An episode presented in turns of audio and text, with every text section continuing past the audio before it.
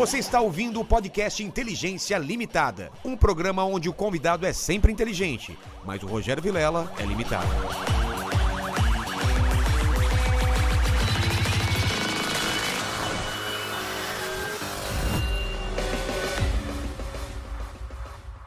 Olá, terráqueos! Gostou da minha voz, cara? Sempre aquela voz. Está começando mais um Inteligência Limitada.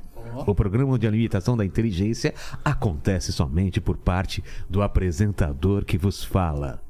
Porque sempre trago pessoas mais inteligentes, mais interessantes e com a voz mais aveludada do que a minha e do que a sua. Faz uma voz aveludada. A voz aveludada do Nossa, Lenny. que ridículo, cara. Paquito, voz boa. Esta é minha voz. Nossa, cara, parece que você Não tá com pigarro, como. cara. Mas antes de falar com esses três dubladores maravilhosos, fale com o pessoal do chat como eles participam. É isso aí, galera. Já tá fixado lá no chat as regras. Você pode participar com pergunta, com comentário, aquele famoso jabazão pra ajudar a gente. Aí você já se inscreve no canal, dá like, torna-se membro, passa na loja, vê as camisetas que tinha promoção semana passada, mas sempre tem promoção. então é Sempre, fica ligado. olhada. E é, isso aí. É isso aí, né? É isso aí. E hoje estamos de volta com o nosso patrocinador, que é Paramount, né? Exato. Paramount Plus. Então, olá, terráqueos! Tem coisa boa do nosso patrocinador, que é Paramount Plus, não é isso? Isso. Como vocês sabem, antigamente eu fazia umas animações bem pesadas e adoro esse tipo de filme, animação pra adulto. Vamos falar que é o Mundo Canibal? Pra quem não sabe, a gente fazia Mundo Canibal. É. Hoje a gente estaria preso, né? Exato. Mas na época podia. Imagina o Cotoco. Nossa, Cotoco tinha Havaiana de pau. De pau. Né? Agora eu aprendi que... Então, é o caso de duas animações que agora estão disponíveis no Paramount Plus. O filme South Park, Guerras do Streaming Parte 2. Cara, South Park é muito... É, É muito demais, é muito demais. Eu ia até falar foda, Você mas. falar- eu ia falar foda. foda, né? É, É. mas eu vou falar que é Não, não, mas demais. não fala foda, não. Não, é só falar que é demais. É, tá e, cara, foi na mesma época lá, tipo, o South. Park acho que apareceu um pouco antes e a gente apareceu logo em seguida, É, cara. eu, cara, os eu- dois testando os limites aí da, da politicamente correto, Foi né? uma briga, foi uma briga legal. É, cara. Então tem Guerras do Streaming Parte 2, que é do South Park, que é a continuação do filme que já está disponível também no Paramount Plus desde maio. Nesse longa, Cartman e os amigos tentam resolver uma treta. Uma, uma treta, você não assistiu o, o primeiro, né? O primeiro não. Então, É. nesse eles tentam é, resolver uma treta da falta de água que pode acabar com South Park. Além disso, claro, aquele monte de piadas de gosto duvidoso que são características da animação. O, o outro é das antigas também, né, Lene? Você tá ligado, né? Cara, esse outro. Beavis and Butthead. Vocês lembram? Ou é a gente que só. Vocês oh, vocês também lembram. Não vem falar que a gente é velho. Vocês também lembram. MTV. Como que é? Nossa, eu tô com medo dessa risada. É. Nossa, que medo dessa risada, cara. Nossa, parece. Assistia muito, assistia muito, cara. É, mas não entendia nada aquele negócio, né? É. Porque era na época. Acho que nem era feito pra entender, era uma doideira, né? Mas é isso mesmo. A dupla de amigos metaleiros está de volta em uma nova aventura que envolve viagem no tempo. Ou seja, a loucura vai continuar a mesma. Quando eu fiquei sabendo desse lançamento, Lene, já bateu aquela vontade de dar uma viajada, se é que você me entende. Então, eu tô afim de assistir. Quando é que vai sair? Ah, Não, eu acho que é.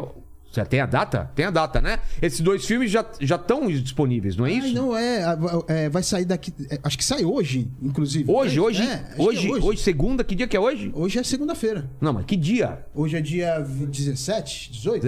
Hoje já é 18. Você vê que eu fico no porão. Então, hoje é dia 18, então esses dois filmes já estão é, disponíveis com exclusividade no Paramount Plus. Então corre lá, assina agora e tenha 7 dias de grátis na faixa, no 0800, 0800 tá ligado, né? Sim, Aquele esquema. 0800, 0006. Sete dias se dá pra você assistir muita coisa, né? Tem QR Code na tela e link na descrição. Eu entrei nessa de, de, de sete dias e tô até hoje assinando aquele negócio. Você começa a assistir um, vai assistindo outro, vai assistindo outro. Para. Tô assistindo também Star Trek, tem uma série nova do Star Trek lá que é legal pra caramba. Caramba. Demais, cara, demais. Apareceu até o Kirk lá no meio. Lá, Uia. É, um Kirk. Ele parece um pouco o. o... o cara do máscara lá, como chama? O Jim, O Jim Carrey, cara. Eu dei risada e falei, pô, pra colocar um cara parecido com o Jim Carrey. Mas é bom, é bom, é muito bom. Então assine Paramount Plus, tem o QR Code na tela Na e tela. link na descrição. Por que, que você coloca o link? Você sabe por quê? Eu sei, porque se você estiver assistindo do celular. Você não consegue apontar o celular apontar. pro próprio celular, É, né? aí- E aqui tá, ó, Beefs and Butthead Detona o Universo e South Park Guerras do Streaming, parte 2. E eu tô muito empolgado com esse programa de hoje, porque é o segundo que a gente faz com dubladores, um especial. Hoje tá massa. Hoje hein? eles estão aqui pela primeira vez, é tipo o Clube da Luta. E quando vem aqui pela primeira vez, a primeira coisa que eu peço é vocês darem as suas credenciais para as câmeras. A sua é essa daqui, a sua é essa e a sua é essa. Então, quem começa? Credenciais, quem são, o que, que vocês já fizeram e depois o presente inútil, que eu sou um cara interesseiro. eu sou Francisco Júnior, sou ator e dublador. Eu faço o Aquaman. É. O que mais que eu faço? Tem o Falcão dos Vingadores, que agora é o, é o atual Capitão América. É... E anime tem uns caras bem legais aí, tem o One Piece, o Crocodile. Vamos falar, vamos falar de tudo isso. É, tem, um- é. tem um monte de. Só faço Boa. vagabundo, bandido. Boa, boa. tem uma voz meio de. É, né? tem uma voz de bandido. Uma, uma Momoa você faz? Então, e aí? É verdade. né? Eu tô pensando ele falando todos os heróis, não fiz quase nenhum herói, cara. Comecei a ficar mais velho e fazer vilão. É nada, eu vi vários seus, cara. Não, herói é pouca Herói? coisa. Fiz um Star Wars, Star Wars Rogue One. Pô, que é Que, é, maravilhoso. que agora é, deve virar uma série. O, e vilão. Vilão teve o Ethan Hawke no Cavaleiro da Lua. Esse é que é maneiro. Disney. Você- Esse foi um vilão. Esse Cara, foi um vilão esse- essa série foi muito boa e série é maneira, essa série é vilãozão E clássico. É. É um, é um- é um vilão tinha de tom jeito de baixo. vilão, né? Tem, tem. Foi, foi bem Como que é bacana. vilão tom baixo? Ele fala mais sussurrado? É. É, é, ele é, é engraçado, é muito tranquilo, terrivelmente ameaçador e uma calma que irrita. Exato. Né? Então, e, e- e é engraçado que o outro personagem é a parte muito mais engraçada. Então tem uma sequência que ele quer explicar pro cara. Eu falei, você vai fazer isso. Você é o nosso avatar. Ah, avatar é aquele cara azul. É, avatar. E você, não, não, não, cala a boca. Né? Não- Deixa eu falar, né? Deixa o vilão falar. É o vilão que quer falar, quer fazer o discurso. Mas em matéria de anime, aí é intermináveis. Eu acho É, que né? eles nem eram nascidos ainda quando eu comecei a fazer. São 30 anos 30 de carreira. anos de carreira. 30. Então, os primeiros já começaram em 94, que foi quando Cavaleiros do Zodíaco veio pra divulgar. Explodiu esse negócio, divulgar né, o que existia Eu dublador. dublo por conta disso, cara. É por conta mesmo? Dos cavaleiros, cara. Muita gente, muita gente hoje em dia. É porque eu, eu não era criança quando era cavaleiro, então eu não peguei essa. Cê- Vocês pegaram a fase do Cavaleiros? Cara, eu lembro que vendia uma revistinha chamada Herói, aquele negócio vendia que nem Isso. água. eu, fui, eu fui dar entrevista na primeira edição da Herói. É? Estreia. Nossa, vendia muito, era semanal e vendia 200 mil, 300 mil Vendia exemplares. Os caras ganhavam É, muito dinheiro. muito. Então, a revista Herói e os eventos, com a chegada do Cavaleiros do Zodíaco, aí começou a mostrar que existia dublador. O pessoal começou a prestar atenção. E a gente começou a saber que existia fã de anime. Que, né? Porque até então a gente fazia o nosso trabalho tranquilamente. Aí quando você tem uma legião de fãs, a responsabilidade aumenta. É. Daí a gente já fica assim, ó, o diretor fica com o cu na mão, pode falar com o cu na mão. Pode, já Fica... É, chegou uma, chegou uma, se chega um anime pra dublar, aí vai pesquisa, você já imagina milhares atrás reclamando o que, que vai fazer, então botou, botou um monte de dublador na linha. A gente podia fazer o que quisesse, agora não é assim também. É, hoje, hoje em dia o pessoal já sabe que o negócio pode virar uma febre absurda, né? É. E Cavaleiros foi uma coisa que ninguém esperava. Sério? né? Então, não sabia. A gente recebia japonês, em espanhol, ep- episódio fora de ordem. Eu faço três personagens na série porque ninguém sabia.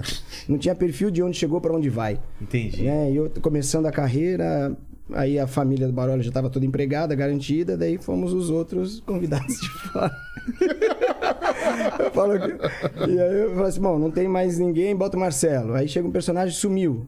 Ah, ele sumiu, não voltou mais, chegou um novo, bota o Marcelo. Pô, bota foi- o terceiro, bota o. Marcelo, opa, voltou os três. E aí aconteceu de até hoje eu fazer três personagens na série. Então, do- começando com Cavaleiro, Churato, aí vem Yu-Gi-Oh!, que foi uma febre de cartas, Também, essas né? coisas. É, nos, lá, lá pra trás, Fantástico Mundo de Bob, Doug, que também era. Todo mundo assistia Funny, Doug é. Funny. E lá eu já fazia o também o Roger, do né? bullying, Roger Klotz. Ah, e aí, Doug, vai vir? né? Quer pegar a parte de maionese, mas não sabe como. é, lá não tinha, não tinha muita censura, bullying era descarado mesmo. né? Total, Não cara. Pô, lembra do Amor de Família? Era o cara destruindo a família dele todo dia, falando da mulher, das- É. dos filhos. Aí eu disse que de- depois começou na minha ansiedade, né, de querer fazer personagem famoso, porque quando chega já tem todo um protagonista. Então a gente, o dublador novo fica esperando os atores novos. É. E aí aconteceu de dublar o Brad Pitt. É, teve alguma impossibilidade do Tatá, que gra- gravava na hora. Dublava naquele momento. Aí dublei Brad Pitt uns oito filmes. Aí ele vai me passando no meu alcance, já ficou mais velho, minha voz não envelheceu, e já é outro dublador que. Ah, é, pega, cara? Teve né? que mudar porque ele mudou a voz e a sua. Ele vai envelhecendo. Você pega. aqui- É mesmo? A, a voz dele mudou tanto. É, Mó não vozeirão, ele tem é mó mesmo? Acho que a minha vozeirão. voz não dá o peso da idade que ele tem agora, né? Não combina com o rosto. Exato. É, então, Você fez o quê? Sete anos no Tibete? Ele o tava primeiro foi? Seven. Ah, foi o Seven? Foi o primeiro? Seven? É, o primeiro Já um filmaço, cara. É, Filmaço. filmaço, filmaço. E, e- é um filme que eu acho que pegou todo mundo também de surpresa. né? Não tinha muita gente falando do filme e de repente você sai do cinema e, cara, que É. Besta. filme. Filmaço, um final surpreendente. Depois veio Sete Anos no Tibete. O que, que é aquilo lá? O que tem na caixa? Como que ficou em português? é isso mesmo. What's in the box? É isso? Pode berrar? É Pode, pode, mesmo. pode, vai lá. A caixa! O que que tem na caixa? Era mais nesse Aí. grau. Quem não assistiu não faz a menor ideia do que, que tinha na caixa, velho. Eu não vou falar. Ah, pode falar? Não. Já faz mó tempo, mas não vou falar. É a. Meu. Cara. É bom a galera assistir. É Esse bom a galera muito bom, assistir. cara. Esse filme é muito bom. É, então, é, tem momentos assim. A, a maior parte da minha carreira em São Paulo não ficava com as grandes produções, era tudo Rio de Janeiro. Ah, é? Agora São Paulo tá com quase tudo. Mas naquela época, as séries famosas de Warner. Ia tudo pra lá. Era tudo Rio, tudo Rio, tudo Rio. Disney era Rio, grandes produções. A gente ficava com um documentário, uma sériezinha de TV. E a gente nunca tinha filme nosso no cinema. Agora a coisa inverteu. Né? Tem mais? Tem, a produção é, maior aqui? A maior é aqui. Né? Por que Os você A Disney que- tá aqui, né? As grandes, que que as grandes que mudou todas aqui em São eixo? Paulo, acho. Cara, é... acho que sim. São Paulo, eu, eu sempre falo que São Paulo era muito melhor em drama e Rio de comédia, pela própria característica da cidade. Né? Em- Era difícil inverter. Realmente São Paulo não fazia boas comédias e o Rio de Janeiro sabia fazer bom drama. É, eu acho que um, o trabalho parece que historicamente começou em São Paulo. Quando abriu a Herbert Richards, com a parceria com a Globo, aí migrou tudo pra lá. E Globo é quem mandava até então, né? Centralizava, então os, os programas de maior audiência eram ali. E a gente ficava SBT, Record, Bandeirantes, essas coisas. E, e a gente sabia reclamar bem mesmo, porque não conseguia fazer nada. Teve movimentos de paralisação de categoria, teve rixas entre dois mercados, no momento se uniram. A gente tem todo tipo de história. Eu acho que o São Paulo começou a atrair trabalho, eu acho que sei lá, eu acho que com a nossa a gente é muito ponta firme em relação a prazo, Ah, entendi. sabe? Começou a cumprir, fazer É. coisas. Eu acho que sim. Entregar no prazo. é, aqui o pessoal trabalha de sábado, trabalha domingo, você tem que entregar em tal dia. Deixa o cliente mal acostumado. É. Né? Porque você, eles vão diminuindo o prazo, a gente vai cumprindo. E, O cara se acostuma cada com vez fica mais Ah, os caras conseguem fazer, É. então vamos mandar, né? A gente recebia escalas com 15 dias de antecedência, né? Não tinha nem celular, essas coisas todas. Aí, hoje em dia, como é que você tá amanhã? Você pode mudar uma escala hoje. Escala. É, tipo É, isso. E eu acho que São Paulo, eu Escala acho que quando- comparece. Escala é se você tem é, o é dia a nossa livre. convocação. Tá. É, a escala é a nossa convocação. E somos os comissários da dublagem. Ah, é, né? A gente faz ponte aérea, mas faz as dublagens. E eu acho que foi com isso, a gente fazendo entregas. Entendi. Eu acho que foi.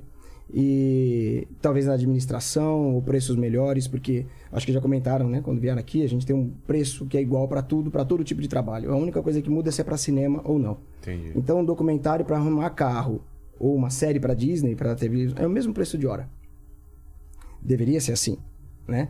Então, é, eu acho que, é, assim como no mercado tem, pode ser estúdios que façam preço melhor, porque a administração é enxuta ou tem acordos entre os trabalhadores, não sei, mas eu acho que São Paulo, a impressão que eu tenho, que a gente conseguiu essa trazer esse trabalho para cá, é de ser ponta firme. Vai lá, faz entrega, vai lá, faz entrega. E cliente de fora não quer ter trabalho. É, ele É quer o que ver. mais estraga qualquer coisa é alguém entregar um, um trabalho com atraso, ferrar tudo isso.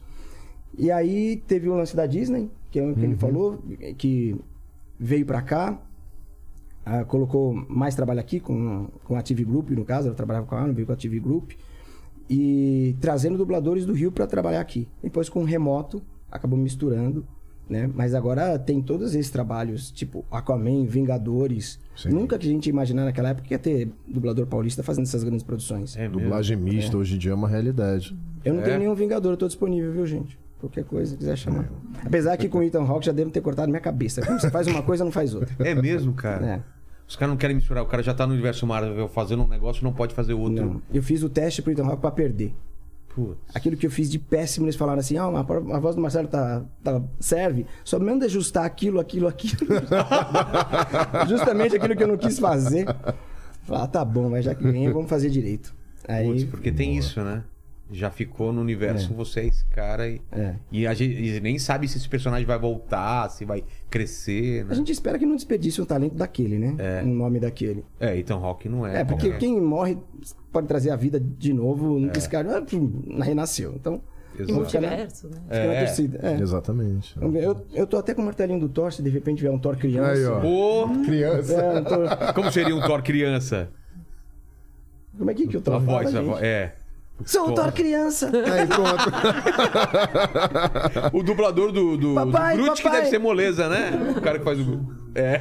Não, não, mas eu não, não dá mais a voz pra dublar criança. É, cara. Aliás, hoje eu tô com uma voz péssima, né? Pra dublador, pra mim, aquela. Ah, Pós-Covid. Putz, tranquilo. É, tá todo tranquilo. mundo sofrendo com isso, ó. Já falei, nem deixei. Então vamos lá, Ah, tá vamos aí. lá. Oi, Vai, tá.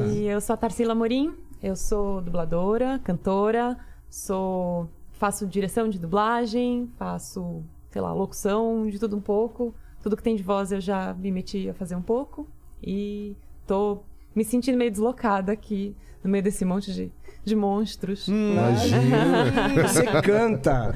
Vai, Ariel, solta a voz. Ah, I wish. Eu canto. É, cantar é uma coisa que eu não. Fiz seis meses de aula, preciso fazer mais. Isso é também.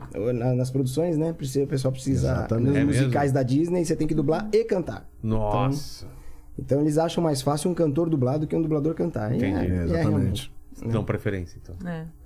E É os isso. presentes inúteis? O que que vocês trouxeram pra mim aí? Vamos ver. Quem quer começar? Ah, eu vou trazer. Esse aqui é o mais inútil.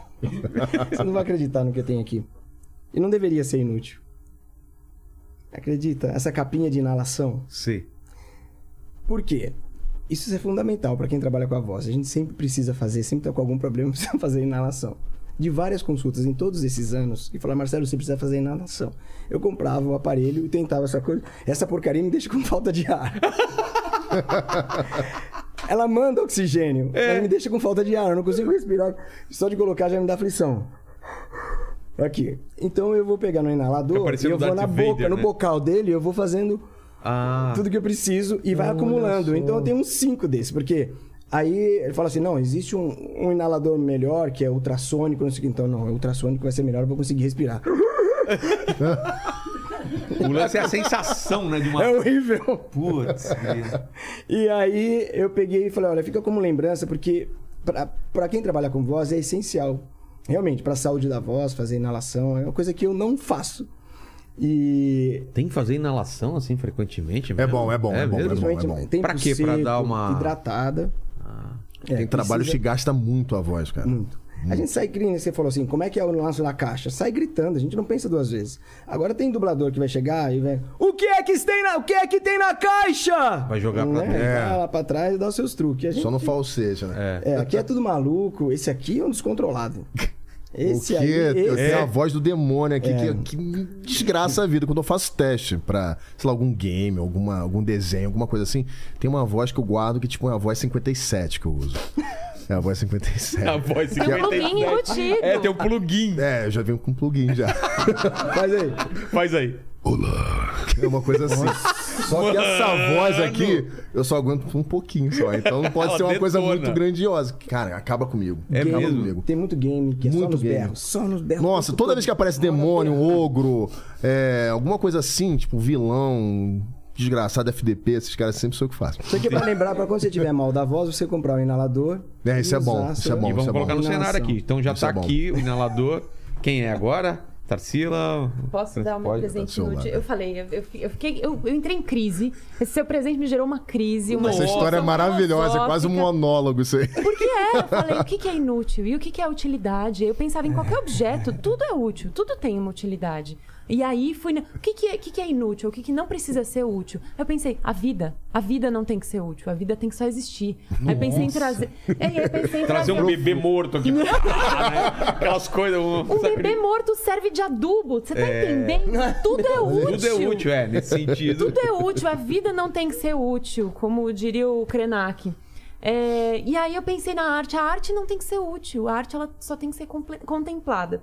Aí eu humildemente fiz minha arte aqui, ó. Eu fiz, sabe aquelas florzinhas que tiozinho faz com, Sei. Com, enfim, guardanapo de, de bar. Eu, eu fiz uma florzinha pra você. Ela não Olha tem que ser útil. Que bonitinho. Meu filho Ela é tem um negocinho bonitinha. agora que ele pega guardanapo, ele enrola assim, fala que é um fantasma. Ele faz dois olhinhos, um fantasma. Vendo? É isso aqui, ó. Não é útil. Ele vai gostar de ver é, isso aqui. Enfim, tem, tem, um- tem uma história. Ai, maneiro, maneiro. O meu, cara. Assim, tem gente que não sabe, mas eu desenho, né? Me amarra em desenhar e tal, sou alucinado nisso. Essa aqui é uma caneta, uma das primeiras canetas, assim, que eu ganhei, assim, a minha irmã que me deu. Pô, essa caneta é boa. E. Pô, fiz muito desenho, altos desenhos com ela, assim. E aí, tipo, eu tava pensando em fazer um, um desenho irado, assim, pra te dar, assim, de presente. Eu falei, pô, mas aí esse desenho o cara vai querer botar em moldurado, bonitinho e tal. Eu falei, não, não é isso. Não é essa proposta. Eu falei, cara, o que que eu faço, cara? Aí eu vi a caneta assim, eu falei, pô, essas canetas que nem funcionam mais. Mas assim, tipo, ela tem um valor sentimental, assim, né? E eu fiz muita coisa legal. Aí eu falei, aí de quebra, tem um desenho lá, um rascunho que eu tava fazendo em casa de bobeira. Ó. Aí fica de brinde. Olha aqui, cara. Olha. Estilão mangá, olha só. Ó, poderia dublar, hein? Né? Minha voz serve mais Ah, do que é. a sua pra ele. Ó, Olha só. Dá mais louro. bonito. Talvez Não a tá- minha voz Não tá mais zoado, cara. Tá legal. Você pintou com o quê? Ah, aquela. Como é que é o nome? Stabilo? Ah, não sei se é tinta aquarela, não lembro.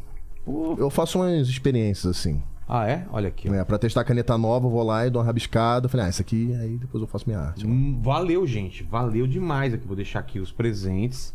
Ele falou que ia fazer um desenho zoado, não fez um desenho zoado, fez um desenho legal. Olha só, tudo na proporção. Fiz até a linha de construção e tal. Sabe que eu sou desenhista também, né? Sério? Sou desenhista, cara. Tu tá zoando comigo? Fiz, fiz quadrinho Sério pra mesmo? Marvel, fiz. É mesmo? Sim, não sabia, não. Sou, sou desenhista. Sabe aquela. Tem uma, uma molecada que começou a fazer quadrinho pros Estados Unidos no começo dos anos 90? Eu tava naquela, naquele bolo lá. Sério, cara? Fiz bastante coisa pra tu lá. fez. é, Fiz carta de Magic, sabe? Magic the Gathering. Pô, então tu desenha pra cacete, cara. Ah, eu tô meio parado, mas eu desenho, desenho bem. Eu sou olha, Vamos eu quero fazer um ver. draw-off. Vamos, vamos todo mundo desenhando. Não, eu dublo. Não, eu, vou- é, eu vou julgar. pois acha um desenho meu, coloca na tela aí, só pra mostrar pro pessoal aí. Desenho bom, né? Desenho de achar um- pessoa é aquela Ah, eu quero ver. É. Vai aparecer aqui os desenhos? depois? É, ele vai colocar lá Tá, eu quero depois ver. aí. Mas então, ó, a gente podia começar o seguinte: a, a- a dublagem.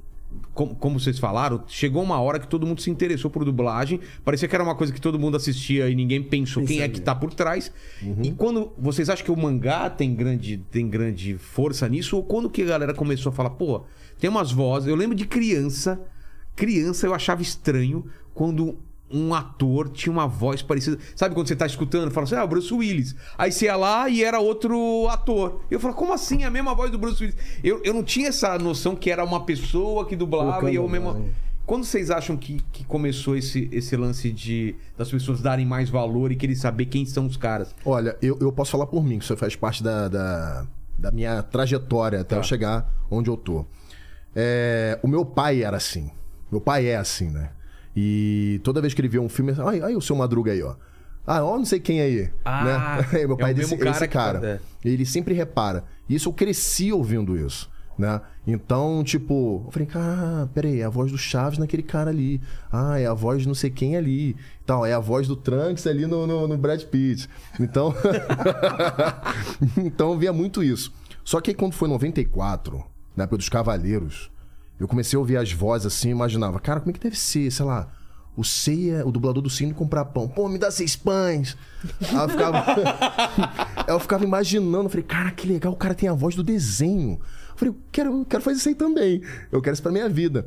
E aí, tipo, comecei a correr atrás disso e tal. Aí, óbvio que eu fiz N, N coisas na minha vida, trabalhei em várias áreas e tal, até conseguir ter meu dinheiro de co- começar a fazer Você em teatro. quê, assim, antes? Nossa, cara, já trabalhei em banco, já fui do Ministério Público, né? Trabalhei no CIAC, que é o Centro Integrado de Apuração Criminal do Rio de Janeiro. É, Aquaman Quase trabalhou fui- em várias coisas, você viu? eu quase fui É militar. Aquaman falando, trabalhei em banco, trabalhei... Aquaman, opera... Aquaman Eu quase fui operário, militar né? de carreira também. É mesmo? Só que eu abandonei, assim, tipo, ah, não quero não. Tipo, é, foi bem no início, assim, que, tipo, as coisas começaram a deslanchar pra mim, sabe? De fazer cursos de dublagem. Eu fiz muita televisão também, fiz muita, muita peça, muita figuração, muita pontinha na Globo, na Record. Ah, é? Fiz muita coisa desse tipo. Só que aí o meu objetivo sempre foi a dublagem. Sempre foi a dublagem. Então, tipo, eu comecei, eu acho que Eu lembro que a Herbert fechou, eu comecei logo depois, assim. Né? Era um período não tão bom assim pra começar. Mas aí eu fui persistindo e tal, conciliando com, com os trabalhos que eu tinha. E aí tô aí até hoje. E aí então você é formado como ator, Formação e teatral. aí, mas já querendo, já queria fazer... Não, meu foco sempre foi a dublagem. Assim, eu gosto muito de arte. Eu sempre fui um cara muito ligado à arte. Eu sempre gostei de desenhar, sempre gostei de atuar, fazia peça no colégio e tal. Sempre fui um cara muito ligado a isso. Entendi. Mas a, a dublagem sempre me encantou, principalmente por conta de anime, né? Então, por exemplo, eu fui em muito evento de anime que você tava lá. Me apresentando? É mesmo? Nossa, é eu tenho um autógrafo dele lá, até hoje tenho. então, Gente. tipo, tá nessa profissão é quase assim, tipo, o- os meus ídolos viraram amigos, sabe? Então, tipo, trabalhar com vocês assim, é uma parada que não tem Pô, preço. que legal. Então, mas quando você, você, falando do ceia comprando pão, né? Tipo, sei lá. Eu- Dois eu- pãozinhos agora! É, tipo isso. Então eu imaginava o cara no dia a dia com essa voz. Tá, mas assim. daí, ali é que os, os, foram esses eventos que trouxeram. Aí eu queria saber como é que é esse cara? Quem é o cara que faz a voz do Mu? Quem é o cara que faz. Aí Eu reparava que a voz do Mu é a mesma do Mish, do Jabu. Eu tinha essa percepção por conta do meu pai. Meu pai meio que treinou muito meu ouvido. Entendi. Eu bati, ouvi a voz e falei, cara, essa voz é. Eu sei lá, é do a voz. Garcia, mas não sabia que era Garcia. Eu falei, pô, essa voz é a voz do, do Schwarzenegger. Entendi. Né? Que é a mesma voz do, do He-Man. É. Eu tinha essa percepção. Né? Então, tipo, o Cavaleiros meio que aflorou isso em mim. É, a voz do Scooby-Doo é a voz Do do... Popeye. Do Popeye, né? exatamente. Exatamente. Então tinha muito esse, esse lance. Fala, Paquito. Ah, aqui, ele colocou a pior resolução possível, se foi atrás. tu mas é uma pintura cacete. minha. É, mas tá com a resolução horrível aí. É Nossa. cartaz de filme. É. Boa, Paquito. Ah, aí tá melhor a resolução. Nossa, É um cara. quadrinho que eu fiz aqui no Brasil. Caceta, isso Que é isso, cara? Parece um foto. Mas você. É, mas é pintura realista, né? Pintura acrílica, né? Você Tinta fez com acrílica. tinta acrílica? Tinta acrílica sobre Se papel. lascar. Nossa. Cara, né, você desenha mesmo. Você perdeu umas horas aí, né? Pô, é, não, é um é um trabalho. Nossa. Esse olho aí, olha isso, gente. É muita foto. Eu, eu, eu trampei, pra- Essa luz. fiz muita coisa pra Veja, pra placar. Eu tenho estudado rachura. Ah, eu Rachura. Com, com- É que hoje em dia eu faço tudo no, no computador, né? Eu faço Sim, a sim, base, sim. desenho, escaneio e depois vou trabalhando a Ah, é, rachura. é. Tudo isso no, no computador. Isso é legal pra caramba. Mas ainda curto um manual, assim, eu acho, acho É, não, eu também a curto, estética. cara, esse negócio de fazer aqui e tal. né? Depois eu te mostrar um desenho que eu mais faço, assim, Tá. mais, mais elaborado. Tá bom. Mas Marcelo, você tava falando. Não, é, desse- não, falando como se apareceu pra ele, Uhum. os dubladores foram criando, tomando vida por causa do, dos animes, do interesse, Uhum. depois vem os eventos e começa a divulgar, revista Herói e televisão. Eu lembro quando É. Eu foi lembro que um apareceu anime... tua foto na, na Herói. Você, o Foi primeira Hermes, é. o o Léo Camilo, a Letícia Quinto, né? É. Todo o elenco ali, o núcleo ali dos Cavaleiros aparecendo. Assim, falei, ah, olha só, mano, e tal. E, e é, e é natural que fãs de animes já comecem a pensar em querer ser dublador. Que a gente encontra muito, né, no evento. Quero ser dublador, como é que eu faço? E você ouve isso Deve ser a no pergunta, Brasil é. inteiro. É, é. né? Antes da pandemia, fala, cara, você tem que ir pra Rio e São Paulo. Você tem que ir pra Rio e São Paulo. Agora não, acho que Dá o remoto chegou pra distância? ficar. É. É. Dá. É, Tendo a qualidade de som, beleza. Eu acho que essa exigência do home studio vai aumentar. Se o home studio chegou para ficar, vão acabar tendo em algum momento credenciando cada home studio, certificando, falando que tem qualidade de áudio, microfone, toda a configuração para padronizar. Porque eu acho que por enquanto os clientes, como Paramount, talvez, aceitando qualidade de áudio razoável. Entendi. Mas se isso chegou para ficar, vai ter que profissionalizar, a pessoa vai ter que gastar uma grana e É. fazer a coisa direito. É, na pandemia dava a pra entender, mas agora já É. tem que voltar ao normal. É. Mas ao mesmo tempo, o grau de qualidade que a gente conseguiu atingir na pandemia, com cada um gravando do jeito que dava, dentro do seu armário, isolando com fresta de janela com É meia. mesmo? Foi um corre danado. Sério, Foi, foi, um Teve que corre. se adaptar. É, o- E- a gente ficou parado dois meses e meio, né? Dois meses e Ninguém meio. sabia o que fazer. Parou simplesmente. Eu lembro que eu tava na Quase Mundi, maluco. chegando pra uma escala, gente, cancelou a escala, parou tudo. Pandemia. Eu tava nesse dia, cara, parecia o fim do mundo, cara. Nossa, É? era Todo mundo assim se olhando, caraca, a gente vai morrer, cara. Cumprimento não cumprimento. E aí É, você não cumprimentava a pessoa. Tá achando que eu tô com lepra? Era, foi, foi Era um tipo isso, cara. tenso, Era assim. tipo isso. E aí, assim, parou tudo, os estúdios fecharam. E aí. Ninguém sabia. E sem Ninguém sabia o que quando ia fazer. voltar. E existia uma lei, uma regra, um acordo, porque nós dubladores temos um, um acordo muito bem estabelecido que garante várias coisas, tipo piso salarial, garante que é, você não vai ouvir o mesmo ator fazendo 50 personagens no mesmo filme para não ficar para ficar uma coisa diversa, enfim, uma coisa para ajudar todo mundo Uhum. e garantir a qualidade da obra no final. E uma dessas coisas era que não podia trabalhar remoto. Não podia fazer trabalho remoto. Porque tinha estúdio que fazia um negócio assim: eu vou chamar o Marcelo e o Francisco para fazer o filme estrelar, pau, chubirubas. E aí é, chegava pras pontinhas, o fulano que abre a porta, a mocinha que serve a água, não sei o quê. Manda dublar em qualquer lugar. Longe, em Miami, Ah, na- é? em lugares que não tem gente que tá acostumada a dublar. E não é que só tem ator em- no Rio em São Paulo, mas gente que nunca fez aquilo, fala, "Qual, quer dublar um negócio aí? E que sabe-se lá ou não se estavam recebendo o certo pra isso. Então, assim, longe de qualquer fiscalização, fazia-se o que queria. E aí a gente falou: não, peraí, não pode fazer isso aí. Então, foi inserida uma cláusula no nosso contrato, no nosso acordo coletivo, falando: ó, trabalho tem que ser presencial. Entendi. O diretor tem que estar lá, tem que ver o que tá acontecendo e tal. Então, quando ter chegou uma nessa de qualidade tipo. mínima de todo o trabalho, né? Quando chegou, uma galera virando e falando: então, gente, pandemia, a gente tem que gravar de casa, tem que ter, tem que, vocês têm que autorizar o home studio, tem que autorizar o trabalho remoto. Teve uma galera que ficou assim, ó, Avorado. não agora? pode. Sim. Não, proibido isso, não, eu acho que isso vai uberizar a dublagem, que vai cair Uberizar a dublagem. que vai cair a qualidade, porque a gente não vai conseguir fiscalizar e a gente não vai conseguir. Imagina, vai ter um monte de gente que não tem capacitação para isso dublando. O que, que a gente vai fazer? A gente, a gente vai ter que lidar com essas coisas. A gente vai ter que, sei lá, achar outros jeitos de fiscalizar, de ver se tá tudo certo, de garantir a qualidade, mas ou é isso ou ninguém trabalha, ou a gente Exato. morre de fome. Quem correu atrás foram os estúdios, né? Eles que tiveram a achar uma forma, uma plataforma, eh, Netflix emprestando microfone para Ah, é? grande parte do elenco, Rolou essa ajuda. né? Eh, mas a categoria ficou com esse medo de que se for para remoto, é home studio, não precisa trabalhar com quem for caro, eles podem contratar qualquer pessoa Qualquer barata em pessoa. qualquer canto. Sim, sim. Mas foi isso, foi um medo geral. Eu já tinha estúdio pronto por causa de locução. Não, você tem estúdio pronto, mas não vai trabalhar. Que é isso? gente? não vai fazer narração, não vai fazer nada. Vocês estão loucos. Era assim, o povo brigando. Eu falei, deixei ele viajar, fiz uma sala e agora eu não posso trabalhar. Você tem uma sala pronta só porque vocês não têm. Mas aí foi um corre. Ah, gente que, sa- que sabia, dominava mais a técnica, indo na casa dos outros, instalando. Teve uma comissão, né? Cara, Sim, teve uma galera que se mobilizou. comissão. Comissão que se mobilizou Eu lembro que o, o, Márcio lá da Vox, né, que é um cara, um cara sinistro com lance de áudio. Ajudou todo, muita gente, me ajudou muito, me ajuda até hoje, assim, Deu tipo, de, de- de dar toques e tal, de como melhorar o som do estúdio. E uma Cara, comissão de vários dublador que ia na juntaram, casa assim. do outro dublador montar. Montei são todas as idades, era desde criança até o pessoal mais velho. Então a gente pensa que a idade média ali consegue acertar, mas e os mais velhos e as crianças, como é que vão exato, fazer? exato, exato. Né?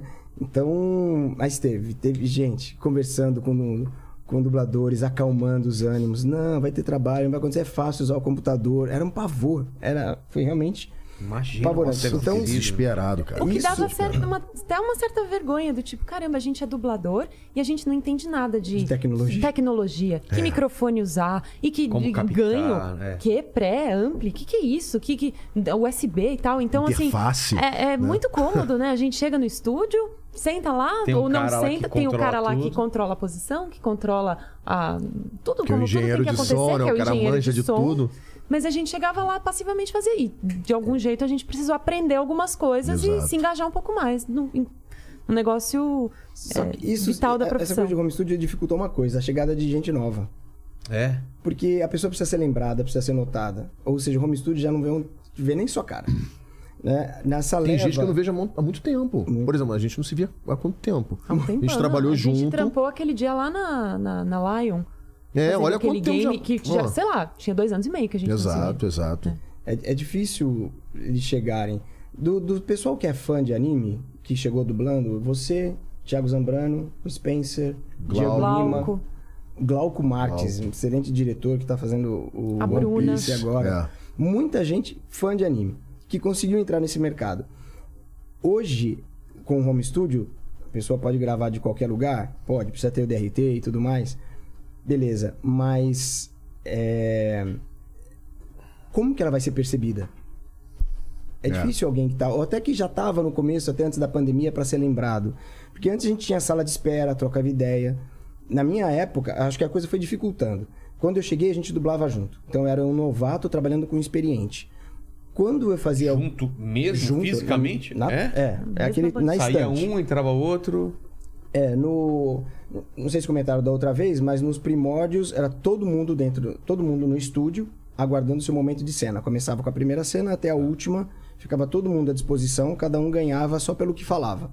Ficava o dia inteiro pra gravar. Se um cara entrava no começo, no meio do fim, ele ia ficar Putz, o dia todo. Ia ganhar três falinhas. Depois ajustou isso e o pessoal acertou o pagamento por hora. A hora à disposição. Aí o estúdio tinha que otimizar. Otimizar o máximo de, máximo de produção no mínimo de hora. Então, se eles dois são protagonistas, eles começavam um filme dublando junto.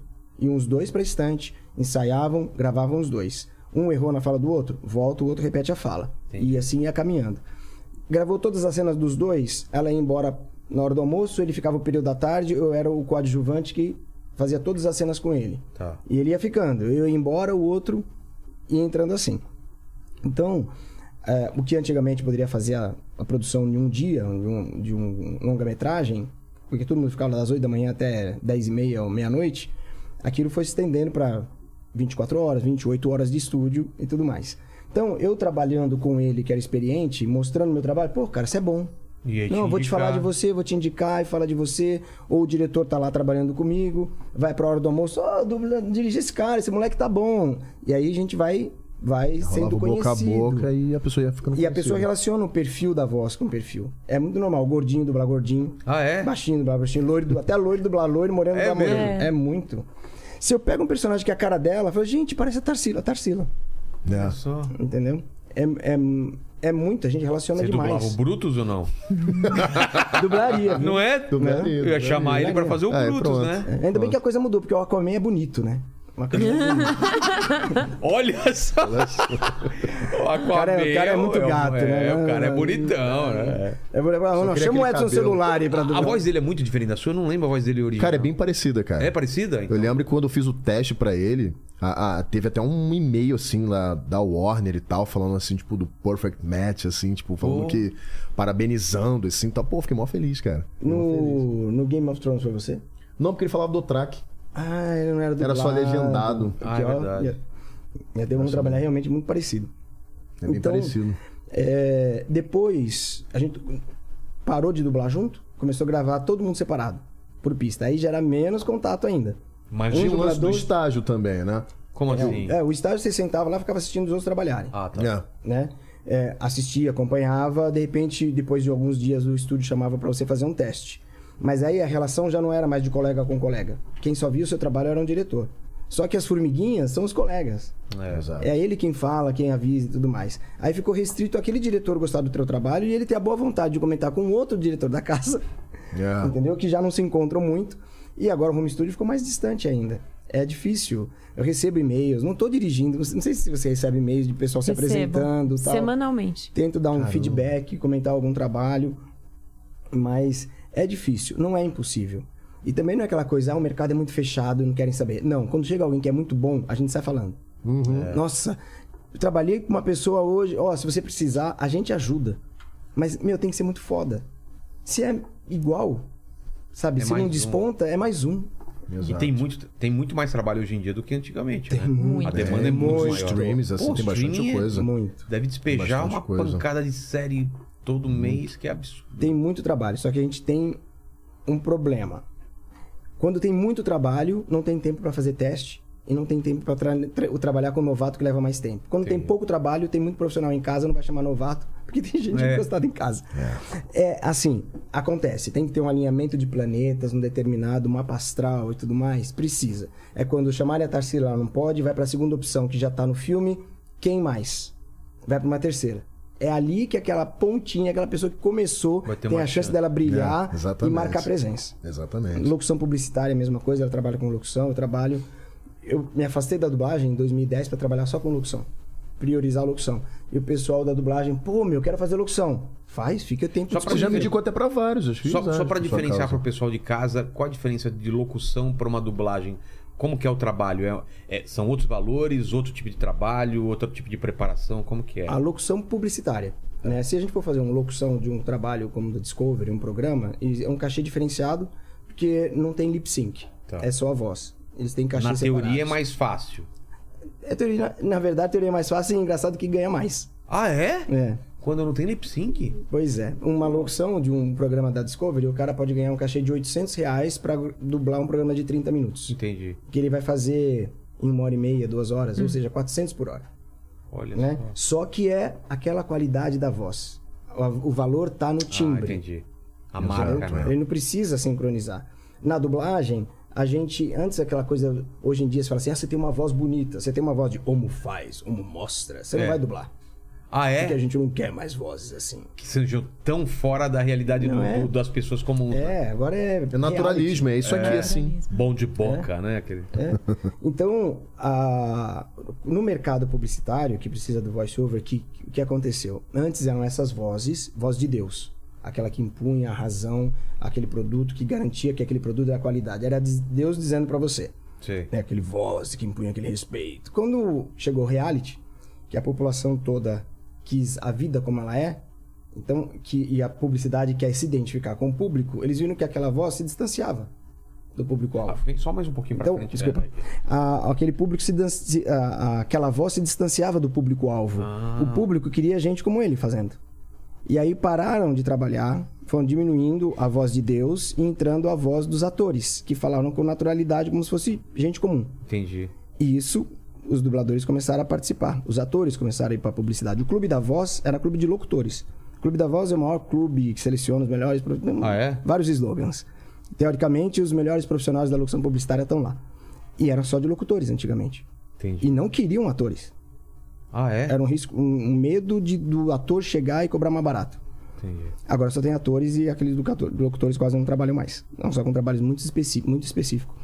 Então, teve aquela busca do queremos um não locutor. Isso virou assim. Ah, é? Falavam. Não locutor. Ah, grava Não bem locutor. jogadinho. A gente quer bem natural, É, assim. é, Então, era não locutor. O pessoal se apresentava. Marcelo Campos, não locutor. Sabe? É mesmo? Chegou a esse A ponto? frase, agência de publicidade, não locutor, não locutor, não locutor. E aí iam começar a trazer os profissionais de dublagem. Só que os profissionais de dublagem dos anos 90 e 2000 tinham uns vícios de locução. Que também não servia para publicidade. Porque o dublador chega e fala: Vamos pegar, sei lá, um vô. Onde você vai, meu filho? Né? Uma que vô chega e fala: É. Onde você vai, meu filho? Ninguém. Né? Onde você vai, filho? Filho, senta Né? aqui. É, é, eu preciso falar com você. Então, isso não. E aí, tam... é por isso que aquelas dublagens que o pessoal Vou tira barato. Essa, essa jujuba e vou pô-la aí. E vou pô-la aí. É.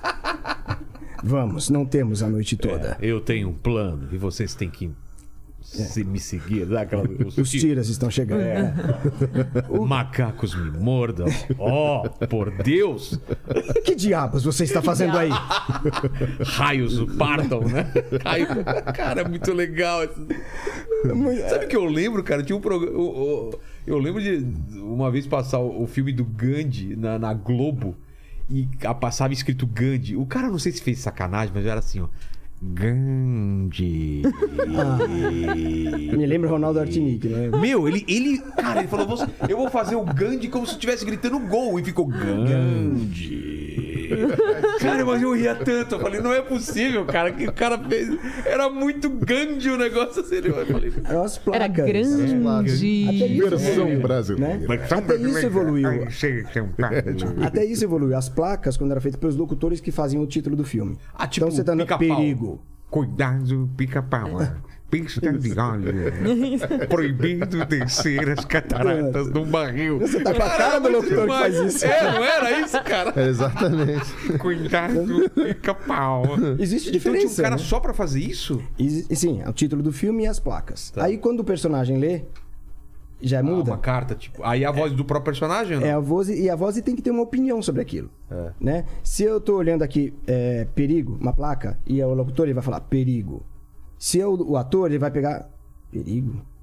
Você Ah, tem tá. uma opinião, um estranhamento, algum perigo, tô fudido, alguma coisa Entendi. assim. Você- a, o a gente como ator ao ler uma uma placa tem que ter uma intenção, uma opinião a respeito daquela placa. Ou ela me deixa apreensivo, ou tô aliviado, alguma coisa. Já outra, a placa da voz de Deus, ela é, neutra, né? Então, voltando a falar da voz de Deus, os dubladores começaram a ser convocados, os atores, para fazer a locução, porque o dublador já trabalha com voz, já sabe como trabalhar a voz no microfone. Depois foi só tirar aquele viciozinho E no chicote, para de falar que nem dublador, para de falar que nem dublador. O que que Eu é falar dublador. como dublador? Aquela musicalidade. Falar que eu como te falei. dublador. Você Ah. sabe exatamente como um dublador fala. E sabe o que foi? Isso é, é o máximo isso. Porque essa melodia de falar como dublador, quando o dublador ia dublar um documentário, ficava naquela música, porque ele trazia a música da dublagem por um depoimento. Bem, eu estava andando no Então, parque. cara, eu não. Então, E aí eu percebi que eu ia isso. morrer e eu pensei. que, que, Atendi por que a acontecia isso? ocorrência. Por que acontecia isso? Porque vinha a melodia da dublagem num programa de depoimento. E fora que os termos, né? E eu pensei. É. Porque não é do nosso da nossa cultura falar e eu pensei, né? Então, é, aqueles programas, quando você pegava ator, dublador pra dublar uma pessoa que tá dando depoimento, a pessoa que dá depoimento, ela não tem brilho. Ela é apagadinha. Ela fala, ah, eu cheguei no hospital, fiz três exames, pediram pra esperar É três horas, real, minha né? mãe É tava vida muito real. ruim. Aí Não vem, decorou um bem, eu cheguei no hospital e pediram pra eu fazer três exames, a minha mãe estava mal. Bem no tempo, mas toda essa musiquinha. E aí foram perdendo, foram chegando novos dubladores, insistindo com os mais antigos pra parar de fazer esse cantado. né? Então, aquela piada do espanhol fora de sync. né? É. Vamos, Carlos Alfredo. Né? Por que que acontecia isso? Ah, aquilo era porque era mal feito mesmo. Ah, tá. Era, nas, nas tipo, vai, coxas. vai fazer. Padaria, É. assim. Era. Era muito trabalho, pouca verba, o pessoal ganha por hora, então vamos fazer. Vai fazer. É. Nossa. Mas não bateu. Ah, dane-se. É, vai assim. é onde você vai. É. Era isso. Lembra disso? E virou Eu lenda. estou muito bravo com você. É. Aí tem um outro detalhe também, que é até um outro parênteses. Mas essas duas coisas de bem, eu estava andando e o espanhol, é uma coisa que tá ficando no passado já. É. Virou piada, Vira mas, piada, né? mas é, foi uma grande insistência. Ela, como nova geração de diretores, você dirige? Ainda não. Mas se for dirigir, não vai deixar ninguém fazer isso. Jamais. Então a gente tenta tirar. Não, não. É, não, não faz essa melodia. Faz de conta que a pessoa é o maior exercício. Parece que tá fazendo um ensaio do teatro, sabe, dentro do estúdio. Ela tem que E aí- esquecer que tá fazendo. Esquecer.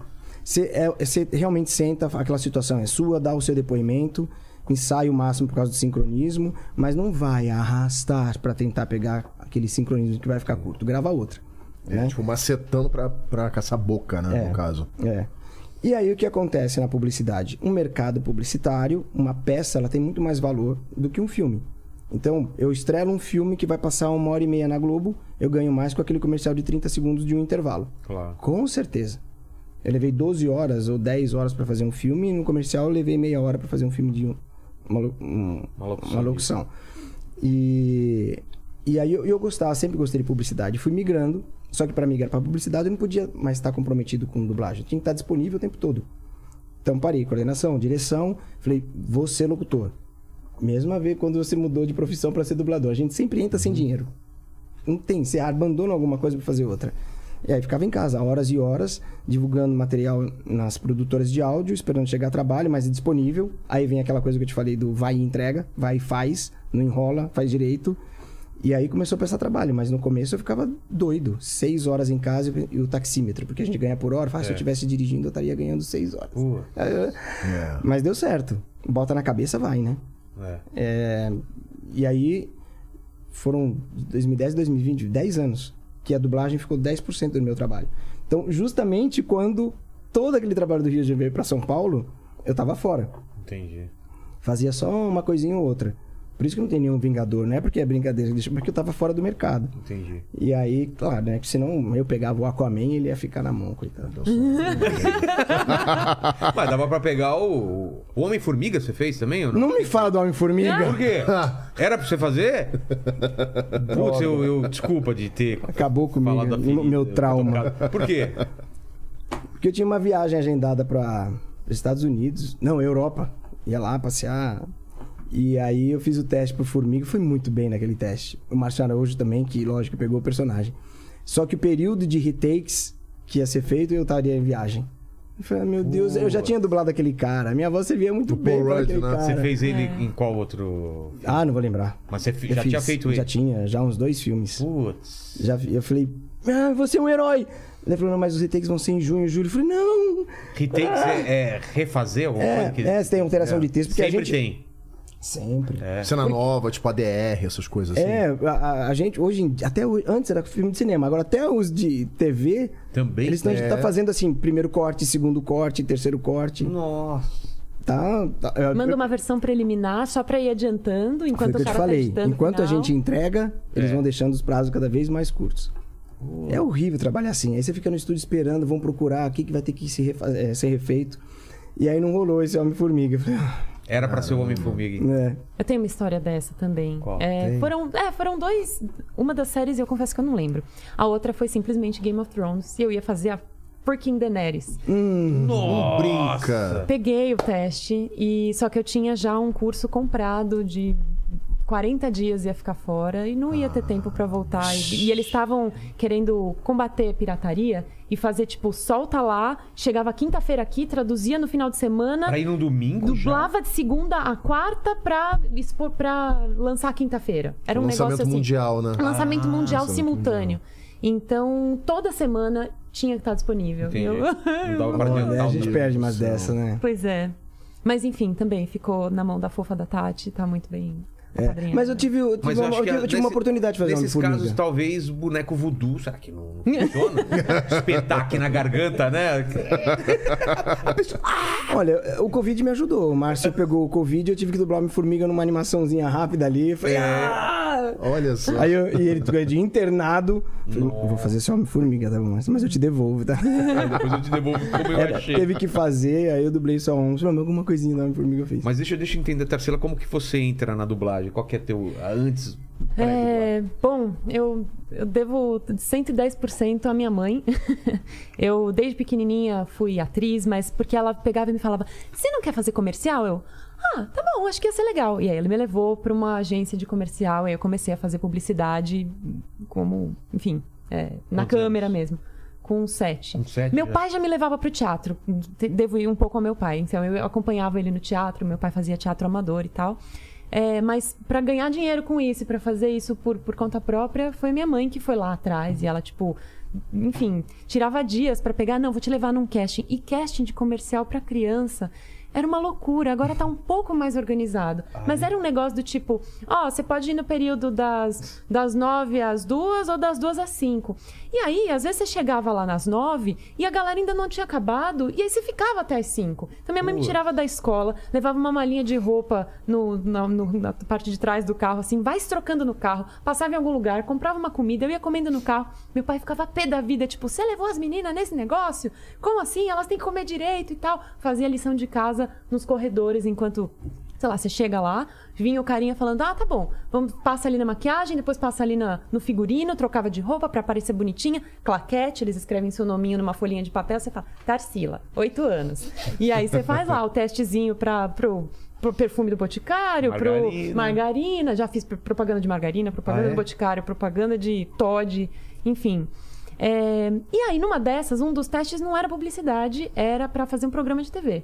E eu fiz, enfim, foram algumas seleções, fiz um programa de TV na Record, que não tinha nenhum, sei lá, nenhuma tradição de programa infantil, mas eles compra, tipo, trouxeram toda a galera da TV Cultura, produção, roteirista, diretor, todo mundo pra fazer o Vila Esperança, que ia ser a grande estreia da Record com programação infantil. Que era fazer uma cópia do, do Chaves? ou Uma não? coisa tipo Ratimbum, tipo Ah, é? Castelo Ratimbum, Hum, assim, com essa pegada? galera, nessa pegada. Chamava Vila. Esperança e era uma vila e tinham as crianças e tinha os avós e aí tinha e tinha, lembra do Gerson de Abreu, que era Claro. o gordo do X-Tudo? Claro. Tinha ele. Então a Record tinha feito um contrato recente com o Gerson e aí acabou o programa dele, queriam aproveitar ele para alguma coisa. Vamos fazer o Vila Esperança? Ele era o tio bacanudo, bonachão da amigão da garotada. Era um programa fofo, mas sei lá, acho que tava no lugar errado, na hora Na hora errada. errada? Eles tentaram colocar a gente entre Ana Maria Braga e o jornal da hora do almoço, assim. Era um negócio que não, sei lá, não ia pra frente. E aí tentaram, antes era um programa de meia hora, mudou pra um programa de, eram, ficaram pra três de 10 minutos, depois mudou pra 15 minutos com três de 15, se- 15 de 5 minutos cada um. Enfim, foram tentando reformar e reciclar aquilo de vários jeitos. Não foi muito pra frente, durou os 10 meses de contrato e ali acabou. Mas depois dali eu fui fazer teatro, porque, tipo, ah, é a menina do Vila Esperança, beleza. Então fui fazer teatro é, profissionalmente, já não mais amador com meu pai, e aí, enfim, trabalhei com a Rose Campos, trabalhei com uma galera. Legal. assim. O que, que você fez com a Rosinha? Era um pro... Ela fazia a direção de uma peça que chamava A Fantástica Fábula do Incrível Ataque de Mr. Bug e seus Insetos. Nossa, que nome maravilhoso! e era isso, era uma barata radioativa que queria deixar a cidade toda poluída e aí os... Ó, vocês que trabalham com voz, tá bom assim? Eu desligo o ar um pouco? O que vocês acham aí? Não, tá Tá de de boa. Tá ok. Boa. Não, eu daqui a pouco vou ter que ir no banheiro, que ar-condicionado Aqui- me faz... Mas aqui é tranquilo, aqui a hora que você quiser sai, a gente continua aqui. Aqui é totalmente informal. E, e aí, enfim, é, é, é uma portinha abrindo a outra e tal, e não sei o quê. E num determinado momento, isso eu já tava cantando, cantando profissionalmente com o cara que faz as músicas do Cocoricó e do Castelo Ratimbum, que é o Helios Skind, que me ensinou muita coisa de voz e de, de inclusive, cantar naturalmente, de usar a voz que se fala pra cantar e de não, não ir pra um lugar diferente quando você tá cantando, enfim. São escolas diferentes, quem canta melhor vai me condenar se eu falar isso, porque são lugares diferentes de usar a voz, mas enfim, foi como eu aprendi a cantar. E num determinado momento, minha mãe virou e falou: Olha só, um curso de dublagem aqui. Acho que eu ia gostar de fazer isso. Eu acho que eu ia gostar mais. e aí ela, você quer fazer? Eu falei, eu quero. E aí eu furei a fila da minha mãe. E aí a minha irmã me viu fazendo o curso, ela, eu quero fazer também. E ela furou a fila da minha mãe também. Três meses depois, até minha irmã, também dubladora, agora ela tá longe de São Paulo, mas uma vez dubladora, sempre dubladora. Ela hum, também é, fez o curso. E na sequência, a gente. A Tess já começou a dublar de cara, assim, ela mal saiu do curso. Ela fez o curso com o Léo Camilo. E eu fiz o curso com a Letícia e com o Barolha, toda abarolada. Abarolada. Abarolada. é, e, bom, a Letícia Quinto e o Baroli, que a galera fã de anime, sabe, do- dos Cavaleiros, Dos enfim. Cavaleiros. É aquela família que empregava a família toda e depois Ah. chamava os dubladores. É. Entendi. Primeiro a família, o que sobrar vai pro. E, enfim, aí, criança é um negócio louco na dublagem, porque criança acaba, né? Criança cresce. É. Então, mal acabou o curso formador de criança, a minha irmã já, tipo, sentou trabalhando. Eu fiz o curso, eu tinha 15, 16 anos. Eu trabalhei, aliás, devo muito do, do meu trabalho ao Marcelinho, porque assim, eu mal acabei o curso, o- os donos do estúdio pegaram um trabalho lá pra gravar e falaram, vamos por ela no teste. E eu peguei o teste pra uma coisa que eu não tinha a menor condição de fazer, que era o show de Amanda. Você lembra disso? Lógico, lembro do show de Amanda. E é, é um, nego- uma- um programa Nossa, que era uma mina louca, ensandecida. Ela começava o programa, que era um programa de auditório. Oi, galera, muito bom, obrigada que vocês estão aqui. Que legal receber todo mundo. Fica ligado que vai ter muita coisa legal no programa. A gente já se vê, beijo, tchau. Ela saía, então era tipo no pau. Ela saía, ia se vestir de 570 mil coisas. Ela fazia 700 personagens. É uma puta atriz, a Amanda Byers, enfim. Ela, ela é boa. Amanda Bynes. Amanda Bynes. Bynes. é. É, ela é boa, ela é boa. E tinha um puta timing de comédia, mas assim, eu tinha acabado de sair. Assim, foi um negócio que, tipo, por que, que me jogaram aqui? O que, que eu tô fazendo aqui? E, e o Marcelinho foi um cara que ele chegava, ele saía, do- porque na dublagem, geralmente o técnico e o diretor ficam num aquáriozinho isolado. E quem tá dublando fica num outro lugar isoladinho também, pra não ter vazamento de som. por- por- Se comunica por um talkback. Eu tô de fone de ouvido, ele aperta um botãozinho, tem um microfone lá naquela sala. Ele fala, ó, faz mais assim, faz mais assado, você atrasou a entrada, a intenção não tá muito boa, precisa de um pouco mais de emissão, precisa de menos emissão, você tá falando muito alto. Ele vai balizando a gente. E o- Marcelinho che pegava, ele, eu era fresca, fresca, novinha, imagina, 15 anos, sabia o que tava fazendo. Eu ia dublar de, de uniforme da escola.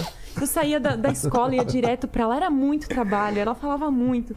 E ele entrava na, na salinha comigo e falava, ó, tá vendo a boca dela ali, ó? Você tem que falar como se tua boca tivesse, se a voz saindo de dentro da boca dela. Então você não pode falar tão alto assim. Ou, não, olha aqui, ó, tá vendo? Essa aqui, nessa personagem aqui, ela tá muito louca. Vamos botar um, person um, um sotaque nela? O primeiro diretor não tinha tido essa perspicácia de saber que tava fazendo um, um sotaque diferente. Aliás, quando o diretor entende um pouco da linguagem original, é bom- não é obrigatório que você fale a linguagem original, mas é legal quando você sabe um pouco, até para contestar uma tradução que tenha sido feito mal feita, ou perceber isso, é um sotaque diferente, ela tá falando diferente, você tem que botar uma coisa diferente. E aí que a gente começou a botar mais coisas, mais cores bonitas nesse, nesse programa e tal. E é isso, tipo, não sabe fazer, sabe fazer sotaque carioca? Vai aprender, vai, finge que você é carioca aí pra gente dar um colorido nessa mina.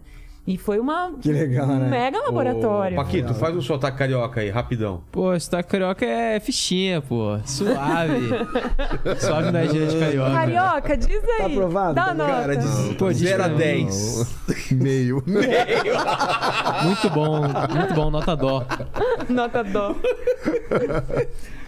E aí foi nessa. Então, pra você, logo de cara já é um, um puta trabalho, que desafio absurdo. Um assim. puta trampo, desafio absurdo. Que legal. Cara, mas era uma série muito que eu nunca vou esquecer uma cena. Dessa, era, era muito engraçado, mas é uma coisa que eu vou levar pro resto da vida naquela série. Porque a, a menina era muito louca. E tinha um personagem, não sei se era um tio, ele era muito tonto. Daí, aí o cara Era do pegou. vidro. Do vidro. O quê? Então, come isso aí. Ela pega, dá pro velho, quando ele pega, enche a boca De vidro? de vidro e começa a machucar. Hum, hum, tem gosto de sangue. Nossa. Que piada boa, cara. Hum, tem gosto de sangue. Era muito, muito Mano, eu tenho 15 anos. Que... Eu vou pesquisar Mas esse negócio. eu 20 anos, curioso, hein? cara. Vem, como que é? Uns 20 anos. 20 isso. anos. Essa aventura de Amanda? Avent- Não, chama, chamava Show de Amanda. Show de Amanda. Show de na Amanda. Show de. Amanda. Teve dois, duas Vou situações pesquisar. assim que foram novatos, que foram pra protagonistas comigo. Ela no show de Amanda e o, o Robson Kumodi numa outra Você sabe por série. que que chama Nickelodeon? Hoje a gente aprendeu por que é o nome Nickelodeon. Por quê? Não. Vem dos teatros onde se cobrava um níquel pra entrar. Olha Chamava. Nickelodeon. É, vem disso daí. Aprendemos hoje na Níquel. live da tarde, né? Exatamente. Gente, com licença. Vai lá, vai lá, Continue vai lá. o À vontade, à trabalho vontade. O- sabe que ela comentando isso abre uma, uma discussão muito importante que é como se treinar os profissionais novos. Depende muito do diretor. Então é assim, houve uma época em que o diretor ele era dono do trabalho. Ele Como assim? escalava, ele assistia. Chegava um material, você. o É do- material- dono assim, é, é- é do diretor, é ele quem manda, é ele Ah, que dá a tá. última Ele palavra, decide. é ele que decide tudo. Então ele assistia, ele escolhia o elenco que ele achava melhor para aquele papel. Assistia a obra. Ou seja, já no momento em que você assiste, você já tem a primeira relação com o filme. Você vai escolher o elenco, você vai assistir aquilo lá de novo. Existe, vai criando uma conexão do, do diretor com aquela produção. Vai uma, meio que uma, uma ligação afetiva com aquele trabalho. Ele vai caprichar naquele trabalho. Depois surgiu a, a, a- a função do coordenador. Era um- o diretor já não escalava mais o elenco e tinha um coordenador artístico que definia o elenco com que ele ia trabalhar. E, o, e o diretor entrava depois, então? O diretor já pegava. Só entrava no estúdio Aliás, pra- ainda tem. pra Ele só chega para dirigir. Tá. Ou seja, pelo menos tinha que assistir, né? Às vezes, chega tão em cima, em cima da hora, tem casos que o diretor pega e já fala, gente, se desculpa, isso caiu na minha mão, não assisti. Ele não sabe. Dirigir um trabalho sem assistir é cego em tiroteio. A gente É gera uma loucura, ansiedade, é. cara. Gera um mal-estar pra gente que tá perdido. Tá- Você tá como dublador ali, não entendendo alguma coisa, não sabe pra onde vai. Eu já tive essa situação de, na pressa, ter que entrar sem dar tempo de assistir e dá um mal-estar, gera ansiedade. Falei, o que, que eu tô acontecendo? Não tô, não tô conseguindo comer, tô agitado. Era o fato de eu não ter assistido aquela obra. Então, quando do- o diretor assiste, escala o elenco, é filho dele. Ele vai cuidar daquilo. Quando entra o coordenador, já é um distanciamento. E já se é um elenco que o diretor falou, lavo minhas mãos, não foi eu que escalei? Então é essa voz? Então tá. Ó, isso aí é o que essa pessoa consegue fazer. Putz. Entendeu? Ele não, não vai comprar briga. Quando é o, o diretor, eu tava falando disso, de- do interesse. De quando é um diretor que quer ajudar, que ensina enquanto trabalha. Sim. Que treina o profissional que é novato e traz mais coisas. Ou então, até quando é um experiente, ele ainda dá um upgrade. Sabe? Isso é importante. O, o diretor, na hora que o dublador chega, fazer o dublador se interessar por aquele trabalho. Porque ele tá saindo de uma escala, ou chegando, ou então tá agora da sala pra cozinha, e depois vai pro outro. Então tem Exato. que trazer aquele interesse. Falar, meu, esse seu personagem tem que criar um interesse do dublador pra ele parar, Vender sossegar bem o, o peixe. e se entregar mesmo. Porque o dublador ele consegue fazer no automático. Um dublador experiente, existe o razoável que serve para qualquer um, que é o que acontece quando você tá na cozinha e ouve e acha que é o Bruce Willis, quando você chega não é. Entendi. Que- por que, que acontece isso? A personalidade do dublador é tão forte, é tão marcante, que ele leva a personalidade dele para os outros personagens. Ah, exato. Ele não abre, ele não é um desce aqui, eu estou a seu serviço Entendi. né? E, é, e ele, ele se impõe. Aí daquelas. Não, eu acho que não. Que ele faz em todo lugar, as desafininhas. Ele. Enfim, é foda. O ideal é criar uma, um- uma gama de, de trejeitos, de respiração. É mais simples. Pra cada. Cara, a não nova é? gente bem só mais tem que Você tem que vestir uma luva.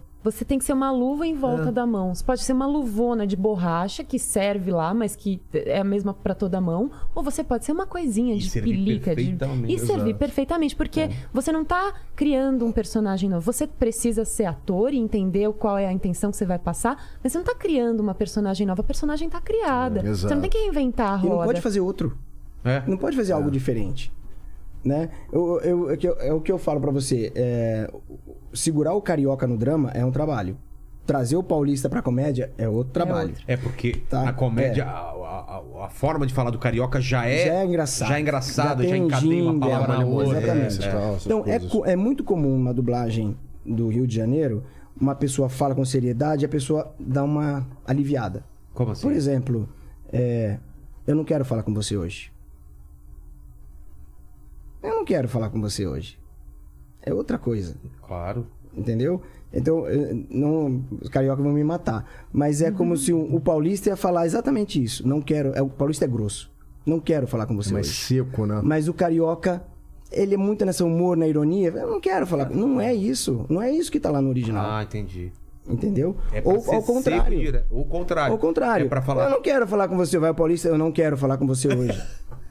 Porra, não quero falar com você hoje, meu. é, é realmente, cara. É, E esse lance de decidir se é mané, se é cara, se é mano, como que, como que é entre você... dublador, é entre É? dublador. É, na verdade, vem do cliente. Às vezes tem um cliente que não deixa. Ele Porque lá fora os caras vão usar uns termos, umas gírias, e você tem que meio que abrasileirar ou não? Pode. Tipo meme, ele bro. manja, porque acho que ele fala muita gíria. Você que é eu gíria. faço, eu faço uns bandidões assim. E aí, como que é? Eu tento adaptar da forma. Tipo, eu uso o sotaque carioca como se fosse um trunfo, digamos assim. Por exemplo, se eu faço, sei lá, um gangster, um cara assim lá do Bronx, o cara, porra, do mal e tal. Eu uso, tipo, o, o estereótipo do, do- do bandido, assim, só que, tipo, não tento exagerar, porque não é uma coisa que se passa no Rio de Janeiro. Meu irmão, É, eu posso usar que essas coisas quase que pega, porque a gente tem que trazer o filme pra gente, pra nossa realidade. Só que você tem que lembrar que o que é feito em Nova York. Então você não vai fazer o cara com aquele arrastado de surfista, né? Entendi. O cara que tá no arpoador. Mas, ó, qual é, meu irmão? O que você tá fazendo aqui? Pode. então, mas vamos lá. Tipo, um, meu erro, irmão. um erro, então, de um vilão absurdo da máfia, da- da- do Bronx, aí você vai fazendo o mais carioca possível. Qual é, meu irmão? Vou te descer a porrada, meu irmão. Se liga, rapaz, vou te arrebentar inteiro se tu não ficar na moral, tá ligado? Morro de E inveja. aí é, Bronx! né? E aí é tão delicado isso. Qual é, porque- mano? Eu vou subir o morro, mano. Eu vou te descer Pois o é. cacete. Vai, vai ser só na madeirada, se ligou? Ficha de pipoco. É, cara. E Porque- aí, o, o que, que você pega do carioca, por exemplo? Você iria pegar só a marra? O... É tipo amarra, é tipo amarra. Ah, tipo assim, malandragem. meu irmão, se você não fizer isso, Ai, eu vou te matar. Você tá me entendendo? É uma coisa assim. Porra, é outra coisa, Um né? paulista não faz tão bem quanto um carioca. É, né? Por que, que você vai falar? Mano, vou te matar, Não, quando, meu. quando me colocava pra fazer marginalzinho do Bronx, eu falei, não é pra mim, não nasci pra isso, não é da minha característica. E a gente poderia, com mais tempo de laboratório, a gente faz tudo. Claro. Mas, Sim, pô, sim. não tem todo esse tempo do mundo. Sabe? A não ser Disney. Lá a gente tem todo o tempo Disney do mundo. tem? É, eu, ia, eu ia falar duas coisas. Esse negócio de, tipo, quanto você trabalhar e ajudar o ator, o diretor ajudar o dublador que tá lá dentro, tem muito a ver com o tempo. Porque tem estúdio que pega e fala, a gente precisa... fa- Tem uma medida na dublagem que são os anéis. O anel é um trecho de 20 segundos de fita, de vídeo, de filme. Que a gente usa como forma de pagamento. É assim, sempre pra- 20 segundos? É. É, O cortado anel- 20 e 20 segundos. Se você pega um roteiro de dublador, tá tudo cortado. De 20 e 20 segundos. Por que, que é 20? Porque alguém estabeleceu isso Porque lá no começo. antigamente era um que se dublava na fita, Ah, era o tempo. no. Como é que chama? No. No, é, Era antes do No viola? No filme, isso. Na- na- Mas era no filme mesmo. A dublagem era, era registrada no, na película. Ah, entendi. Então pegava um filme e cortava. Por isso que era loop, anel. Eles cortavam o filme em 20 20 segundos e segundos, enrolavam. pá, pá, pá, Aí você fazia. tinha uma bandeja Nossa, gigantesca com um anel. trampo, Um, cara. dois, três, quatro, cinco. Aí vamos dublar, ensaia, ensaia. Prendi o anel na máquina, Tá. ensaiou, ensaiou, vamos gravar. E lá não tinha outro. E era Ficava, aquilo. é, a feiticeira, Mulher Maravilha, aquela. Toda aquelas séries Gênio, antigas. gê- gênio. E, sim, é. era tudo aquilo, ensaiado, ensaiado, gravou. Ficou, filho. Não tem outra. Gravou impresso no, na, No- película. na película. Película. Nossa, que Vamos pro desespero. próximo anel. Coloca E até anel, hoje usa então o termo anel pra 20 segundos. Exatamente. No Rio se fala loop, Loop, aqui em é. São Paulo se fala anel. E aí a gente- tem gente falando lupel, tem gente falando anelupe. Anelupe, enfim. é, tem, tem. E aí. Coisas do remoto. É, tem estu... Bom, o, o- teoricamente, a gente deve fazer uma, uma média de 20 anéis por hora. A gente recebe a cada 20 anéis que grava. Se você grava 30 anéis, mas gravou em uma hora, você ainda vai receber pelos 30 anéis, que é o equivalente a uma hora e meia de trabalho, mesmo que você renda mais do que isso. E pro estúdio, vale mais a pena que você grave rápido. Tudo bem pro ator, o ator que tá Por quê? ganhando. Por causa do dos profissionais que estão trabalhando. porque o Por diretor do recebe estúdio. hora corrida. E o diretor também recebe a então, hora corrida. se ela, se ela tem 40, é 20 por hora. 40 anéis, ela leva duas horas, ela leva, ela ganha duas horas, eu ganho duas horas. Entendi. Se ela faz em uma hora, ela ganha duas, eu ganho uma. Ah, tá. Entendeu? Por incrível que pareça, o diretor ganha menos que o dublador. É? Incrível. É. O diretor pode até chegar a ganhar mais, porque ele vai estar acompanhando a obra toda, não sei um o quê. volume maior de um horas por volume, dia. Um volume, mas a hora do diretor Entendi. vale menos do que a hora de um Olha dublador só. hoje. É, e aí, no final das contas, o estúdio vira e fala: Cara, não dá pra gravar em 20 anéis por hora. A gente precisa gravar em 30 anéis por hora. Tal, fulano, Marcelo, imagina, ele grava muito mais rápido, bota 45 por hora com ele que ele grava. Então, é, não dá pra gente pegar e ficar lapidando No- no mínimo tudo detalhe, nos fala, mínimos que Só para detalhes. cliente que paga. Por que, que pode correr? Porque o cliente, ele fala, eu tenho isso de dinheiro. Tá. Se você tem isso de dinheiro para pagar, então é essa a qualidade que eu posso oferecer. Não sem muito preciosismo de lip sync, principalmente documentário, que é um produto que é barato, É. né? E é muita gente participando. E a galera também não fica tão chata olhando pra um documentário. E é a mesma regra de produção de um longa-metragem com pouca gente. Só pode fazer até três personagens, essa mesma coisa. Então é um produto caro, onde eles podem economizar na direção. Entendi. Então tem que ser rápido. Então, a gente, quando vai fazer um documentário, a gente tenta focar, é tentar ao máximo aprender essas informações, pausa, o que, que tem, ajustar o texto muito rápido, para fazer, senão na segunda, na terceira e vamos embora.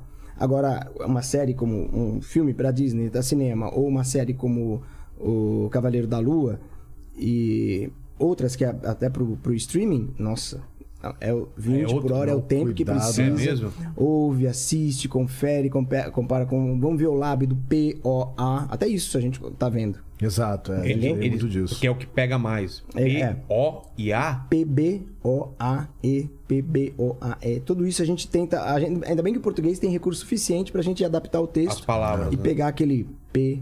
Pegar isso. A gente tem esse, esse preciosismo porque o cliente paga isso. É stop. É pare. Aí não... É engraçado essas trocas. Teve um momento, eu acho que foi um dos primeiros a trocar, talvez, por vai ver. Como assim? Tal, olha o Em tamanho. vez de falar maybe, que Fala. você bate a boca duas vezes pra falar maybe. Talvez. Talvez não tenha nada a ver com É, maybe. Maybe. Só que- Olha só, maybe. Só que Talvez. Dubla, dubla eu falando. Talvez. Agora vai de vai ver. Vai. Vai ver. Os caras começaram a trocar por vai ver. É, principalmente Tipo, por causa do tamanho ver, da... né? Não, não, por causa do tamanho da construção. Se você usa talvez, talvez eles tenham se perdido. É. Como é que é em inglês? Maybe they're lost. É. Talvez eles tenham se perdido. Nossa, olha o o vai ver é mais rápido. Vai ver se perderam. Exato. Entendeu?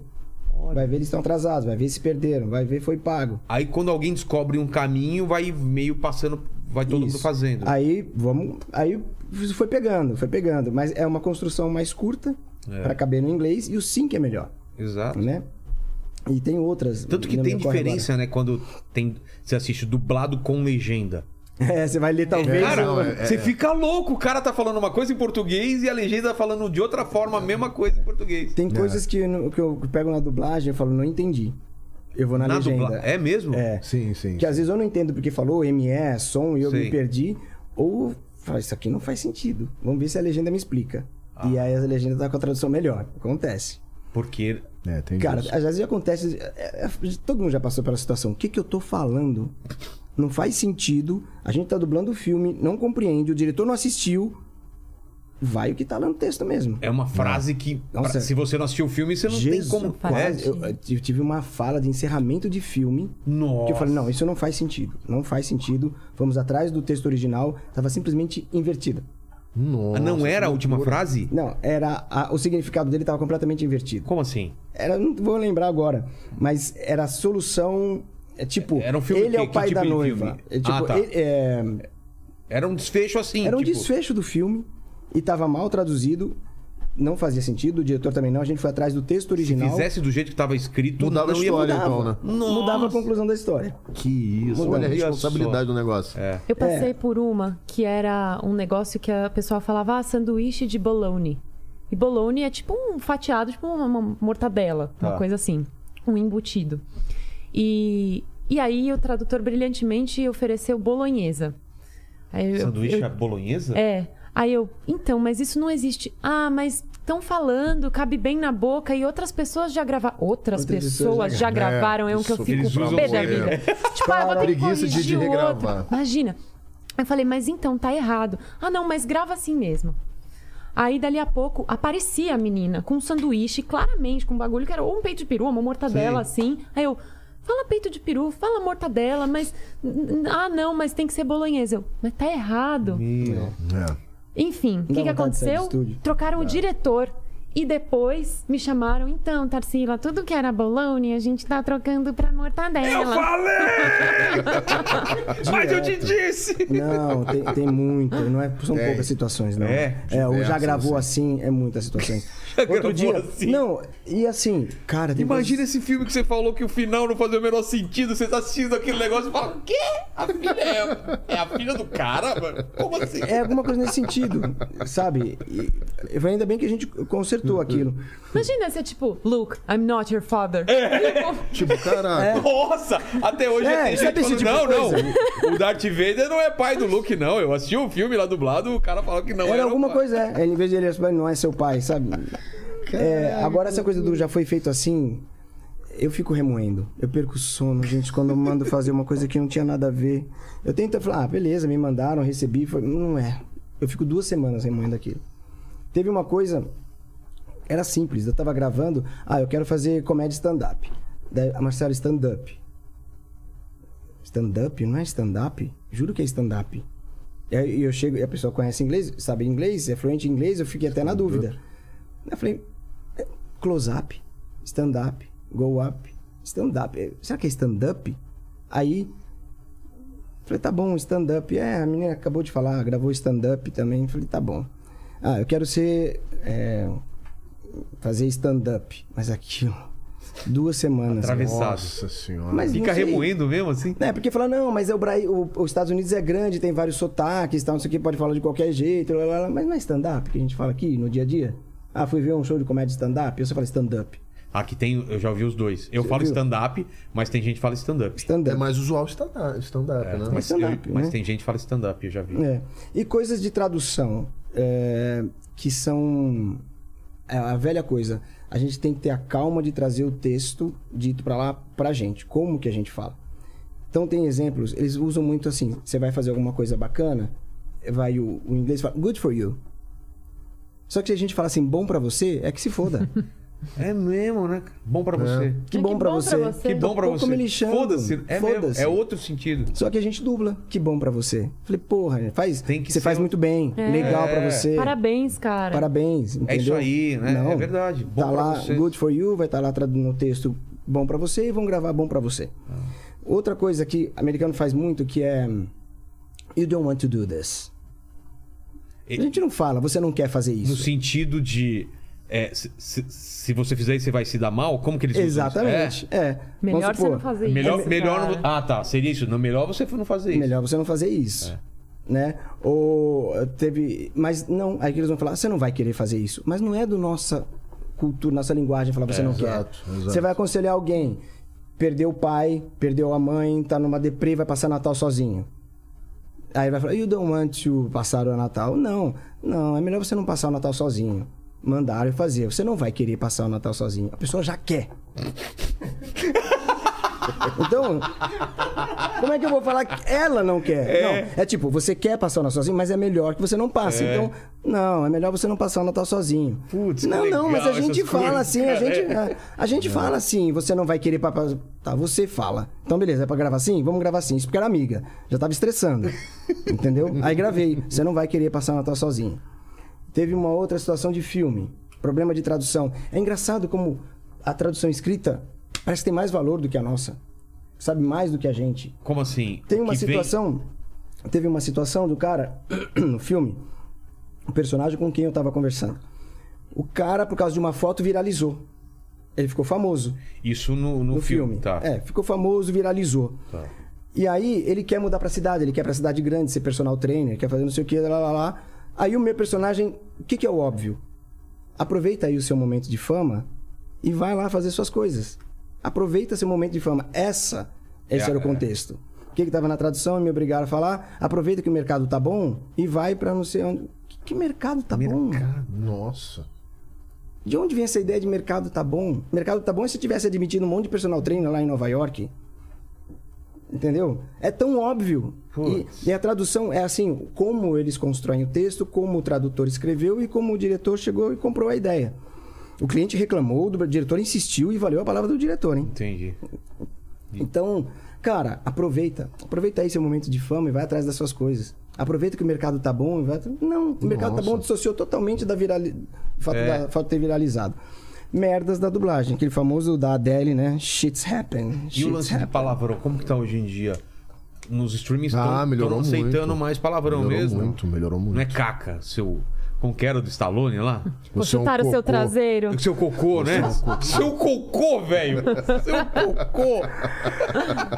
Olha, a gente ainda pergunta, né? Pode merda. Né? Bastardo, né? Que falam bastante. É, nossa. É, mas filho da bastardo. puta é difícil entrar, viu? É difícil, né? É. E olha que tem às vezes até mãe de família lá chamando o outro filho da puta e a gente tem que ser desgraçado, alguma coisa assim. Seu desgraçado. Às vezes filho da mãe, dá uma Filho- suavizada, assim. É, eu eu sempre tenho que perguntar: opa, tá merda, pode falar merda? Beleza. Mas quem que decide isso? É, vem de fora já? Vem do isso? cliente. É, É. cliente. é. Não. Às vezes é o diretor bundão. Porque Que se lá fora. arriscar. É Se lá fora foi com palavrão, eu não, não consigo entender isso. Tem né? coisa que aqui vem, por exemplo, a Globo quer exibir num determinado horário Ah, que é. tudo bem. Aí o linguajar vai, vai subir aquela faixa etária, né? A Entendi. classificação. E mesmo que. O que eu não acho legal é, tipo, o filme fala sobre drogas, prostituição, é, enfim, É. cenas de sexo e não sei o quê, e aí o outro falar seu desgraçado em vez de seu filho da puta, Seu né? burral. É. Que traseiro lindo. Que traseiro lindo. Mas, é, a- às vezes, às vezes eu falo assim, vamos arriscar. Se der merda, eu regravo. É mesmo? Mas daí o cara, não, não quer comprar briga, falaram que não. Mas daí teve isso, viu? Porque a gente conhece gente da Netflix, né? Sei. Que trabalha no controle de qualidade de dublagem. Netflix já tá um pouco mais liberal nesse sentido, não? Tá, tá. Tá, tá, tá. né? É, sim, Não, é mas principalmente Elite. liberal. Nossa, Elite, acho que se fala o que quiser naquela É? série. É.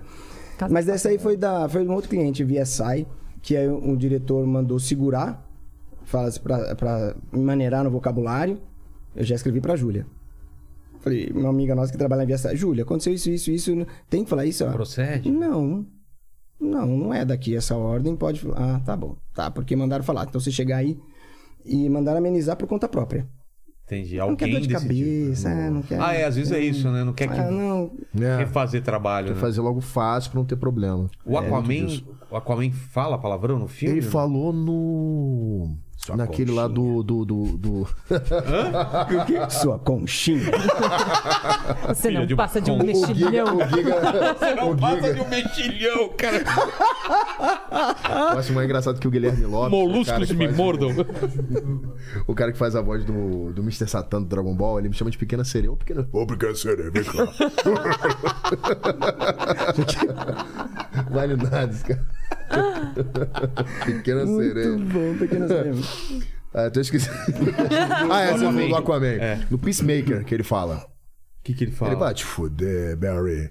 Pro, É pro mesmo? Flash, é. Porque o Flash, pô, e essa história aí? Tá comendo golfinho, mano. É, ah, não fode, Barry. Coisa assim, vai te É fuder. muito mais legal, né, cara? É muito mais legal. É a cara dele. É, ele cara. falaria facilmente isso. Se fosse o loirinho, não falaria. Total. Que é o que o Marcelo faria. É, Como seria? Você tá comendo golfinho, né, cara? é uma resposta pra ele? Não, não tem nada, gente. O que, que eu posso fazer? Deixe de besteiras, né? Não me enche. Não me Não enche. É. Não sei nada disso. Mas é, tem uma coisa que a gente usa muito, né, aqui no Brasil, né? Puta que pariu. É. A gente fala muito, mas a gente usa pouco na dublagem.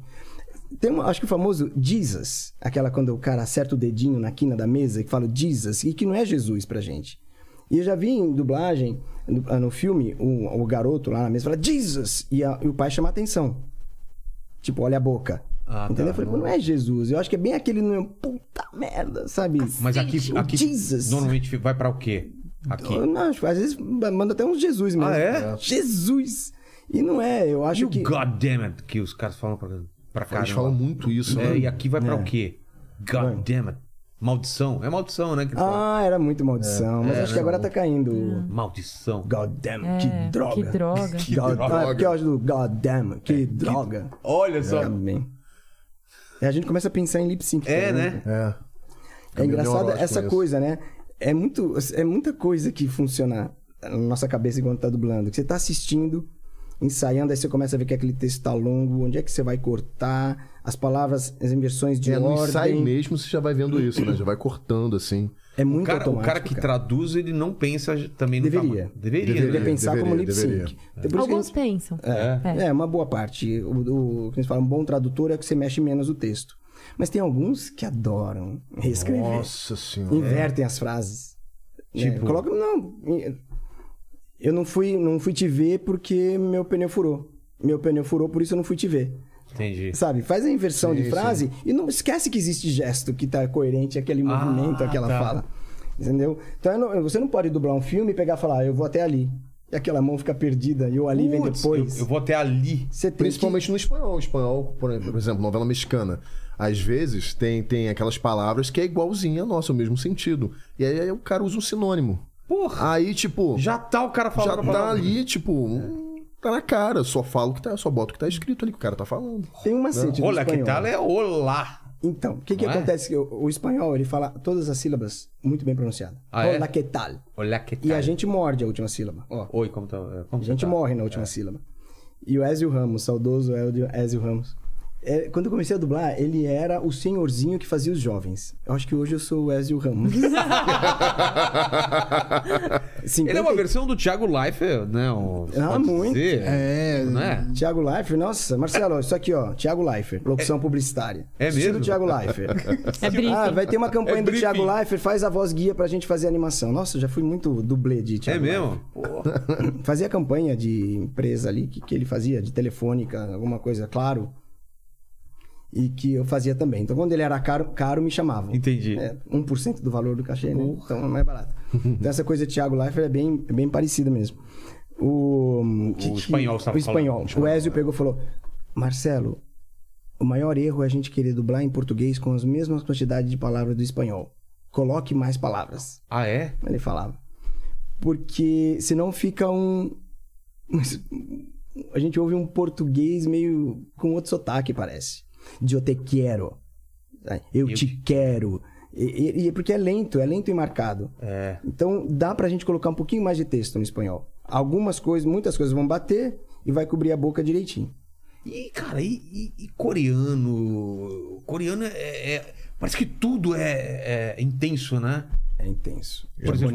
Round Six. Essas coisas que. Round Six é coreano, né? É. Vocês, Coreano, tiveram, né? vocês participaram? Não tive. Eu, eu Round Six. Ah, eu fiz. eu- Mas eu fiquei bem curioso, como é que é? Cara, o meu personagem que morreu, cara, ele era, tipo, tranquilo, assim, mas. Quase Morreram todo- 100, É, no- morreu. 99 Não, não, morreram. Teve um personagem que não morreu. É igual fala Game of Thrones, né? Não, Não, sei se meu pai spoiler. morreu. Eu não dois. sabia, não tinha assistido. Spoiler, dois não morreram, né? É que eu não lembro muito, assim, mas o meu era tranquilo, assim, de fazer. Ele apareceu o tempo todo de máscara. Tá. E aí depois. Ah, era um dos aquela- guardas lá. Sabe aquela parte do, do, do, do tráfico de órgãos? Sei, sei, sei. Eu era um daqueles caras lá. Tá. Acho que o que tinha um quadradinho na cara. E aí tinha umas cenas tranquilas, assim, tipo, em off, praticamente, tudo na máscara. Só que quando ele tirava a máscara, ele tava meio que implorando pra não matar ele. E aí, tipo, a métrica tava boa porque a tradução também tava, tava bem bacana. Isso ajuda muito uma boa tradução. Foi Vox? Né? Foi Vox, foi Vox. A tradução tava muito boa. E aí não teve trabalho, mas, por exemplo, o cara que o, que, o- que era o protagonista lá, o que pintou o cabelo de vermelho no final, Sei. que é o Marcelo Garcia que fazia. Porra, deve ter sido foda. Imagina, Deve cara. ter sido foda, porque, tipo, o cara ele é todo intenso e tal. E, tipo, não tem como você se guiar, né? Não tem como você se guiar. É muito, é muito complicado isso. É muito então você vai muito no gestual, né? Tem muito anime que a gente vai dublar, tá em japonês. É. Então a primeira leitura, a gente vai acompanhando assim, opa, parece que tá parecido. E não foi tão difícil, a tradução era boa. Sim, quando a tradução é boa, ajuda. Marcelo Del Greco, manja a dublagem de japonês. É, A Vox tá exatamente. com uma equipe de tradução de línguas asiáticas muito bacana, tá bom. assim, que já vem bem. Já vem, Quase inclusive, separadinho onde tem as pausas, você fala, beleza, cortou a frase, ah, cortou aqui. Porque tem tradução mal feita, es- especialmente japonês, que tem frases que tem, tipo, muito mais sílaba do que a nossa, ou vice-versa. Que você ficava perdido, assim, perdido. Se for literal a tradução, É, às vezes você vê, é, o cara fala um monte de coisa e é assim, eu aceito, né? É quase isso. É, os caras demoram um. Tchau, Sim, eu aceito. Aí você fala, como você vai fazer? E a Vox tá com um time de Tá tradução bom, e tá bom. revisão de japonês, inclusive de ter coisa de tipo, tá no estúdio, isso foi antes da pandemia, assim, mas tava no estúdio, ó, a gente tá com uma dúvida na pronúncia dessa palavra aqui. Ah, pera só um minuto, vou chamar. O cara veio até o estúdio e falou: Não, isso aqui você fala assim, ó. Sei lá, o nome da menina, que era Retsuko. Tem que falar com esse R quebradinho no É, começo. Não é Retsuko, não é Retsuko. é Retsuko. Ah, beleza, Não, o. Glauco mesmo fala japonês, que dirige One Fala, Piece. é. É. Ele é É, fluente é, japonês. Nossa, o pessoal fã de mangá e anime, nossa, eles vão Cara, estudar estudam, japonês é pra assistir no É, original. ele chega e fala assim: não, deixa eu ver aqui a tradução. Peraí, não, É. tá errado. O que, que tá no original? Ele tá falando isso. O cara corrige na hora. É. Você fez lá o Ace, Ele né? manja. Fiz. Então, aí é. Ele manja. Fazer ja- japonês, o cara manja japonês mesmo. Não, e deve ter uma cobrança dos fãs também de falar, putz, aqui tá errado, de, de O quê? Não é? Os caras os caras assistem É direto. aquele que eu falei do É. ficar com o na mão mesmo. É uma legião de gente vigiando o trabalho. Anime, a gente fala, Tem, "Uf, tem, tá tem, bom, vamos tem. lá fazer um anime. Attack on Titan, vocês fizeram alguma coisa ou não? Não, eu- Não, Dos não, últimos- não chega a fazer, não. Dos animes que vocês fizeram o quê, então? Vamos lá. Do- dos últimos, mais recentes, vocês fizeram alguma coisa? Que eu não manjo muito de anime também. O nosso amigo aqui, que é o cara dos animes aí, me fala. que, o que, que você quer perguntar pra eles aí? Nossa, tem muita pergunta, meu pai Então, do céu. então esco... Ah, você anotou? Lógico! Fez a lição de casa aí. Mandíbula está me ajudando aqui Ah, no então boa, WhatsApp. então boa. Infelizmente ele não conseguiu participar do episódio de hoje, não conseguiu vir aqui, então eu estou representando ele, por É. assim dizer. Se fosse dublar você, você falou muita coisa pra fa- falar assim. "V- Vou fazer a pergunta aí, entendeu? Ah, posso começar falando a mensagem do Mandíbula? que Claro. ele mandou aqui? Se for eu- alguma coisa que possa falar, né? Ah, lógico. Não, ele mandou uma coisa pro Marcelo. Ele falou: De verdade, fala que eu amo o trampo desse cara, tanto em Psyche quanto em Dragon Ball. Meu desenho favorito e minha série de comédia favorita. Precisamos falar de Psyche. Essa é a melhor série de comédia que existe e Psyche, tem a melhor Psyche. dublagem que eu já vi. De verdade. Eu Obrigado. quero saber como que é fazer essa série, porque é incrível. É, o Saiki, o cara é, é alucinado. É um, é um cara que é- ele é um grande observador, treinado pelo pai, que era investigador da polícia. Ele percebe, aten- tem muita atenção nos detalhes das coisas, da roupa da pessoa, tudo. Só que é, ele sabe tanto e ele quer se passar, ele se passa por vidente. Então ele diz que o que ele tá captando, ele tá tendo vi- são visões que ele tem do que tá Na verdade, aconteceu. é tudo a dedução. Porque ele não tem como entregar as provas, ele não pode, né?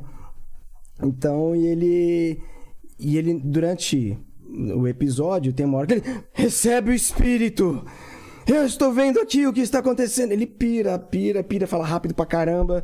E tem essa coisa do, do gestual que a gente tem que acompanhar. E é muito trabalhoso. é muito.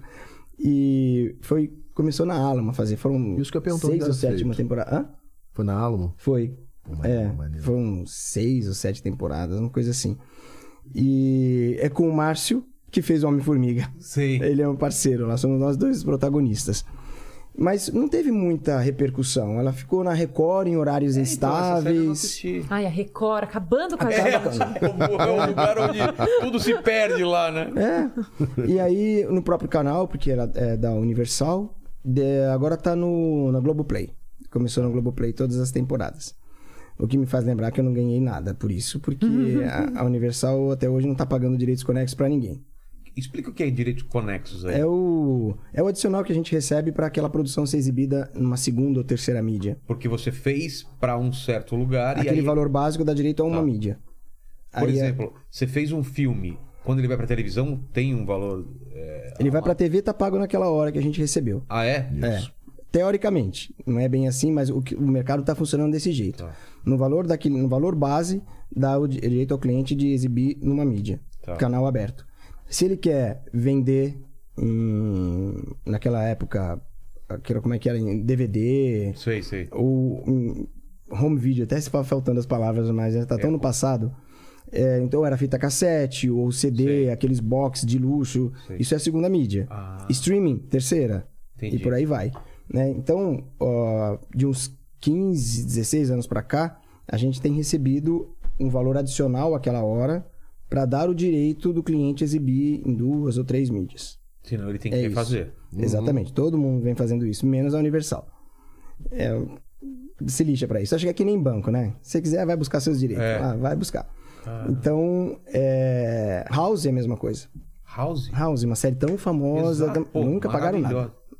É Só mesmo? pagaram o valor básico. Já vendeu, já foi pra canal, agora reestreou, se não me engano, Fez, na Bandeirantes. fez House? Dr. Dr. Chase, o loirinho lá australiano. Sei, sei. O Chase. E o. Ele é o E cara dos louros. O cara do Tudo quê? que é louro é ele. Do- Tudo é loiro, vai pra você. Por Eu que já vejo um será? louro, Os já bonitinhos, eu acho que eram os bonitos.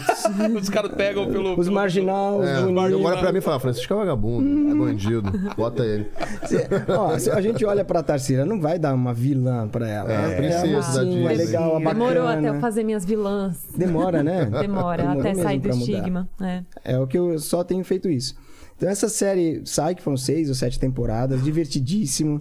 É, o cara é muito engraçado. Só que ele. te- é, e eu acho que é porque ele tem um jeito brasileiro de atuar. Não é muito americano. É muito brasileiro. Até o jeito que se mexe, o que ele se veste. É muito. e- Ele não mas parece gringo, né? não parece. Parece gringo, Não é parece. maneiro. Por isso que fez tanto sucesso, assim, que a galera curte muito. Eu É. não sei se tem alguma medição, mas eu tenho consumido mais material dublado do que antes. Eu não sei se isso é uma tendência das pessoas ou se é uma coisa minha, mas eu Tá antigamente tinha comigo, é? mais preconceito, eu preferia na língua original e hoje eu não me importo. Ou, a- ou ultimamente eu até tenho preferido assistir o dublado, principalmente quando é, é material asiático, quando é alemão, por exemplo, Dark. Eu, eu- putz, Nossa, cara. eu prefiro Nossa, ver o dublado, sério, cara. cara. É, porque senão a, a, a linguagem às vezes raspa muito É. no seu ouvido e você começa a Exatamente. prestar atenção em outras coisas, né? Que Dark, não- é- que Dark era coisa que eu tava assistindo legendado e não entendia e ia pro dublado pra ver É, uma explicação melhor, porque é muito exato. confuso. É. Muito, É muito, muito, É. muito. É, Você aquilo tem que estar que com atenção total pro que tá acontecendo lá, né? Então, assim, filmes, né? O material que tem muita fala, filme de Woody Allen, que parece que ele joga É. o tema, deixa os atores lá trabalhando, todo mundo falando simultâneo. Então, muito, muito texto ou um apelo visual muito grande, aí é dublado, que senão a gente perde Não, tem, realmente a tem imagem. pesquisa que você, sim. quando você tá lendo a legenda, você tá perdendo uma porcentagem do Perde filme. bastante. É Que é impossível. resumido, né? A Não tem é como. a resumida. legenda daqui e a tela é enorme. Você tá perdendo coisas. Existem, né? às vezes, informações importantes pra Exato, trama. exato. Que daí na legenda a gente acaba não vendo, É. né? Mas eu não assisto. Eu preciso relaxar, eu assisto coisa legendada. Sério? Senão a gente não relaxa, Senão você cara. tá trabalhando. Não dá. Não dá, não dá.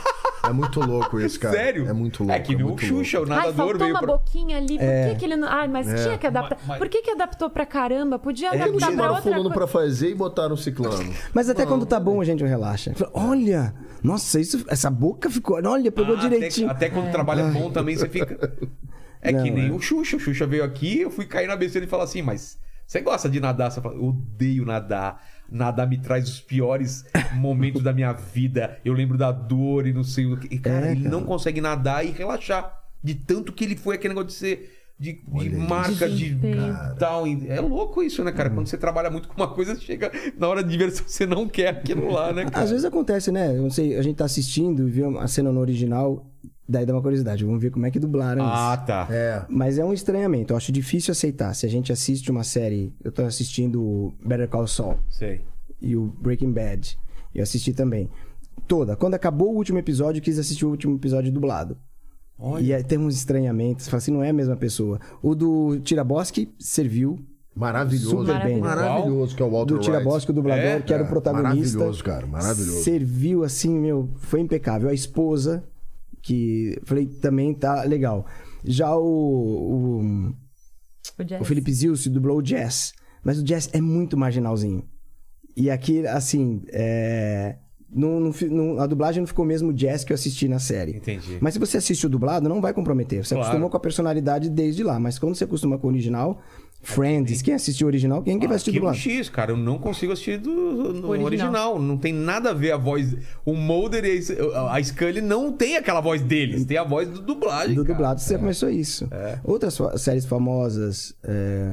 Grey's Anatomy. Sei. Nossa, meu marido é fã. Eu assisti.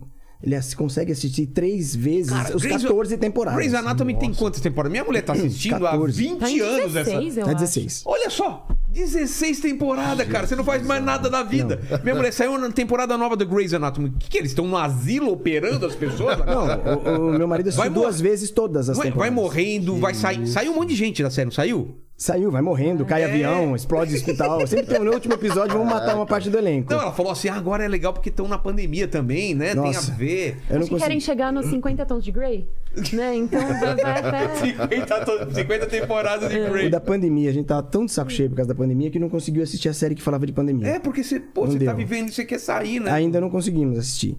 Mas tá, Mas- tá na décima. Sexta. Nossa. E aí, é, o que acontece? São muitas temporadas. Quando eu fui colocar o dublado, pra mim tava tudo invertido. Tudo em lugar errado. As vozes não combinavam. Aff, não consegui. Incríveis dubladores, o pessoal. Mas é o que eu falo, É não é costume, culpa da dublagem. Mas eu tão acostumado com a Meredith, e acostumado com a irmã, e acostumado com a Torres, Sei. que pra mim, peraí, a, a voz da Torres tá na meta, isso aqui tá tudo trocado. E às vezes é isso também. A gente chega e, sei lá, o cliente manda um episódio pra gente assistir e fala, escala. Aí você ouve um trechinho, alguma coisinha, você fala, putz, acho que o Marcelinho vai ficar bom ali. Você não entendeu É, acho que eu vou ainda, né, o escalar. É, exato. E aí, quando você vai ver no, no desenrolar da série, puta, o Marcelinho ia ter ficado melhor naquele outro cara. Exatamente. E assim por diante. Lost também é uma série que eu, que eu assisti dublado. Ah, eu Porque era na cheirador. Hã? Eu era o cheirador. Aquele, aquela cena, né? Do, do Not, Not Penis Boat lá, do, do- aquela cena famosa, né? Não, Que ele, que ele tá morrendo, eh, tá, tá enchendo a, a cabine e ele escreve uma mensagem na mão, não é? Ele? Não é com o personagem dele? não sei porque foi trocado no meio da greve. Putz, Tiraram é o trabalho mesmo? da gente no Lost. Por quê? Então, eu dublava o cara que que eu fez o Senhor dos Anéis. É. Sim. Que era o loirinho lá, era maluquinho. Aí a gente É o. gravou. Qual é o nome dele? É o. Vê, vê pra gente, esqueci o nome Ah, dele. que eu, tô, eu acabei de dublar com a Angélica numa outra série. Ele É? voltou e Ah, dele também? fazer uma série dele. Eu vi, é, eu vi uma uma série dele chamada. Flash Forward. É Flash Forward? Não, né? Fala do quê? Não, mas essa ca- ca- acabou já, não é essa daí. Não, eu acabei de dublar uh, É no mês passado, uma Ah, série então, nova. É futurista, coisa de outro planeta, uma Ah, coisa não, assim, não, não. na viagem. E também o Rio de Janeiro me chamou pra fazer um outro filme com uma participação dele. Uma participação pequena, no longo, eu fiz. Pô, que legal, cara. Mas o, chamaram. Só que no, o que aconteceu no Lost? Foi no meio de uma paralisação. O Garcia Júnior que veio aqui, ele era da Disney. Sei. E ele, como representante da Disney, tinha que botar a coisa pra funcionar. Mas o Lost é da Disney? Era a distribuição da Ah, Buena- é? Buena Vista, que é da Disney. E ali a gente Você em greve. não é da Disney? Tudo é da Disney. Tudo é dele. Vamos comprar esse podcast. Você não Tomara, comprou né? ainda? É. Já pensou o cara chegar Não perca as de últimas dinheiro? notícias quando É. acabar esse programa. e aí ele tinha que botar a coisa pra funcionar. Algum estúdio tinha que fazer. Aí São Paulo vai trabalhar? Não. Não vamos gravar. Aí eles mandaram pra Ebert ou algum. est- Acho que foi Ebert que tinha dubladores contratados. Esses dubladores contratados não podem se negar a trabalhar. A gente, por ser freelancer, trabalha onde quer. Entendi. Os caras são Eles contratados. foram forçados e a série foi pra lá e continuou lá. Então, Mudou tu- todas, todas as vozes todo mundo, é todo o elenco pra lá. Nossa. É, foi nesse meio. Então, Você achou o nome do personagem? o nome do ator do Lost Eu achei um nome, é o Bale, Bailey. Não, não. Não. É... Mas o, o, o o nome do ator, você lembra? Agora que eu não vou lembrar, agora É. que eu devo lembrar. Putz. Mas eu vejo aqui, pô. É, Deixa eu ver o elenco, o elenco Lost. aqui, ó. Deixa eu ver aqui, peraí. Tá aqui, ó. É... E foi fazendo outras coisas, eu fui fazendo. Pô, ele tava sumido esse cara, né? É, no... E, e no Senhor dos Anéis... Ele era o Mary, aqueles dos Ah, aninhos baixinhos lá. verdade. Como é que é o nome daquilo? Hobbit. Os Hobbits. Os Hobbits. Hobbits. Aqui, ó. Cadê? É aquele. Achou? Dominic, Isso, Maravilha. isso. Ó, vê o Charlie trabalho Pace. dele, por exemplo. É o Charlie, é o Charlie. Charlie. Charlie. Verdade. É. Nossa, você falou do Not Penis Boat, agora eu tô, tô tirando umas teias de vai ter aranha aqui dos Nossa, cara, é uma série que todo mundo fala mal, mas é a série que eu mais lembro com uma, uma, uma memória afe- afetiva do Lost. É muito foda. Eu- foi uma série que eu acompanhei, Moonhaven. tentava des- desvendar os mistérios. Essa que é? Aí eu achei a que era uma série, só pra aquela época. Runner. Que Exato, assistiria hoje. Minha, minha mulher assistiu do começo, tipo, uns dois anos atrás, e Sim, adorou né? também. Então ela funciona. O que que é? A série nova dele Como é chama? Moonhaven. Moonhaven. É coisa de vivida em outro planeta, Sei. essas coisas assim. E é, seis episódios acabamos de dublar. Tá. Aquele que assistiu, aquele que assinou NDA tá falando Isso. tudo aqui, né? Ups. NDA é o, o contrato. Cale de- a boca, né? É, Não fale nada. Não pode falar nada. falar nada. Não, mas já tá aqui, né? Tá na lista no. Não fui eu, foi, foi o site. Exato. Liga o ar de novo, por favor, aí. É, continue então, Max, que você começou a- a- os questionamentos aí, vai. O Mandíbula ele tá assistindo e mandou outro aqui. Ele falou: pergunta para todos: se fazer um programa tão longo, com tantos episódios, também faz um dublador ficar de saco cheio, igual a gente vê com muitos atores que até decidem largar os papéis. Quando as- tipo anime muito longo, você chega Qualquer o série? saco. Não, eu gosto. É bom. É bom. Eu curto Ainda mais se o cara ficar vivo até o final da temporada é bom, né? É, só se Não às vezes calha de você fazer um personagem que você acha que não é pra você. Aí é uma tortura. É. É E verdade. o lance de mudar a voz também tem, envolve outras coisas, né? Tipo, às vezes vai pra um estúdio onde você não trabalha. Tem, tem essas coisas, infelizmente. Então, às vezes muda, não é porque. O cara se encheu. encheu o saco, é porque às vezes aconteceu alguma coisa Tem umas interna. mudanças bem, bem, bem famosas, tipo Homer, né? Eu lembro quando mudou a voz. Isso foi lance de processo. Ah, foi processo? Foi processo.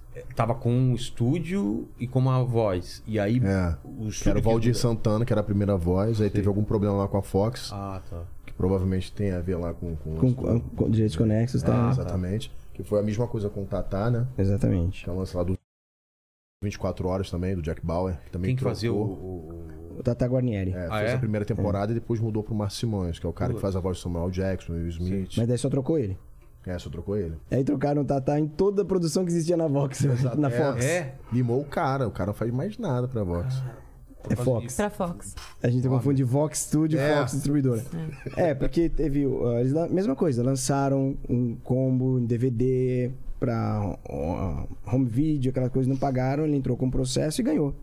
Mesmo. Foi longo, mas realmente deu direito. Né? Ele recebeu pelos três anos que ele participou e que foram que comercializaram esse material sem pagar é, adicional.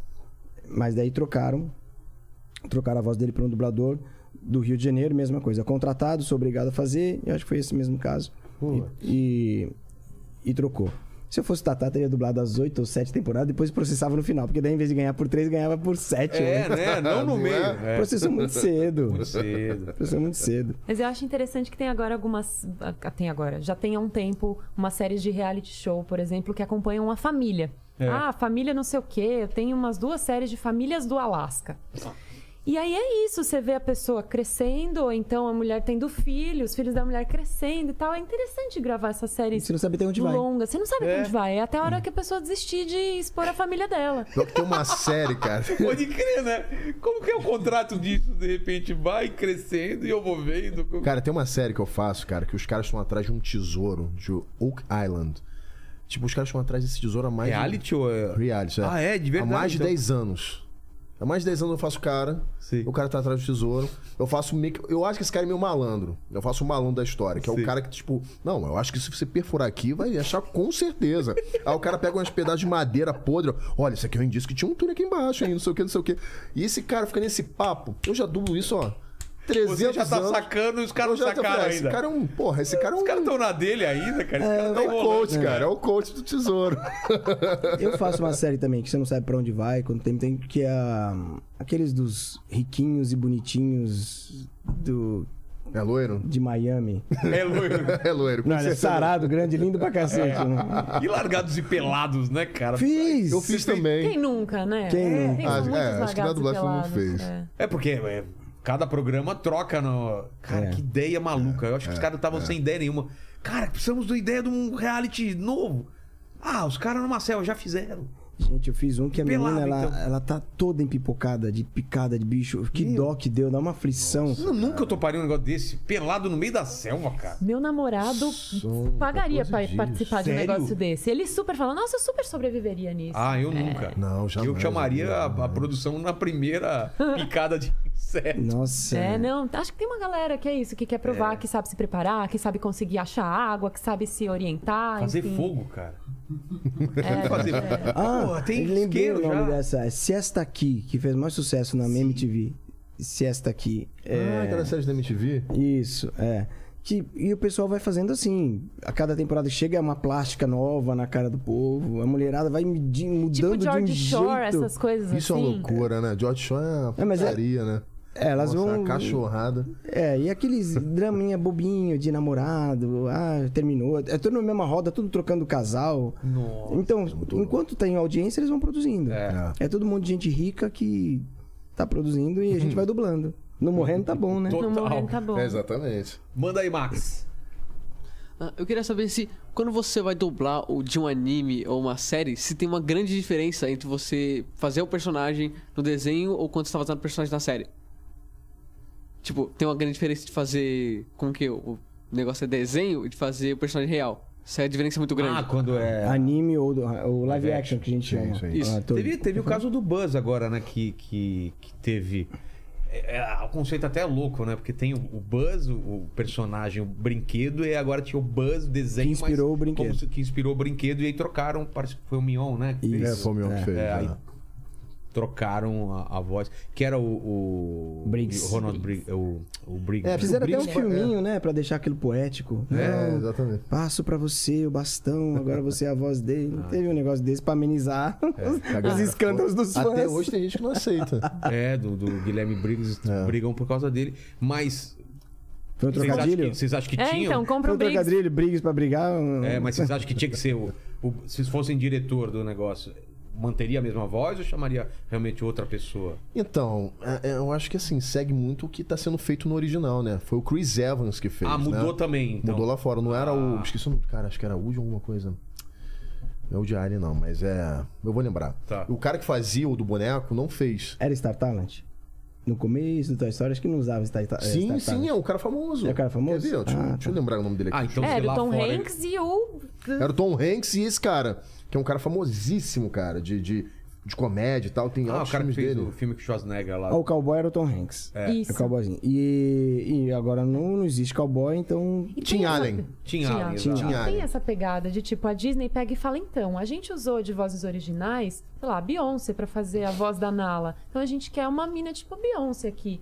E, mano, a gente simplesmente, lá, não, não tem essa mesma cultura. E é diferente você fazer voz original de fazer Exatamente, dublagem. processo. É, claro. Então, assim, a gente tem excelentes atrizes aqui e excelentes cantoras aqui, mas que não tem necessariamente a técnica em dublagem, que é uma coisa bastante diferente de você pegar uma coisa do zero. De, de novo, é aquele negócio de construir a personagem ou vestir uma luva. O que, que é mais Fala- difícil? O que, que é mais que você fácil? tá rindo aí. Não, não, é que a gente tava comentando aqui que ah, lá, lá na gringa eles pegam a Beyoncé pra fazer a voz, aqui no Brasil eles pegam a Jojo Todinho pra fazer. Pois, pegaram. porque, ó, é porque lá tem o lance do, do cara ser completo. Ele é cantor, é ator, Ator, sabe né? Tudo. sabatear. É, é. E aqui não, as coisas são mais Mas separadas. eu acho né? que teria o Aqui mesmo chamaram apelo, a viu? Isa pra gravar. Eu achei que ficou da É? hora. E Foi a assim, de, a Isa, A a, Isa? cantora Isa. O pesadão, pesadão. Ah, tá, tá. E, enfim, de novo, Disney tem dinheiro, tem tempo pro diretor pegar, lapidar, mexer, não sei o quê. Às vezes dá ruim. Tipo, enrolados com o Luciano Huck. Putz, isso daí Isso é. pegou muito mal. Não só pegou, ficou horrível, assim. Não é só pegar, não é só pela, pela honra, é pelo resultado, E sabe? depois do podcast aqui, né? Nossa! Ele veio aqui. Não, Não. não. O, o diretor, o Garcia Júnior, É, ele falou contou como é que foi o processo. Ah, ele O cara chegou, é. ele fez o que ele queria. É, falando. Ah, o Garcia Não, só precisava- fez assim, não, tá, bom. Vai lá, faz tudo. Precisava fazer. Não, não vou fazer. Então, tipo, É. tá bom. Então. Não, não, vou fazer você e eu aqui. Luciano Huck, é. É isso. Loucura, loucura. Loucura. Loucura. Tomara que a filha dele tenha gostado. Não sei se tem filho, não sei lá. É, mas Ah, isso era legal também explicar pro pessoal a diferença entre voz original, que você falou, e dublagem, né? Que são É. dois trabalhos aí. diferentes. É, Porque... não, eu vou só também responder a Ah, pergunta tá. do Max antes. É, eu acho que a maior diferença de animação e de live action, principalmente quando não é uma animação tão precisa, às vezes a gente pega anime que é assim, que a animação da boca não tem, não tá tão colada no som. E às vezes você tem que disco, assim, eu me guio muito pelo ouvido, assim, acho que vários dos nossos colegas se usam mais do ouvido do que do visual às vezes. Ah, é? E quando o som não tá exatamente colado na imagem, isso mais atrapalha do que ajuda. Porque você tem que a falar. gente tem que dissociar do áudio e ir atrás só da imagem atrás só da e ignorar imagem. o que está escutando. Então, uma, a- É, as tem desenho animações. que é basicamente só isso, né? É, o anime bate boca direto, assim. É, tipo, né? Não, tem- e às vezes é que- isso. O anime para de mexer e ainda tá soando som, ou o anime continua mexendo e não tem mais som, e a gente tem que ir na boca, porque senão dá a impressão que a dublagem que tá mal É, feita. Mas o pessoal, o- os fãs têm mais paciência com a voz original em japonês, fora de sync, do que com o dublado. Isso. É O mesmo? original pode estar fora de sync, não tem É problema. original. É original. Mas o Sabe o que dublado. É Mas, intocável. mas Mas- tem um. Tem um pode seguir. Desculpa, não, só que Imagina. tem alguns desenhos ou, ou live ou é animações de computação agora que estão tão fiéis que é quase a mesma coisa, É que mesmo? não difere tanto tecnicamente, na minha opinião, né? De- Só tem uma coisinha. O, a- o- Acho que só existe uma correspondência, a gente falando aqui. A minha voz, ela correspondente exatamente à minha expressão. Apesar de estar com peeling, minha cara tá caindo, deve estar Qual tudo vermelho. Ninguém tá vendo nada, você Qual tá ótimo. fez? Aquele é químico? É, sei lá, eu acho que é um crime, que daqui a pouco começa a descamar. Então, é, Ficou preto meu rosto, assim. Sabe quando fica aquele negócio de casca de ferida preto e vai você não pode sair de casa. Né? É. isso? Pra, pra parecer Peraí, bom, né? Que isso? Ah, eu tenho 53, tô com cara de 52. o... Tem uma coisa assim, a, a expressão humana, ela, ela tá muito... Existe uma emissão de voz correspondente a ela. A gente Tá não pode falando- puxar... É, É, no olhar, todas as nossas Sei. musculaturas, mais de 100 músculos, sei lá quanto... E a gente, no mesmo anime- que não saiba, a gente reconhece isso desde criança. Você é treinado pra saber quando a pessoa tá brava, quando a pessoa tá E a feliz. intensidade. E a intensidade. Tipo isso aqui, ó. E a intensidade. É, Isso aqui vem junto. exato. Se eu for dublar, e a intensidade? Vai sair Eu Tô falando mais alto É. do que a minha expressão. O desenho, ele comporta variações. A gente pode fugir um pouco do original e fazer a nossa versão. Ah, tá. Ele comporta porque aquela expressão dele tem, cabe, tem uma margem maior. Mas a- o live action é- tem que ser muito preciso. Então, o que mais o pessoal tem ouvido hoje em dia é fala mais baixo. Fala mais baixo. No, no Que é o live live tom do action. cara. É, É o mesmo? que o cara tá fazendo. baixo. Se o cara Cara- fala baixo no original, né? Acho que o colega que faz a cena nem ouve o que o cara fala, porque é impossível. Ele tá tudo aqui, ó. Eu procurei por você. É uma coisa... Jack Bauer era assim. Sim, sim, É. presidente. Sim, vamos, não sei o que, não sei o que. E você e, e aí a gente começa a ver umas dublagens mais antigas, que a gente assistindo dublado, você fala: "Ah, o dublador tá mais alto. O dublador tá mais Muito alto. forte. Tá mais Ah, forte, tá muito forte. tá muito forte. O desenho comporta. O desenho comporta essas variações. Então, numa cara que fala: é, "Ei, onde você vai?" E você vai: "Ei, onde você vai?" Serve, Entendi. mas não serve para um humano. Entendeu? Então, o ajuste fino do live action é muito maior.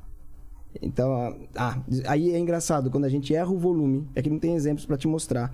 Quando a gente usa um volume errado, uma intensidade errada, descola a boca da cara. Mas não assim. dá pra corrigir na pós depois. Não, porque não é, Não o, é o volume, altura. a emissão que foi Ah, dada. tá. A intensidade Não da é fala. simplesmente falou mais alto, então abaixa o volume. É o jeito de. É o jeito, é. Sabe, mid? É o velocity, assim, não é a. Como assim? Fa- Falei merda, né? É, eu, é. Nossa, Tá. eu, eu agora, pô, eu não entendi É como se nada. fosse. É, quando uma, uma pessoa tocando piano, Tá. é diferente dela fazer assim devagarzinho na tecla e dela dar uma puta martelada. Entendi. E que é diferente de você tocar esse mesmo volume, esse mesmo áudio com o volume no talo ou com o volume baixinho. Se você pegar e pegar uma pessoa dando uma martelada no piano com volume baixinho, não é igual a, ao mes a mesma, os mesmos decibéis de uma pessoa que tocou Entendi. baixinho. Ó, você aí. Eu tenho que dublar. Entendi. Entendi. Se eu vou. Entendi. Entendi. A voz, ela desloca. É como é, você tá assistindo o filme e a voz não sai da boca daquele ator. É. É E como... tem muito ator que não articula, né? O cara Não. fala assim. "É, tio." O cara tá aqui assim, é tipo. Aí você tem que falar tão, tão baixo quanto Então, ele. sem articulação com Eu te odeio. É tipo isso, é isso. É isso. Aí o, mixa, o mixador lá, o operador vai ter que dar um jeito, mas é exatamente isso. Você tem que emitir do mesmo jeito que o cara tá fazendo. Eu acho que é recurso técnico. Porque eles não falavam tão baixo assim antes, antigamente no cinema. Deve ser essa Como coisa de falam hoje. naturalismo, o pessoal fala. É, naturalismo Mas eu acho que é é capacidade de captação. É, gente. melhorou também, Também, muito, também, né? A capacidade. também. Porque também. o- é um boom, não pode entrar na cena e o cara pode. É, não sei. Tava pensando o que, que eu vou fazer aqui e tal. E, e, a- e a gente sossegar, saiu, saiu da rua e vem de um outro trabalho que você berrou pra caramba, ajustar isso é muito difícil. Ele, principalmente. Nossa, cara. É loucura. Esse cara precisa. Nossa, você precisa pegar assim, amarrar na coisa. Menos! Segura! Segura! Ele É. vai embora. Ele vai, ele é muito louco. Ainda mais se eu vim de um demônio de um game assim, né? É. Daquela Você vem assim, cara, pra fazer. E se é um personagem mais delicado, mais suave. É, você tem que baixar a difícil, adrenalina, entender, parar, ouvir o que o diretor fala, que às vezes é.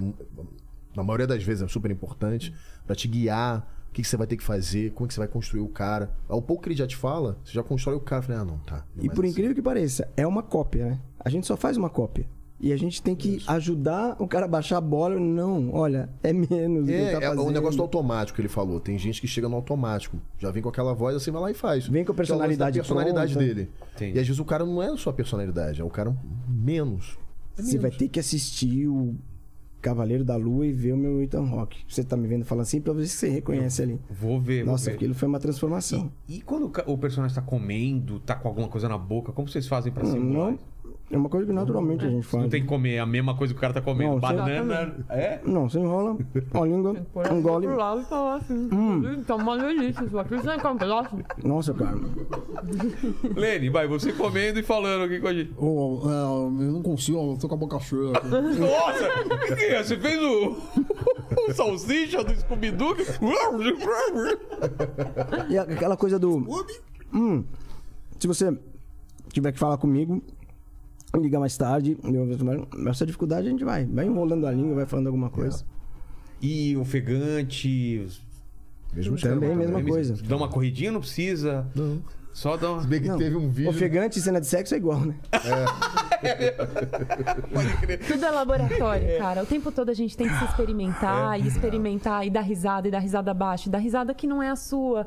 É, eu, eu falo, eu, eu trabalho muito com criança, né? Eu tenho, tenho várias séries que eu tenho que dirigir criança e que, às vezes crianças que nunca dublaram. E às vezes, ó, você tem que dar risada. Como é que ri? Você pode pensar numa coisa engraçada. Eu posso ir até dentro do estúdio e cutucar sua barriga pra ver se você dá risada. Você pode pensar em dar um. Finge que alguém tá dando um soco na sua barriga.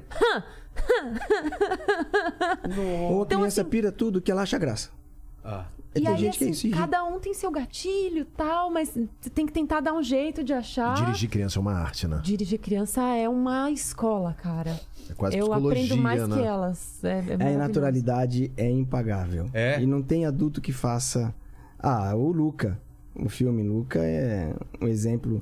Da Você vai assistir, tá incrível. É. De repente, o, o diretor ganhou lugar no céu pra Sério? dirigir aqueles dois protagonistas. Você assiste, a maior naturalidade do mundo. Mas teve até emenda de palavra, sabe? Sério? É, aproveitando aquilo tudo, porque é gente muito novinha. Tem criança que você nem lê, né? Você tem que soprar o texto. Eu gravei com meu sobrinho, ele tinha cinco aninhos. O personagem era muito pequeno no desenho animado, era quase. Era um menino começando a falar. Então eu soprava pra ele e aquela dificuldade da criança, aquela imperfeição da fala da criança deixava muito fofo. Muito autêntico. Ah, é. Muito autêntico. É, é lindo. Dá um puta trampo, mas é tão legal quando assiste. É, é bem bacana mesmo. É, eu tive uma. A gente fez, né? Você que fez com o Foi, meu sobrinho, foi, né? foi. Só Foi que era Quartz? fácil porque era só narração, né? É. Era um desenho animado que a gente fez lá na produtora. E, e era uma voz de um menino de 7 anos, 6 anos. Aí meu, meu sobrinho fez. Você- ele lia ou você ia falando pra ele? Ele lia, né? É, alguma coi- algumas coisas ele, ele ia lendo, e aí, quando era um pouco mais emotivo, a gente falava pra, pra ele ler um pouco mais devagar, um pouquinho mais alto. E um era uma história maluca, porque ele tava em cima do Cristo Redentor pra pular, então tava toda imprensa, polícia. Como que você chegou até aí? Como que não sei o quê? E ele contando a história que os pais dele é, voaram e pais dele sofreram um acidente de avião, então ele tinha a ideia que ele queria voar aqui nos pais dele, tem super-heróis, então era uma, uma- era complicado, né, dirigir. A a criança tem a parte lúdica muito É, forte. você fala, ela acredita. A, a fala é essa: Mamãe, onde você vai? Então pergunta lá: Mamãe, onde você vai? E vai. Mamãe, onde você vai? Pode, pode- você vai ajustar um pouquinho mais projetado, o que precisar, mas eles embarcam. Embarca. É, muito legal. É, é- criança é muito bacana. E, e aí só complica quando fica adulto. É mesmo. Que aí tem. É, aí vem outra coisa, né? Começar a dublar. É né? o julgamento, gente assistindo, você tem que mostrar serviço. É terrível para adulto começar, começar a dublar. Jonas Mello, né? Famoso, de televisão em segurança, né? Não, mas ficou bom, mas ficou bom. Pô, o cara faz TV, famosão, entendeu? E o pessoal fica inseguro mesmo. Quando é uma área que não, que não domina muito bem. Agora, sobre risada, uma pessoa que não ri na vida, ou infeliz, Sei. não conhecer a gargalhada, é difícil. Imagino que sim, né? A fazer aquela a, a risada que, que empolga. Mas né? já teve. Deve ter acontecido de alguém ter que fazer, dublar só risada, né? Enfim, é, porque a pessoa vai indo. E não é Nossa, isso, né? horrível. É. Você faz essa sua risada quantas vezes você quiser. É. Dá um tum, ri, você vai. e, e tem que ser uma risada. é, a gente fala que a gente não sincroniza a sua fala, né? A gente tem que sincronizar a emoção. É. Então, não adianta.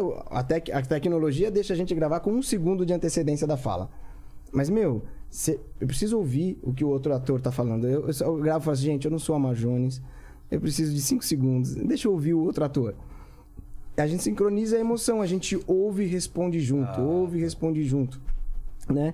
E a risada, é, ela só é risada se quem ouve ri junto, porque a risada ela é contagiosa. Agora, quer fazer uma risada técnica? ok, né? você faz. É, o- lembra o vídeo da Lilian Whitfib? Lembra do, do vídeo da Lilian Whitfib? Antigão, ela era Que ela- âncora da- das pílulas de, de êxtase que o cara achava que era Viagra. Você lembra Que ela desse vídeo? começa a rir no... Toda vez que assiste, impossível você não rir junto. E se isso fosse dublado? E aí? Nossa. E aí? Entendeu? Uma dublagem. É, teve uma outra cena de riso que chamava O Barato de Grace. É um filme que falava da mulher que tinha que plantar maconha pra pagar as dívidas que o marido morreu, deixou ela toda endividada. E nisso ela chama umas velhinhas e ela oferece chá de maconha pras velhinhas. E as velhinhas trabalham numa doceria. Bicho, chega lá o cara que tá investigando, né? E chega na doceria, olha no balcão, não tem nada. Não vê nada, aí você começa a ouvir as, as velhinhas rindo. As velhinhas rindo. Daí umas começa a ficar toda retardada. Ela olha, cheio de boca, chocolate aqui. A outra sobe. Deu uma crise de riso que ficou assim, a marca registrada do filme. Você bota no dublado, você não se envolve. Putz, é Você- muito difícil. Aí você volta pro original, você ri. Quantas vezes você colocar a Lilian Whitfib e essa cena do Barato de Grace, você vai rir. Só que é impossível dublar? Não. Mas olha, gente, Teria que ser. É uma entrega, leva né? tempo. Não sei. Leva cuidado. não leva- sei. Não, impossível, nada é impossível. Claro. Mas eu pensei, falei, eu faria um concurso. Cecília Lemes, Sandra Mara, coloca as melhores aqui pra quem dublaria Lilian Whitfield, de português pra português. E com aquele que te levasse a dar risada. Gente, aquele me- merece ser visto, mas impossível não é, mas é, perde. Então, lógico, não dá pra falar que a dublagem sempre vai corresponder, vai ter um prejuízo. Tem algum, alguma perda? Tem. Mas às vezes Entendeu? tem ganho, né? Principalmente desenho, animado. Des- a- a gente é? so- somos melhores do que os originais. Exato, Assim. né? Eu já vi vários desenhos e você fala, nossa, mas é Somos. muito melhor, né? É, porque a, ouvir um Eu Te Amo, ele vai, vai impressionar mais do que um I Love You. Né? Tem coisas que são nossa, da, da nosso idioma, não tem que pegue mais fundo. Só que a, alguma diferença do original vai ter. Não tem, hum, não tem como, né? É, porque o que, que acontece? Vamos supor, pega alguém parecido, Guilherme Lopes, que é o mesmo padrão de voz dele, e coloca ele pra dublar, um- dublar um personagem e depois coloca o Guilherme Lopes. Os dois vão ficar bons, mas vão ficar diferentes. Com certeza. É a nossa personalidade. Aliás, nós temos direito também, aos é. direitos conexos. Por que, que a gente tem direito aos direitos conexos? Porque passa pela minha personalidade. Eu não tô copiando uma coisa do original. Tem alguma coisa da minha vivência, do meu jeito, do meu jeito de falar que tá indo para esse personagem, né? Um outro, um outro dublador com o mesmo timbre, mesma idade, enfim, que representa a mesma idade, coisa, vai entregar outra coisa. É muito peculiar, não tem como tirar isso. A gente tem que dar o maior espaço possível para não imprimir a nossa personalidade por completo, né? Mas é, não tem como a gente se anular. Então é esse- a gente tem que ficar nesse extremo. Não dá para se anular e não pode ser eu, Marcelo, naquele personagem toda vez. Né? Tem já tive essa confusão que você fala, achou que é um ator, vai lá e ah, tem que uma voz que eu acho que é muito marcante do Adam Sandler. É o Alexandre Moreno. Adam Sandler. E ele dubla o outro também numa aventura no museu. Que é o Ben Stiller. Ben Stiller. Eu acho muito parecido o Adam Sandler e o Ben Stiller. É. Quando eu, eu escuto dublado. E os atores são bem diferentes, né? São estilo. bem diferentes. Mas pra Mas no mim dublado ficou bem parecido. não fica bem parecido. Bem parecido. né? É, pode ser a personalidade marcante, muito forte do, do Alexandre.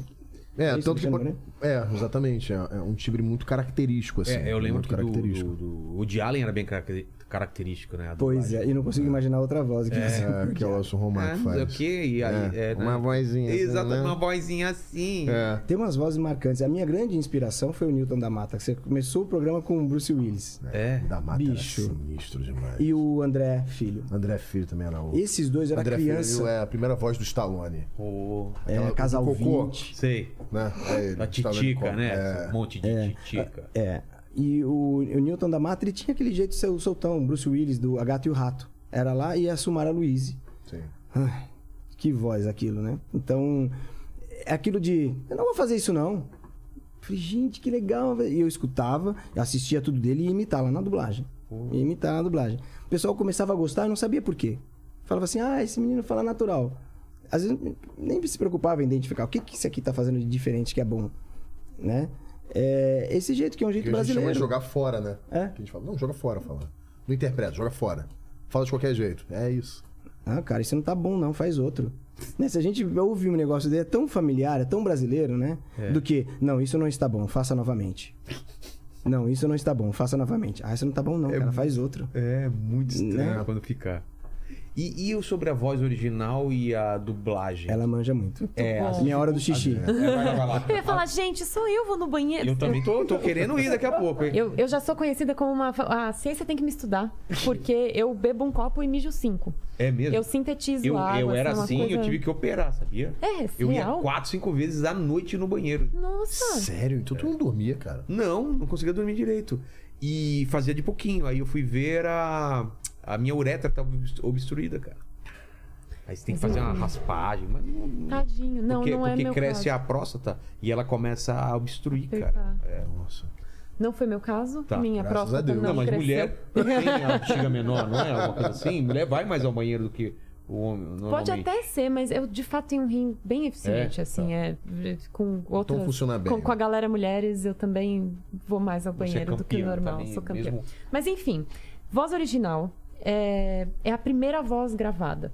Então é aquilo que vai pro animador depois desenhar em cima. As pessoas não sabem disso, né? Que a voz é feita antes da animação. Exato, exato. Então, o cara que fez a voz do Shrek Não lá, tinha. o Mike Myers, É, ele não dublou o Shrek, ele é a voz do Shrek. Igual a Beyoncé lá. Igual a Beyoncé fazendo a Nala né? no Rei Isso. Leão. Igual, enfim, o Ela Tom não foi lá Hanks. fazer o trabalho de sync, né? É. Ela só interpretou e a animação foi feita em cima. Então é isso, o diretor de voz original, ele chega e te dá o roteiro e, por exemplo, para voz original de desenho, geralmente a gente grava num ensemble, grava todo mundo junto, Ah, é? porque aí dá para você Nossa, ouvir é divertido demais. É mesmo? a Nossa, pessoa legal. reagindo e co- como que o outro vai falar, você interage e tal. Isso, a, a- ação do É um- outro é um interfere. círculo, é uma bancada? É um círculo, Um círculo, geralmente. Você pode se ver, ver os outros. Cada um de frente com o seu microfone, mas o seu microfone vai captar mais a sua voz. Existe um cuidado para você não falar em cima do outro, para não ter sobreposição do áudio e depois conseguirem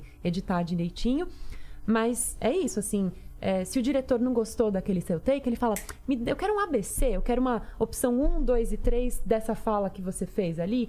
Quero com um pouco mais de empolgação. Aí você pega e lê de novo, mais empolgado, mais empolgado, mais empolgado. O que a gente tá fazendo aqui? O que, a gente tá fazendo aqui? O que, que a gente tá fazendo aqui? Essas três, eu dei três intenções, volumes e tamanhos diferentes. Isso é óbvio que interfere na hora que o cara for animar, Claro, né? fazer o desenho em cima disso. Uma, a boneca vai não só falar por mais tempo, mas o ela pode estar gestual, né? fazendo tipo, ah, puxando o cabelo. E quanto mais rico é o seu processo de voz original, mais material você vai dar pro animador. Às vezes ele nem tinha pensado no storyboard, tava lá, tipo, fulano é, fica estabanado no meio do quarto. Aí você faz um. E aí o cara, puta, o cara tropeçou e deu um capote lá no meio do quarto. Você já dá materiais, ferramentas pro animador criar mais em cima daquilo. A dublagem, tudo isso já está pronto. E você tem que reproduzir ipsis literis o que está acontecendo. Todas as reações, todas as intenções, todas as respiradas, todas as risadas, todos os gritos. Então, é, o que, que é mais fácil, voz original ou dublagem? E Você aí? pega um monte de dublador e bota pra fazer voz, voz original, e o cara fica perdido, porque não tem uma estrutura. É uma folha em branco. Você me dá uma folha em branco agora, eu que não desenho nada, eu vou falar, eu não sei o que fazer, eu vou fazer meu boneco de pauzinho e acabou. Voz original é tipo teatro puro, assim, voz né? original é criação de É criação. personagem, é trabalho de e criação é de melhor pago personagem. também? Ou não? Ou é, é por hora igual? É diferente, é diferente. Vem com a gente. Não, é diferente. É porque você é pago por projeto. Tá. E você vai. Às vezes eles demoram, a gente vai falar que é uma diária de quatro horas para gravar aquele episódio, e você ainda tem que voltar no estúdio por mais uma hora para gravar as ADRs, que é tipo, depois que animou. O animador achou. Tinha tinha uma cena lá que não estava marcado para você no roteiro, mas era bonitinho se o boneco fizesse um. Não tava, você simplesmente não gravou isso. Você vai pra adicionar respiraçõezinhas, ou às vezes a animação não ficou tão precisa com a sua fala, fica mais fácil corrigir o gravado do que a animação. É, e aí, ah, é, é bem pago? É bem pago. Mas você fica lá, sei lá, cinco horas às vezes do seu tempo. Não E são necessariamente várias você opções tá de cada trabalhando. fala. várias opções de cada fala. A gente geralmente, é, bom, nos projetos onde eu trabalhei, né? Tem, como é uma coisa que também não, não tem uma bíblia, uma regra, assim, é, as- algumas pessoas acabaram desenvolvendo seus próprios métodos, mas a Melissa, que foi uma das precursoras de voz original aqui no Brasil, aprendeu com quem faz origi- voz original lá nos Estados Unidos e acabou importando várias dessas técnicas aqui, do tipo, vamos gravar todos juntos, num, pra gente um reagir ao outro, vamos é, separar o roteiro não em anéis, em loops, como a gente divide na na dublagem, dublagem. mas a gente divide por fala e a gente vai ler uma sequência. Por exemplo, vamos, vamos ler a cena, a cena inteira. Ou então, se a cena for muito longa, vamos ler três páginas. Pra ser uma coisa que tenha fluência, pra ser um negócio que é, ganhe um ritmo, que legal, tenha uma né? dinâmica. E, e aí, às vezes, a gente faz uma primeira leitura, só pra todo mundo se habituar com o texto. Aí faz uma segunda leitura falando, valendo. Então a gente lê uma segunda vez. Dependendo, ela fala: olha, eu gostei disso nessa aqui, mas tem que corrigir muita coisa. Vamos fazer uma segunda leitura com todo mundo lendo tudo. E aí a gente vê se grava. Ou então não, essa leitura já foi boa, todo mundo entendeu direitinho o que, que era pra cada um personagem fazer. Eu só não gostei daquela fala ali porque teve um erro de dicção, ou porque teve um barulho, alguém invadiu a fala do outro, eu preciso de novo dessa fala aqui pra corrigir. Aí a gente faz fala por fala. Mas é, um- é uma dinâmica de gravação bem diferente do que a dublagem. Que eu chego, por exemplo, minha personagem aparece em 27 anéis do filme. Ela aparece no comecinho, no meio, não sei o quê. Eu não vou ver o resto do filme inteiro. Diferente de na voz original, que eu vou estar lá. Mesmo que eu não esteja na cena, eu vou estar interagindo e vendo o que meus outros colegas estão fazendo ao longo do filme todo.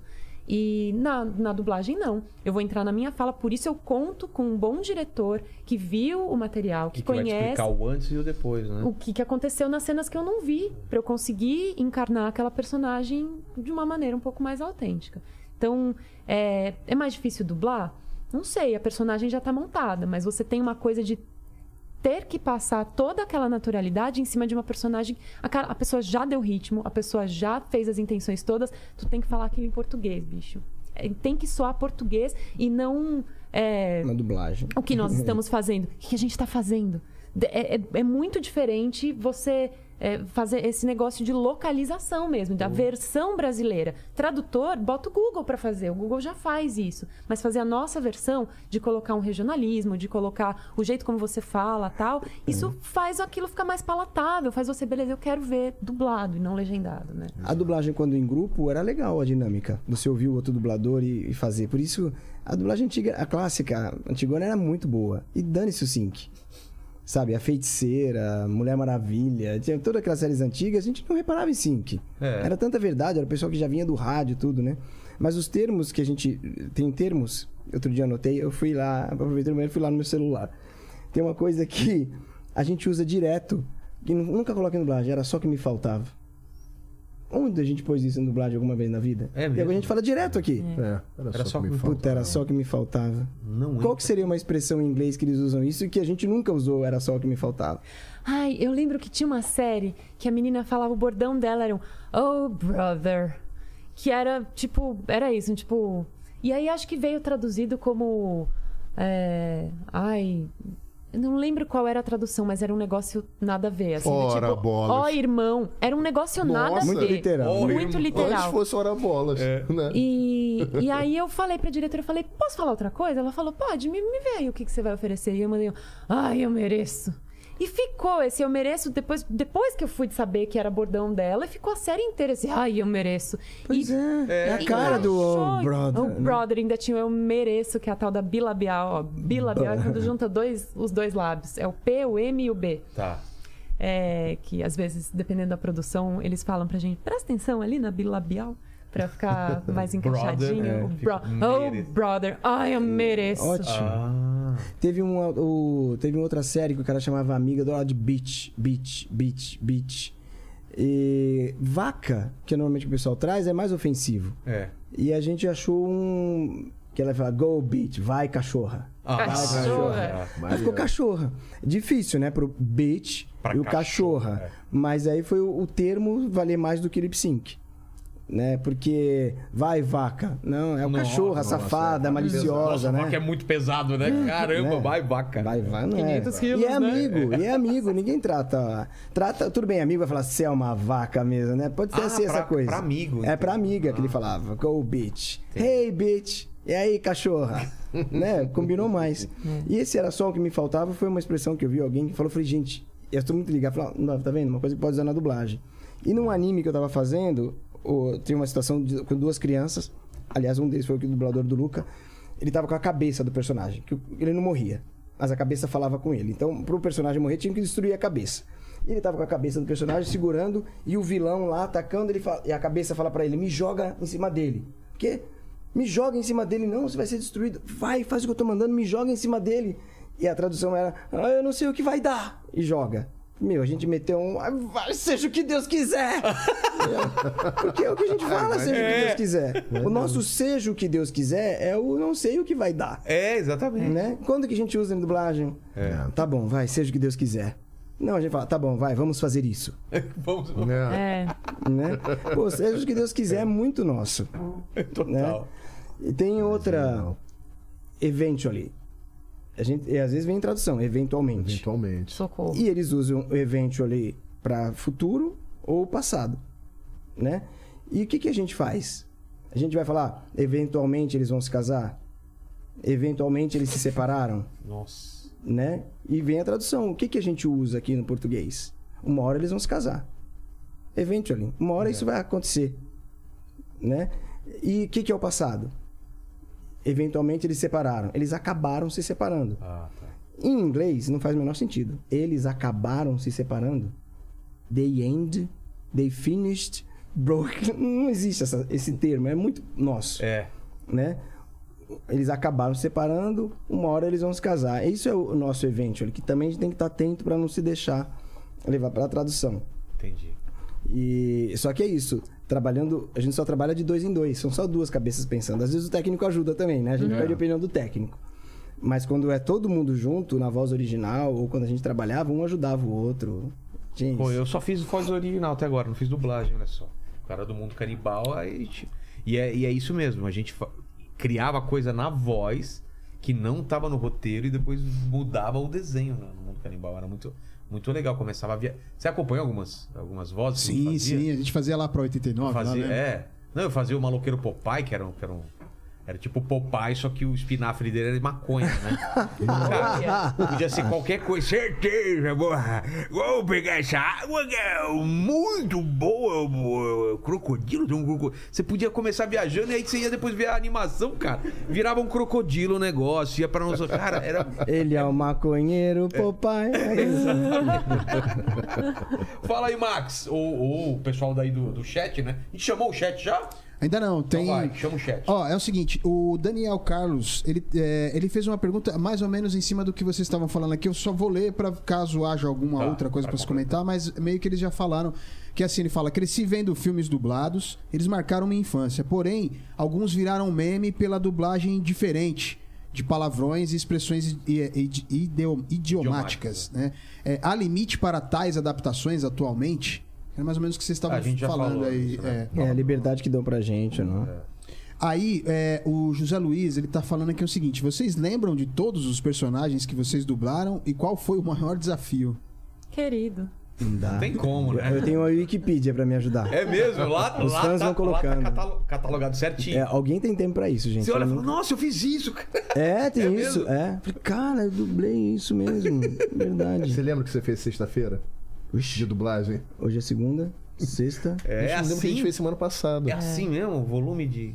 Não, ele, ele, ele é volume grande. Eu ainda tô de turista. Esse aqui não lembra ainda, não. Nordeste, né? Não, não dubla Mas tanto, o que, não. o que, que você fez ultimamente, assim? Cara, eu lembro das coisas mais pontuais que eu tenho feito, assim, por exemplo, tô fazendo uma novela turca insuportável. A novela turca, É, insuportável. Onde o, o, o- o- Você vê que todo mundo na novela decora o texto. Ele não. Ele é o bonitão que quer improvisar. Sei. Ele é o Usa principal. ponto. É, é, exatamente. E aí ele quer fazer a novela do jeito dele, ele quer criar a novela. Ah, O pessoal tá indo pra um lado, ele vai pro outro. Cara, e, e- e no turco, a tradução horrível. Você não tem ponto de referência.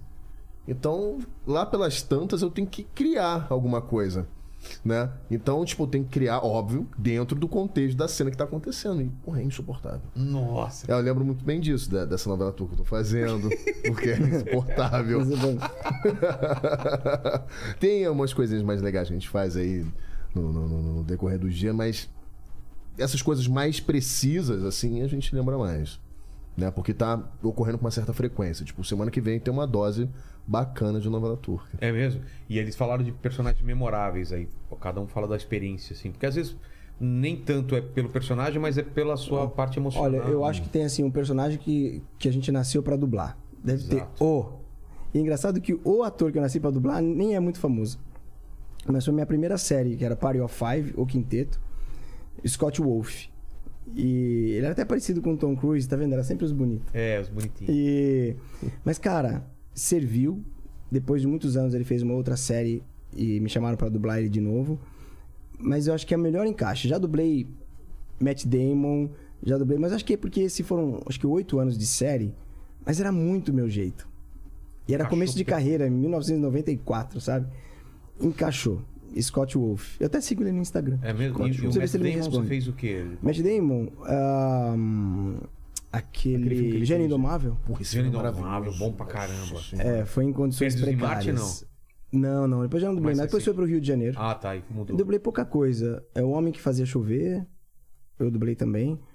Mas o. Chris O'Donnell, Chris O'Donnell. o perfume, o perfume de mulher. Perfume de Mulher. Ah, Puta, eu adoro esse foi. filme, cara. Também. Com o Walter Breda lá no Alpatino. Foi legal. cara. Pô, esse Tudo filme é. Essa dublagem é maravilhosa, cara. É. Não, no decorrer da carreira tem filmes. A Garota Dinamarquesa. Gostei muito de ter Ai, feito meu também. Deus, como é lindo esse trabalho. Você assistiu? Nossa, é brilhante. é Ah, obrigado. brilhante. De, de cabo a rabo, toda a, a direção, a sua É atuação, muito- a Não, é escalação. bom, é, né? lindo. É. Que ele começa a anular a voz, né? Ele não quer. Então ele fala. É tudo muito. É uma suavidade, é uma coisa. Foi bem. Bem complicadinho, mas bem difícil de fazer, mas muito gratificante. É, o Seven, que a gente comentou lá do, do Brad Pitt. Esse perfume de mulher foi bem lembrado. Ah, o Johnny Depp no Cavaleiro Sem Cabeça, que foi uma coisa meio doida. Foi o único filme que eu dublei dele. Deve ter dublado um outro, mas não lembro muito. Ah, mas o do Scott Wolf foi, foi esse sim. E eu acho que desse do Cavaleiro da Lua vai ficar também um- É, tô- bem Com guardado. certeza. É, foi um trabalho bem diferente. De composição, porque é isso, né? A gente depende do, do personagem que chega pra, pra gente, né? De ser um desafio.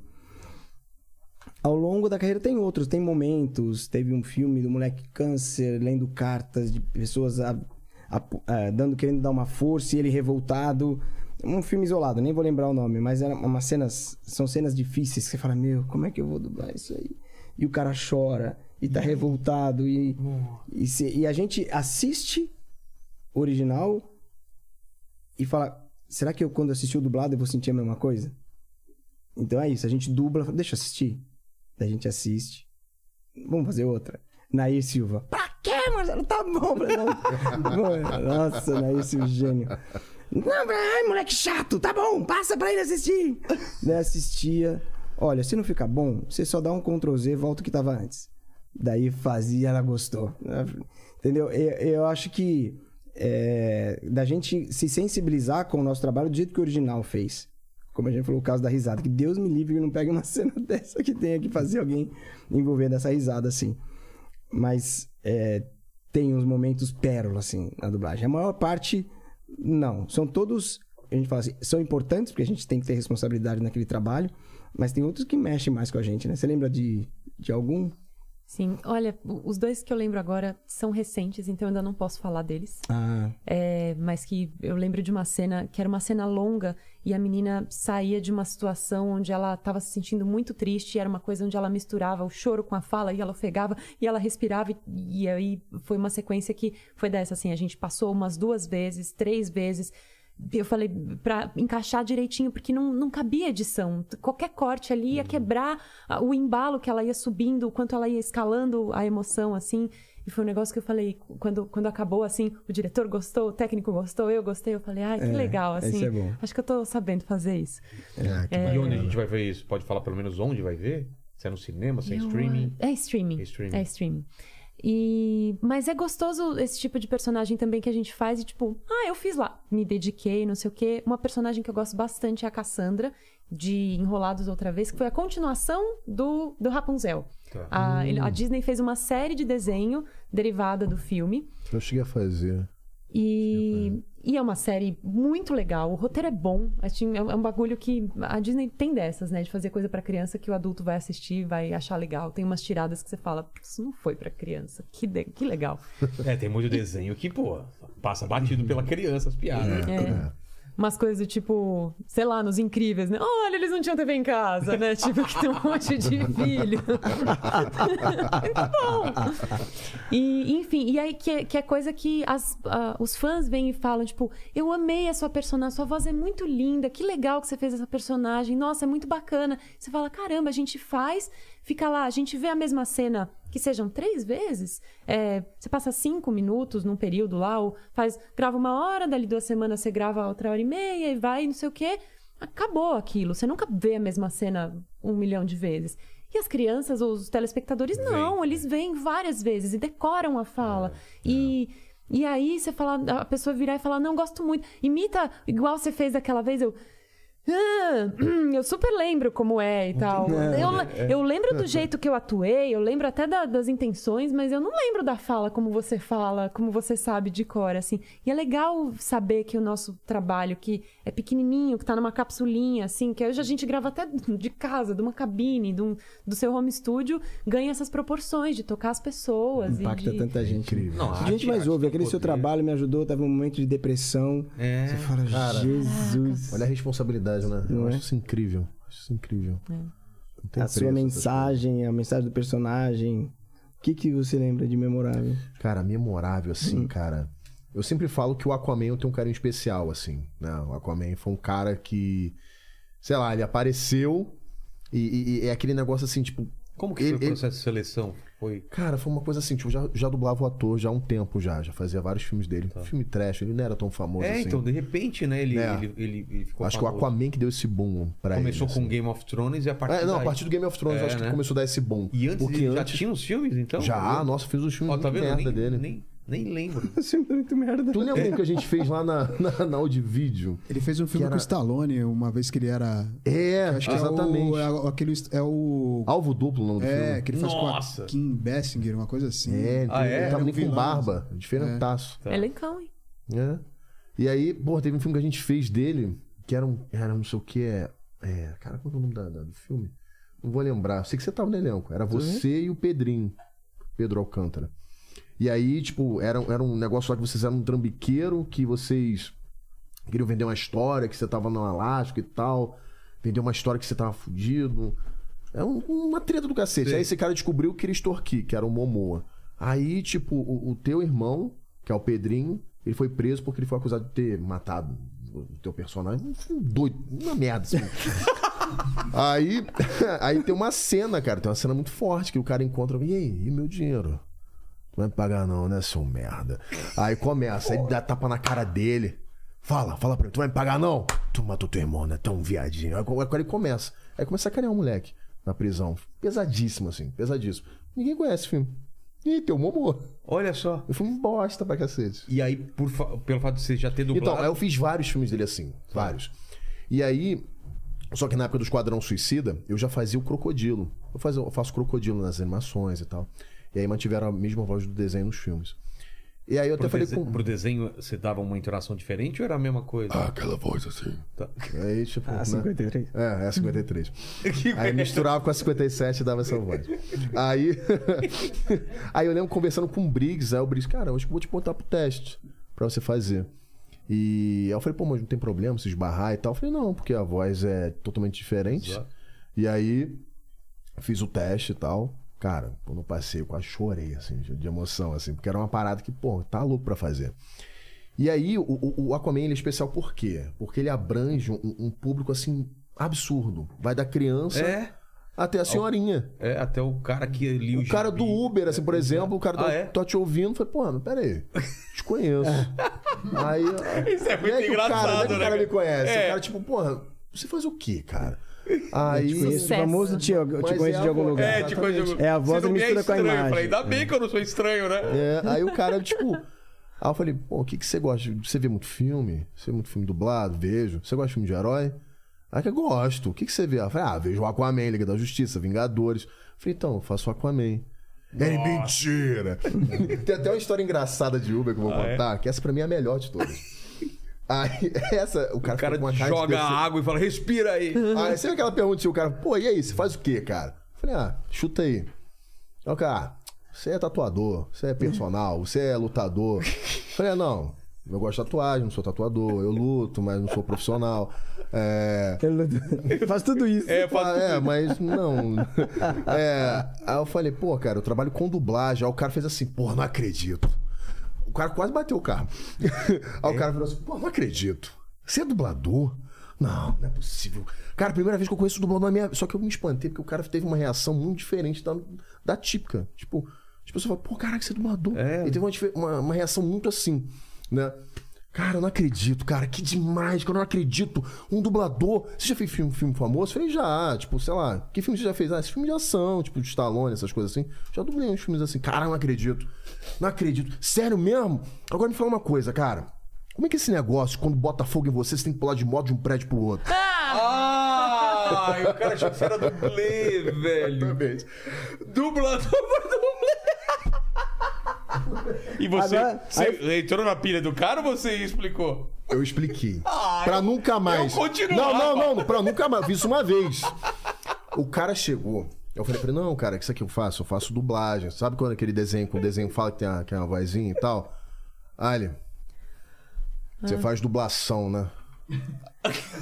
Aí o cara fechou a cara pra mim. Pô, ele tava felizão. Aí virou assim, virou, continuou dirigindo. Ficou quieto a viagem inteira. Clima Por isso é a bosta. emoção do dublê, né? Aí, de é. prédio. Né? aí quando acontece, pô, eu faço isso, cara. Eu embarco. Aí o cara, pô, mas e, e quando que é pra tomar porrada? Eu falei, cara, tem técnica pra dar escada e tal. Aí eu aí viajo, assim. Não, já teve vezes que botaram fogo em mim e tal. Pô, até me queimei. Aí eu invento, eu vou. Aí o cara, nossa, não Que acredito, final cara. inesperado esse, hein, cara? O cara ficou puto. Dublagem pra, pro dublê, Eu lembro cara. até minha nota do Uber diminuiu, cara, porque eu acho que ele me deu nota 1. É porque ele viu você com essa cara e falou: é, é, é dublê, É, cara. dublê. Não, ele faz. Ele faz dublê. Ele... Esse dublê ele confundiu com aquele, aquele negócio de dublagem que apareceu no Silvio Santos, que aparecia a, Do as Pablo. drag. É, Ah, tipo isso. era. Puta, performance, sei lá como chama. né? exatamente. Qual é a nota, não é? O do qual é a música? Tipo, é a música, pode ser também. É. Ou então ele achava que eu me vestia igual a Glória Groove, né? É.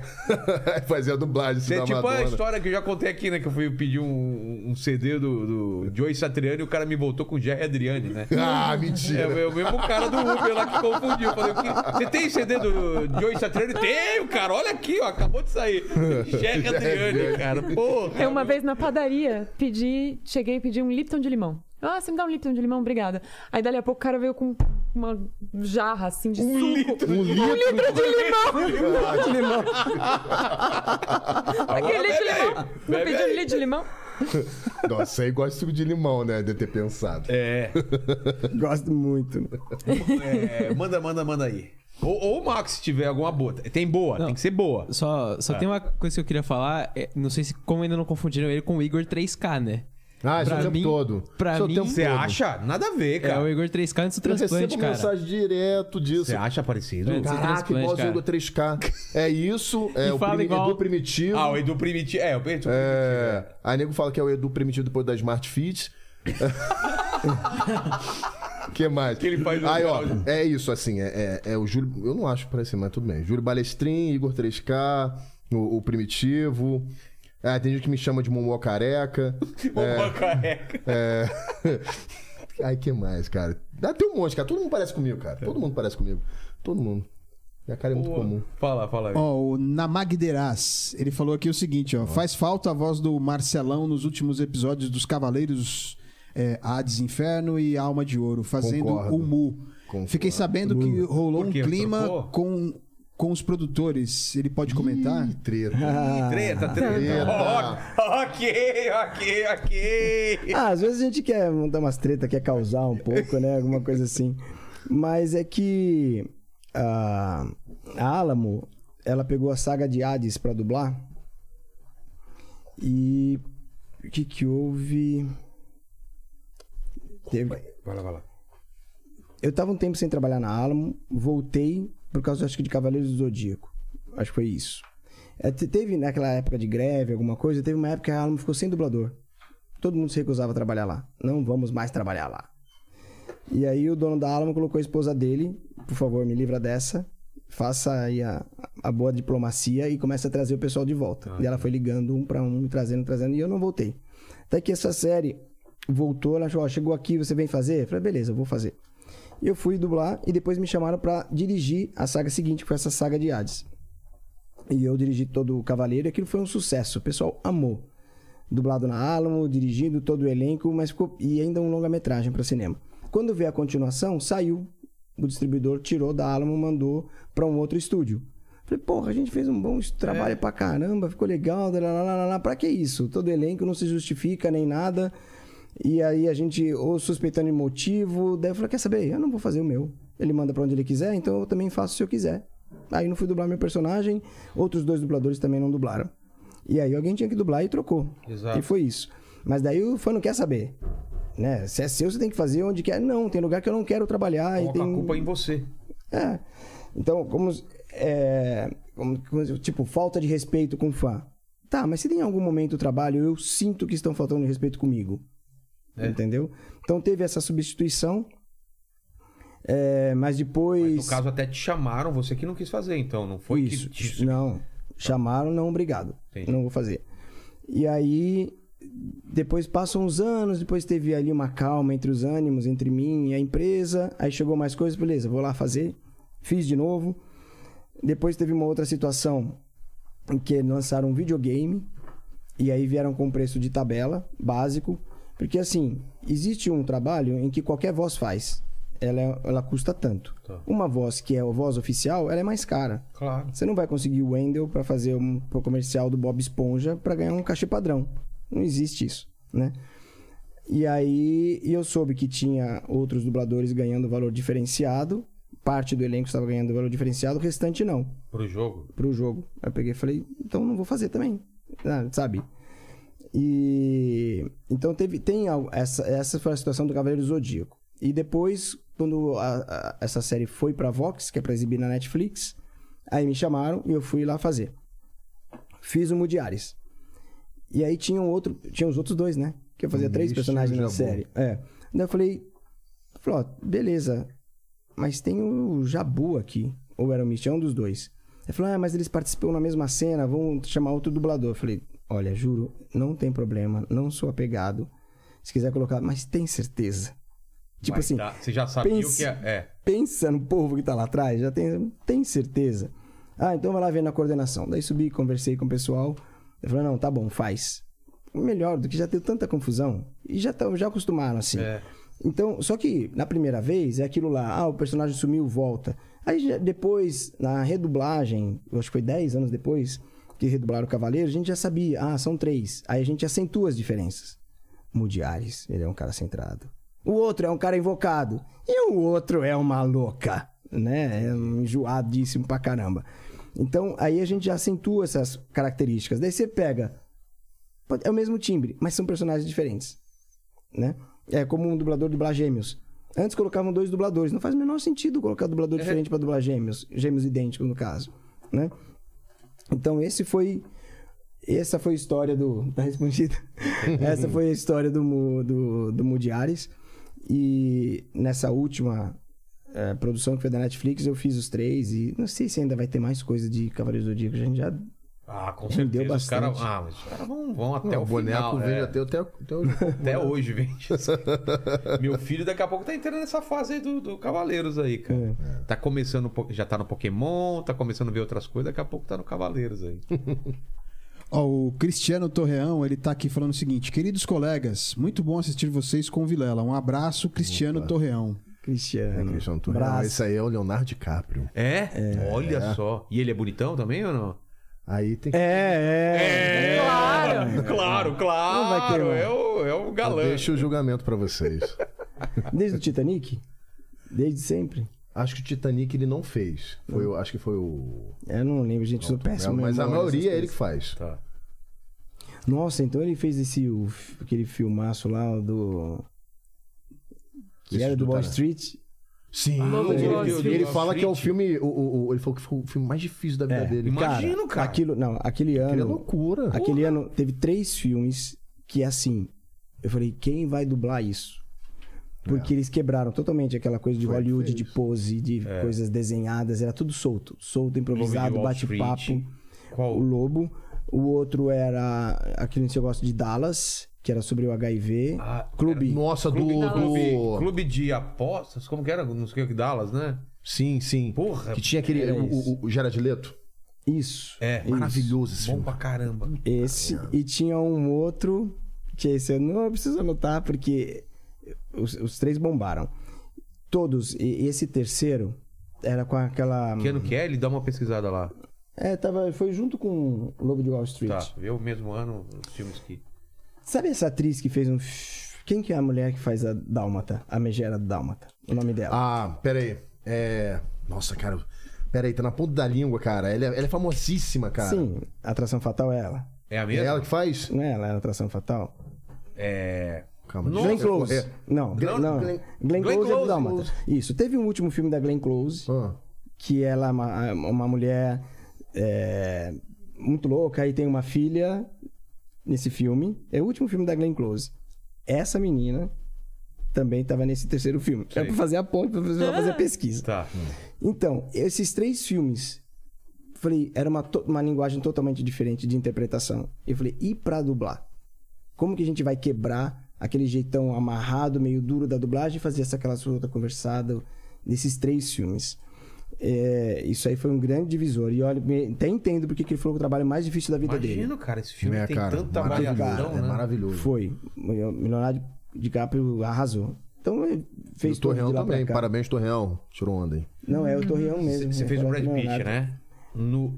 Brad Pitt? Lá atrás. Mas é. você não fez o do Onze Macacos. Fiz. Porra! Pô, do caralho! o Brad Pitt Macacos manda muito bem Não, ele é nesse. E, ele- e é meio doido, né? Doidão, loucão. Doidão, né? Que fica lá do. É.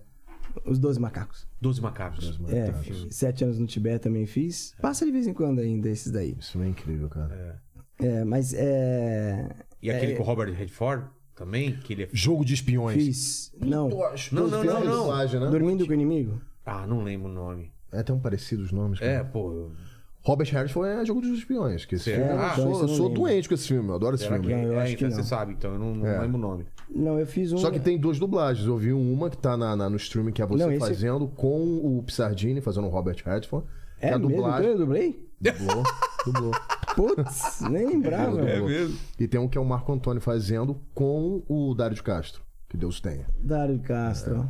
Uma das vozes mais bonitas É, que a gente já no teve. Rio de O Janeiro. que, que ele fazia mais? Fazia o Russell Crowe do, do Gladiador, ele fazia o.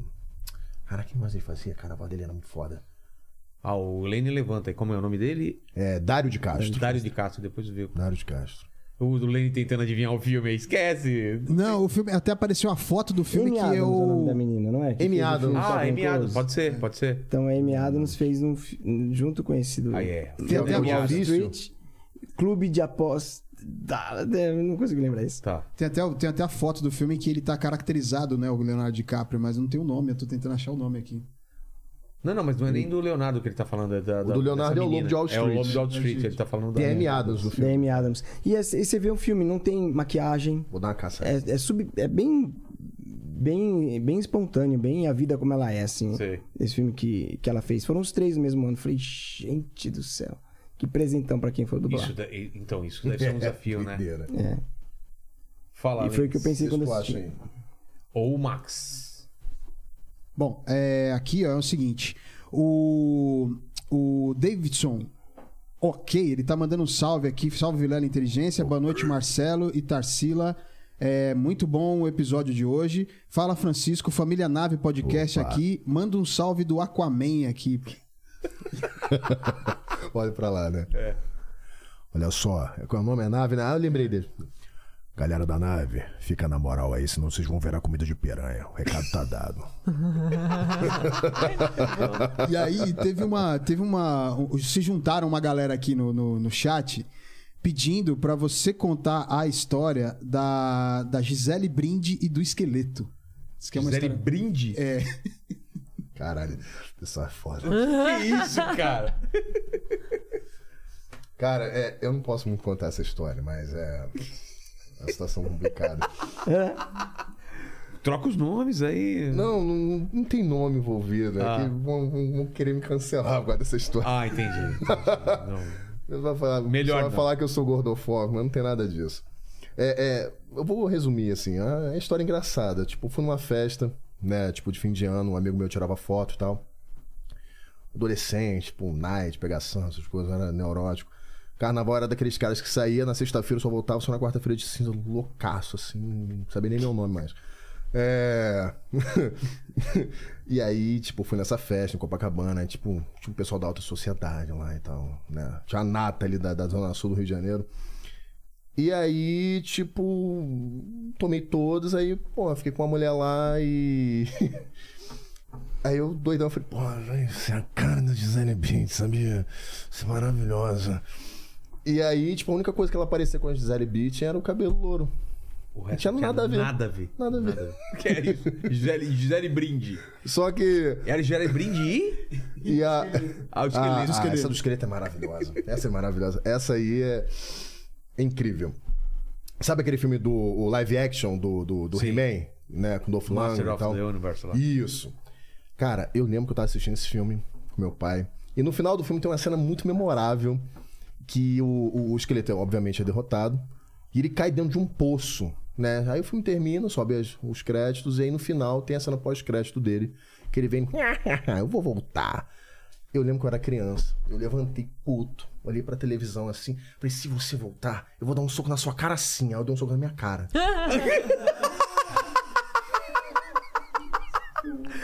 Antes de Clube da Luta, hein? É, eu dei um soco igual o, o- o- o Edward Norton deu nele. Eu dei um soco na minha cara que o sangue desceu, cara. Nossa. Ai, meu pai olhou pra mim assim, fez assim. Moleque é maluco. aí, Vai ser do aí minha mãe dublador aí. Dublador fogo- tem que vai ser ta- maluco. tacar fogo no corpo, vai ser do Não, ele não sabe. Aí eu, eu- vira e mexe, mano, eles começavam a sangrar por conta dessa porrada.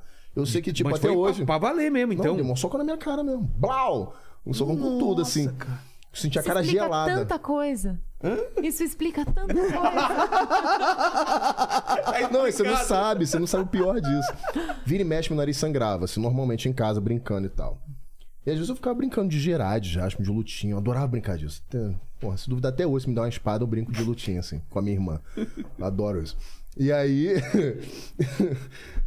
aí começava a sair sangue, né? Eu olhava, sentia assim, descendo quente assim, falei. Aí eu corri no banheiro, falei, ai, tá sangrando. Aí eu pegava o sangue daqui, passava aqui na boca, aí passava aqui. Aí fingia que eu tava numa luta. Que tipo, eu tava. Falei, seu desgraçado, eu vou te derrotar, não sei o quê. Eu vou pegar minha espada. Aproveitava o sangue aqui Eu aproveitava o sangue. Aí minha mãe vinha, eu sou desgraçado, tá sujando a roupa, infeliz. Aí descia o cacete. Que maravilhoso. Que Isso é coisa maravilhosa. Eu já era um mini atorzinho, Você né? fazendo seus laboratórios. É, eu no adorava banheiro, isso. assim. E eu brincava, altas brincadeiras assim, tipo, com sangue mesmo, tipo, fingia que tava ofegante. Falei, sou desgraçado, você me paga. Não tem, não tem dublador normal. Bom dublador é tudo louco. É mesmo, É tem, que tudo ter, fora da porque tem casa. que ter uma Tem que ter uma capacidade de. de- de- Não, esse lance de você fazer o que o cara tá fazendo ali é, É fora da casinha. Não, não, mas tem o. Não, não, Tem a. Quem que é normal? Ah, É, não. Não tem. Não tem, cara, sério. Eu falei assim, dublador é tudo doido. Porque é, uma, é um mergulho que a gente faz naquilo lá. Você ah, começou já na cena de sexo, ou você é estuprador, ou você é o padre. É uma coisa de um mergulho muito, muito foda. E é- Eu são imagino vários personagens no dublagem, dia. A, a dublagem eu imagino muito assim, cara. É um armário com várias roupas. Você tem a roupa lá do assassino, você tem a roupa do pai de família, você tem a roupa lá do vilão de anime, você tem a roupa lá do, do, do protagonista bonzinho, tem a roupa do professor. Cada dia você bota uma roupa diferente, É. né? Você bota várias roupas num dia. Sabe que a ideia da roupa é engraçada? Porque aí você tem o tipo do personagem. Você veste a roupa e depois você só vai fazer o ajuste pra aquele personagem. Mas você fala assim, é um padre. A gente já vai com a ideia, né? Vou fazer um padre. Você sabe aí como o padre fala. Aí você vai fazer o ajuste pra aquele original. É. Né? E, e, e tá disponível mesmo. É uma, é, um- é uma atenção muito grande. A minha fonoaudióloga falou assim: engraçado você contando. A dublagem é mais audição do que fala. Ah, é? Como a gente É. percebe. É O mesmo? quanto você tem que perceber É o tom, né, cara? Você tem que ouvir muito o tom do cara. É aquele lance, você A não sua pode imprimir percepção. sua personalidade. Você tem que fazer o que o cara tá fazendo. A ponto de você ser tão ruim. Você tem que ser tão bom a ser tão ruim quanto o cara tá sendo na cena. Nicolas Cage. Alguém. Pois é. Dizem que fala assim: ah, a dublagem melhorou o filme. Não tinha a menor obrigação de dublar, melhorar um filme. Não é nossa obrigação melhorar um filme. o que, o que o. Exato. Se o Exato. ator é ruim, Você tem que descer, do- você desce no nível Cage dele. português é o melhor ator que tem, cara. Em inglês é uma. é. Bom, você falou em brincadeira, vamos fazer uma brincadeira então. A gente fez aqui, já, já encaminhando pro final aqui. Hum. Escolham seus personagens, desde que você seja o Aquaman. Ah, Tá livre pra escolher. A família vai brasileira vai gostar né? disso. E vocês escolhem os personagens, vão fazer uma conversa entre vocês, vão colocar uma situação Vamos. e fazer uma, uma conversa aqui, uma, uma- gerar uma tensão aí. O que, que pode ser aí? Já escolheram? Quem que você vai fazer, Marcelo? ah, eu vou fazer o último aqui que marcou mais, o Eduardo Full Metal, Tá. que é um anime Puta, que isso tem uma, é uma, uma história muito bacana do, do, do Full Metal. E você vai de quem? Eu vou de Fênico. Mas explica a história do. do Ah, do Full Metal? O Full Metal Alchemist é, trata de alquimia. É. Não, a história é né? fantástica, E cara. a, a grande mensagem é aquilo, né? De Você tem que fazer sempre uma troca equivalente. Abrir mão de algo por outra coisa. E é uma coisa que o ser humano é difícil, né? É. A gente, a gente quer tudo. Não quer abrir mão de nada. Né? E... Tudo tem um custo, né? Tudo tem um custo. Tem que saber isso, né? Tem que, tá- tem que ter consciência para não ter tanto sofrimento. Não adianta ter as duas coisas. E às vezes, eu- quando eu vou lá nos eventos, eu falo para essa moçada toda, né? Falei, tem duas coisas que sempre são um pouco antagonistas, que é a segurança e a liberdade. Né? A nossa profissão diz isso. Ela nos dá liberdade, mas não dá nenhuma segurança. Segurança está na nossa capacidade de acreditar que a gente vai ter trabalho amanhã. É. Porque a gente não tem nada. Começa um mês. Todo mundo tá morrendo precisando de vaquinha para ser enterrado. Entendeu? Plano de saúde. Quando você não é empregado de uma empresa, você pagar o seu plano de saúde, é tudo muito caro. A gente não tem férias, não tem décimo terceiro. O pessoal vem oferecer seguro. Ah, você é dublador, venha fazer o seu seguro da voz. Tá, se eu não for trabalhar amanhã, não, não. Você ganha a partir do 14 dia que você não tá trabalhando. Não tem como 14 dias sem trabalhar. Né, A gente tem ali um otorrino que, bicho, preciso gravar amanhã. Ele me salva.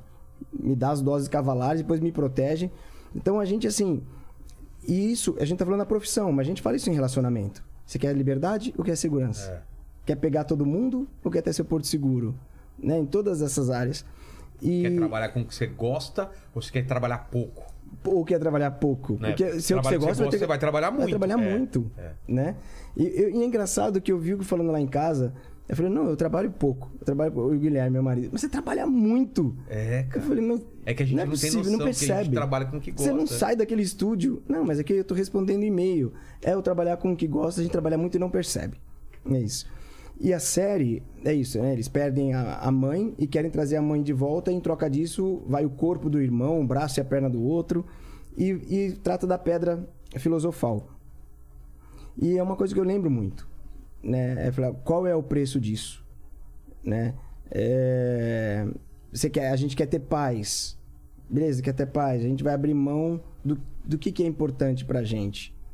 Porque se você quer ter paz, então não, não quer ter conflito, não quer ter conflito, então às vezes você não vai buscar outras coisas. Você não vai ter o, o- o empoderado, não vai ter surpresas também, né? É, então é, eu, eu acho incrível esse o Ed, essa, essa, essa série. O Yu-Gi-Oh! é uma coisa muito bacana, é uma outra série muito forte de, de anime, que a mensagem dele é confie no coração das cartas. Ele fala isso, né? Você pensa assim até num... Quem vai ler tarô, né? É. Que- Tira quem... Como é que vem aquelas cartas? Que, que movimento é esse cósmico que te traz mensagens e traz. Você fala, mas se eu tivesse embaralhado um pouco mais. Bom, você não embaralhou porque não era pra embaralhar, porque as casas eram pra sair daquele jeito. E o, e o, e o confie na, na- nesse confie no coração das cartas é confie no caminho que tem coração pra você, né? Seguir pelo seu coração. É, acho que as pessoas acham, pensam que tem que fazer tudo sozinho, mas acho que no exemplo da nossa carreira a gente fez a nossa parte. Outros fizeram outras coisas. A gente não faz nada sozinho, mas a gente pelo menos tem que seguir o nosso caminho, né? Como eu me tornei dublador? Meu, era o que eu queria fazer, seja o que Deus quiser. Foi assim. né, com a vontade, querendo me dedicar, talento, e outras pessoas cruzaram meu caminho. Como elas cruzaram? Porque eu tive vontade de fazer. Se eu não tivesse saído de casa, isso não ia acontecer. né? Então, a pessoa precisa confiar. E eu falo, em qualquer escolha, decisão na vida, é meio que um cipó, você segura, se joga, e você sabe que vai ter um outro, você não tá nem vendo. Lá na frente vai ter um cipó para você segurar. Porque aquelas mudanças feitas, tô com o pé aqui, esperar ser sólido do outro lado, elas são muito longas, gente. É muito longa, uma mudança não acontece. Então é, se joga, Salto de fé, né? né? Se joga, confie no coração das caras. E tem um preço para pagar Total. né? E o mais gratificante, às vezes, quando você vai, que você fala, quem me diria que essa profissão ia me dar dinheiro? Que eu ia comprar uma casa, né? Essas coisas, o Garcia Júnior que veio aqui, ele era lenda pra mim quando eu entrei na, na dublagem. E eu lá como estagiário, eu vi a Nair Silva, Deus a tenha, que me ensinou mu- muita coisa, quase tudo. Ela falou, Garcia Júnior comprou um apartamento com a dublagem. Nossa, alguém que veio da Penha, que só pagou aluguel a vida inteira, falou, Dá pra comprar um. Dá uma, comprar um apartamento, né? Que é, o que é o iniciante. E, e tudo que eu conquistei foi mesmo com a voz. Parece a pequena sereia. O que eu quero é a sua voz. tudo veio com a voz. Eu acho que tenho curiosidade e hoje aumenta muito a produção, né? Tem muita procura de produção nacional, Netflix. Eu falo, eu tenho vontade de trabalhar com, com vídeo, fazer alguma coisa. Se chamar a gente pra fazer uma leitura, a gente arrasa. Manda ver. Agora bota pra. Eu já tô achando que tô fazendo um monte de careta aqui nessa. Dá-lhe botó, congela tudo pra não ter expressão nenhuma. Ou no teatro. Fiz no teatro começo de carreira. Não sei, acho que caminhar de um ponto pro outro. Né? Mas não vem discutir interpretação, intenção precisa. Não, isso, isso eu manjo. É a única coisa que eu sei fazer, então eu manjo muito bem. Mas manjo muito.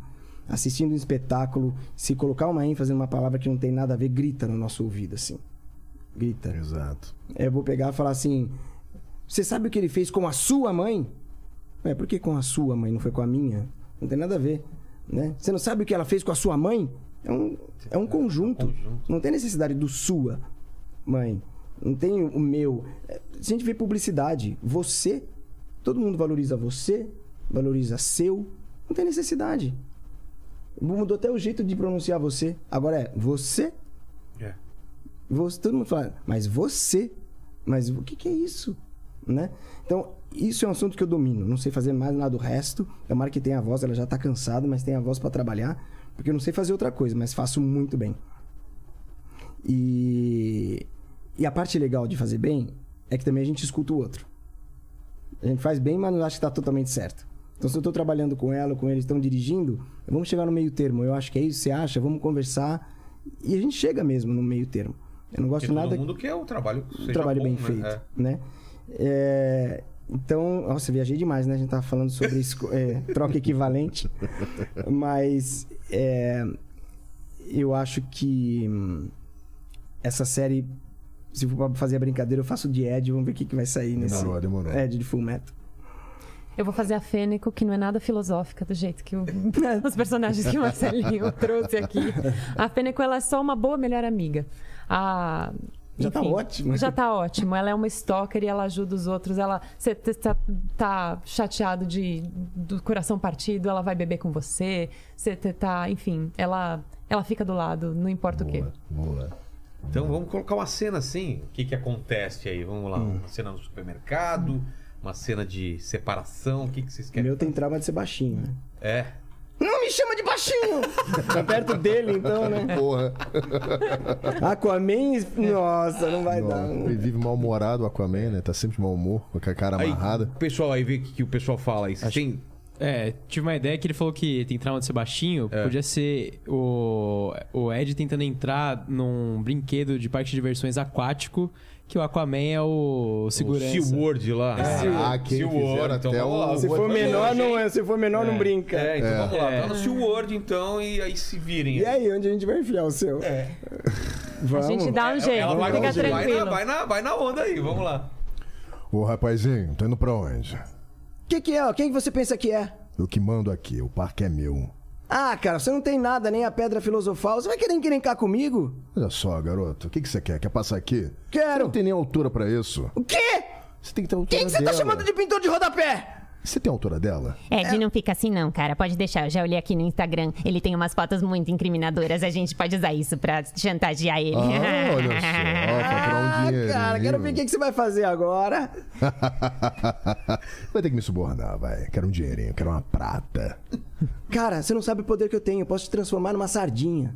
É isso aí, Ed. sério. Vai lá, cara. Você tá contra mim? Sardinha! Sardinha! Muito Galera, eu, eu, eu, eu sempre peço é, para os convidados aqui, é, é, são três perguntas finais e vocês escolhem a ordem que vocês vão responder, mas eu vou fazer a mesma pergunta para os três. Agradecer a presença de vocês, agradecer todo mundo que está aí em casa assistindo esse papo maravilhoso. E a primeira pergunta é qual foi o momento mais difícil para vocês na vida ou na carreira, já que a carreira de vocês se confunde muito com a, com a vida, né? Querem pontuar algum momento mais complicado? Eu acredito que, assim, eu imagino que pra todo mundo, assim, acho que o momento da pandemia, acho que foi um momento muito complicado, né? Eu mesmo quase surtei. É Não mesmo? sou eu, mas imagino que várias pessoas também surtaram.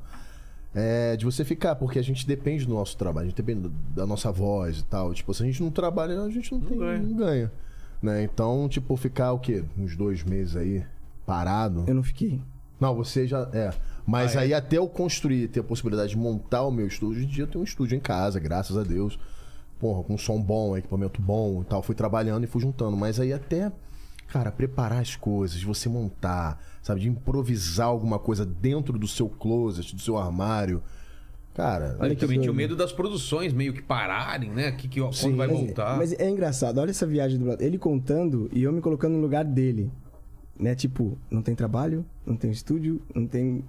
O desespero que dá. Eu acho que tá Nossa. dentro da empatia, né? O dublador tem que ter muita empatia. Exato. Pra se colocar no E- lugar e, do tipo, outro. A, a minha sorte que antes de, de, de, de encerrar as atividades, eu já tinha feito uns trabalhos que me renderam bastante. Uma quantidade boa de, de grana que, que me desse pra me sustentar. Mas o troço tava acabando, cara. E eu assim preocupado, cara, o que eu tenho que fazer? Tem cartão, tem, tem isso, tem, tem plano de saúde. E, e fora a preocupação, né? De você, porra, de você sair. O que, que eu vou fazer, cara? Então, tipo, acho que foi um momento mais complicado, assim, né? Imagino que pra todos nós. E eu praticamente quase sorteio, cara. Fiquei maluco, assim, não dormia. Eu tinha. Porra, tava dormindo uma hora e meia, duas horas por dia. Sabe? Tipo, ia dormir, sei lá, três e pouco da manhã e, tipo, já tava acordado logo Meia. depois. Uma hora e meia depois, duas horas tava acordado. E era assim. Tipo, não tinha vontade de fazer porra nenhuma. Nossa, depressão. Pela É, coisa tipo assim. isso, é. Tipo isso. Cara, eu não senti nada disso. Porque a publicidade, ela teve que se reorganizar e Ela a não pandemia parou? trouxe anúncios. Ah, é verdade. Avisos de pandemia, avisos, sabe, ela não parou. Eu tinha um estúdio montado. Então, é, e trabalho com voz, eles continuaram rolando porque já era remoto. E isso não, mas eh, os piores momentos da minha vida, assim, foi as mudanças de carreira. Que nem os trabalhos que ele fez, eu me formei em técnica eletrônica na Escola Técnica Federal de São Paulo. Então, pagava a conta trabalhando como técnico, arrumando computador, impressora matricial, essas coisas. E a dublagem foi pedir demissão de um para ir para outro. Eh, Dinheiro nenhum. E eu tinha minha ajuda em casa que tinha que fazer, ah, tinha que colaborar. E, e aí foi com a ajuda dos irmãos. Graças a Deus, minha família nunca olhou torto para nada. Todo mundo, o sonho era ser funcionário público. Eu que queria ser ator. E todos foram funcionários públicos. E na mudança de pedir demissão porque eu quero ser dublador, foi aqueles não tem dinheiro para nada. Tinha uma motinho que ajudava para ir para fazer os estágios, mas não conseguia encher mais do que a reserva. São 3 litros de gasolina. Né? Um amigo pro qual eu tinha trabalhado também com eletrônica, ele falou: Ó, você pode vir aqui almoçar. Sair da Vila Madalena no estágio e até a Santana para comer lá com os funcionários da empresa. Depois a dublagem deu muito certo, fiquei uns anos, foi uma mudança para para locução. Aí larga a direção, larga a dublagem para encarar outra carreira e são os meses parados.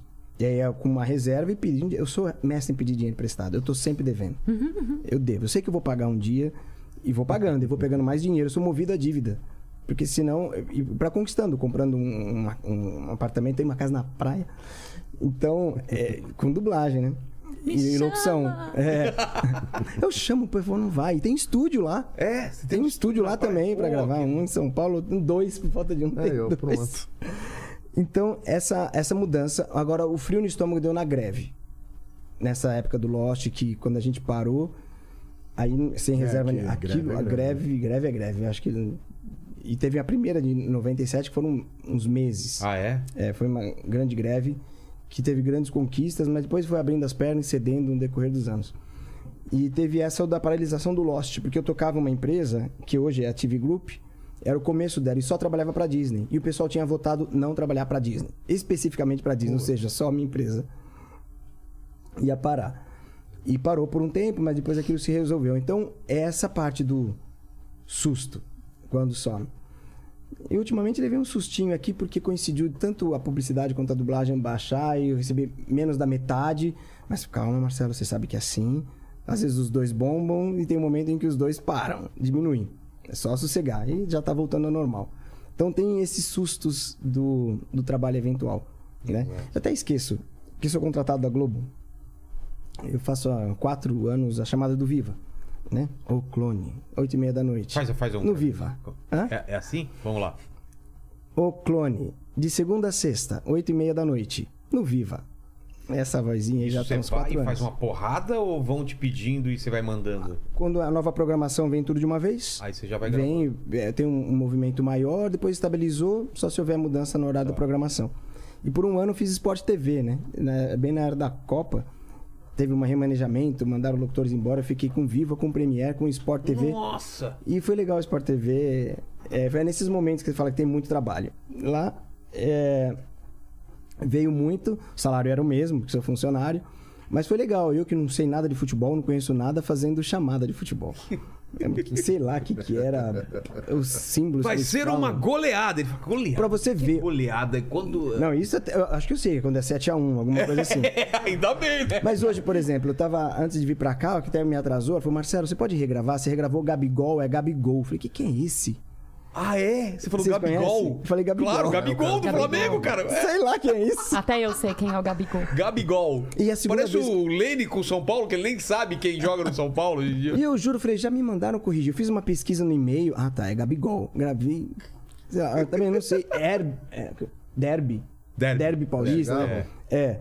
E essa não, não, coi- derby quando é jogo São Paulo e, e Palmeiras Clássico, é né? derby. Quando é clássico, clássico. é. Então, essas coisas que você- eu, eu faço a chamada até o cigarro. Premiere, falei, sou Cigarro. Já pensou no cigarro, né? É, pô, derby cigarro. começar pro cigarro. né? Aí falar, ah, sou ator, sou um torcedor, então faça a locução como se fosse torcedor e fala, é isso aí, olha só.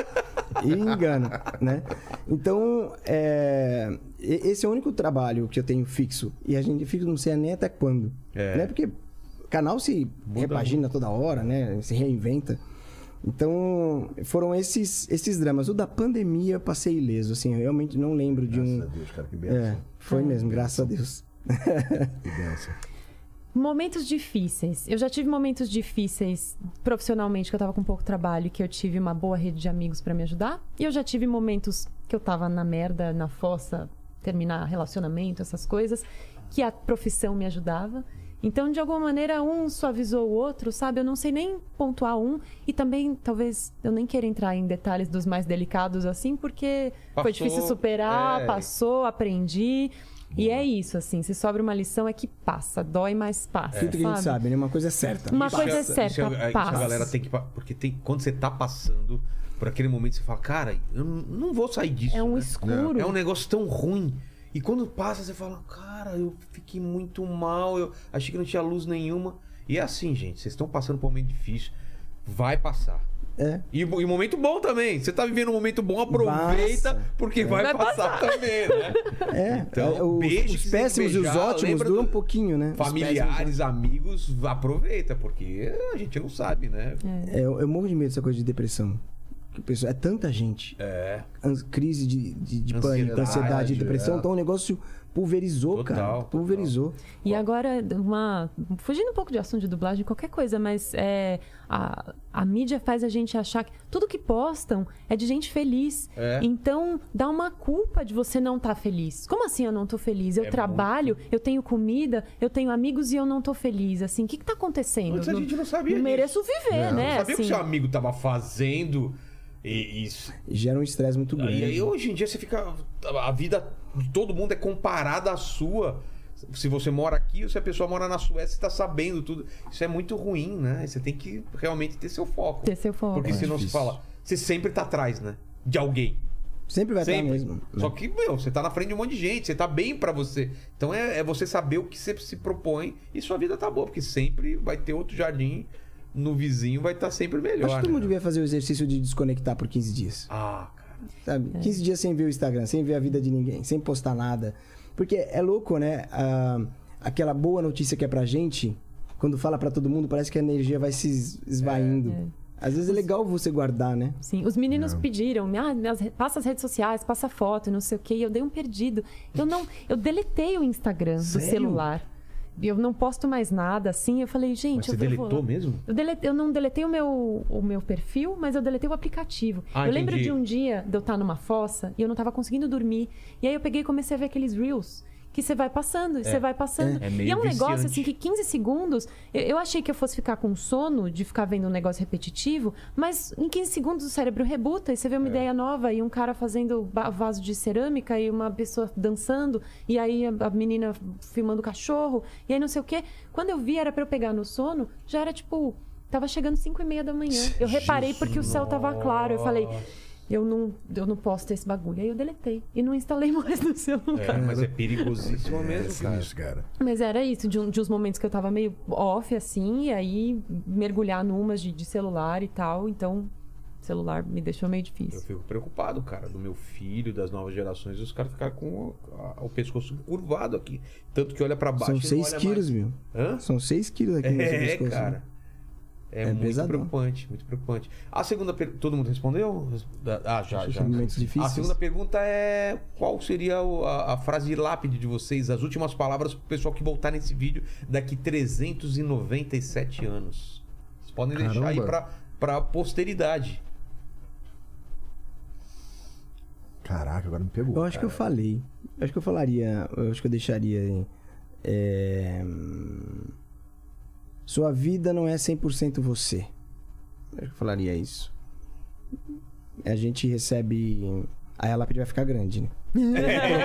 A vida não é 100% você. Asterisco, daí vai um guiazinho. Pode ser uma lápide com iPad que a pessoa pode vai folhando. rolando assim. Continua, né? Tem aquele negócio assim. É, não é só a gente, é um, é muita gente interferindo. Eu acho que a gente tem que fazer, a gente faz metade. Pronto, vamos tirar o 100%? Eu vou Tá. colocar assim, nós fazemos 50% da nossa vida. Tá. Os outros 50 são, é o resto. Ninguém controla. É, as outras Tem pessoas um que show, cruzam a tem um gente. show do amigo meu que chama A vida não tá nem aí pro teu planejamento, né? Porque isso você planeja e a vida vem e fala: Ah, é? Aqui pra você, você tá planejando. E eu não tô reclamando, não, cara. Na maior parte das vezes ela te joga pro lugar mais legal ainda que você imaginava, mas É. não, não dá pra planejar muito, não, cara. Olha, é, lembrei aqui. É uma frase que eu uso muito, assim. Ainda mais- Ela é muito, assim, bastante usual nos dias de hoje. É, não jogue pérolas aos porcos. Ou seja, não gaste seu tempo com pessoas que não merecem. É uma coisa que.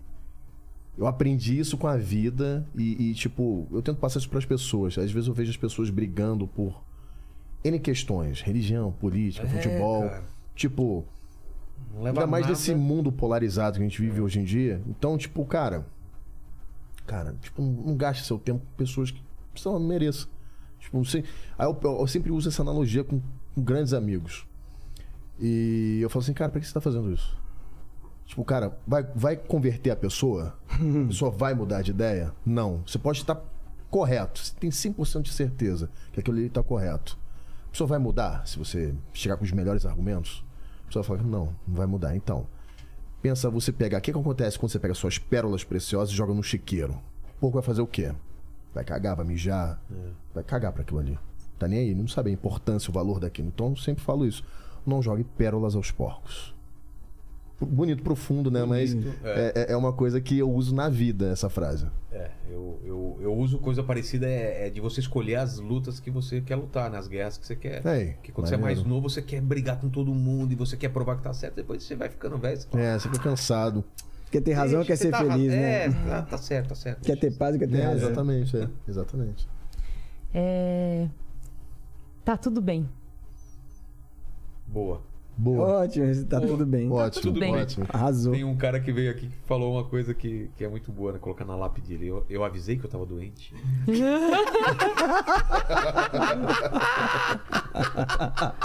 eu não falei que eu tava doente. Eu não falei que eu tava doente. E a terceira é deixar um questionamento aí pro povo, aí uma, uma- alguma pergunta que vocês se fazem.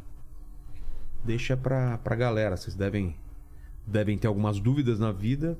Só dividir com a galera, o pessoal nos comentários tenta responder aí. Não sei, co- como, como que alguém consegue fazer quadradinho de oito com fluência? Boa. Quadradinho de Esse é, é é um gingado que assim, eu falei, ela tem mais músculo que eu, ou menos.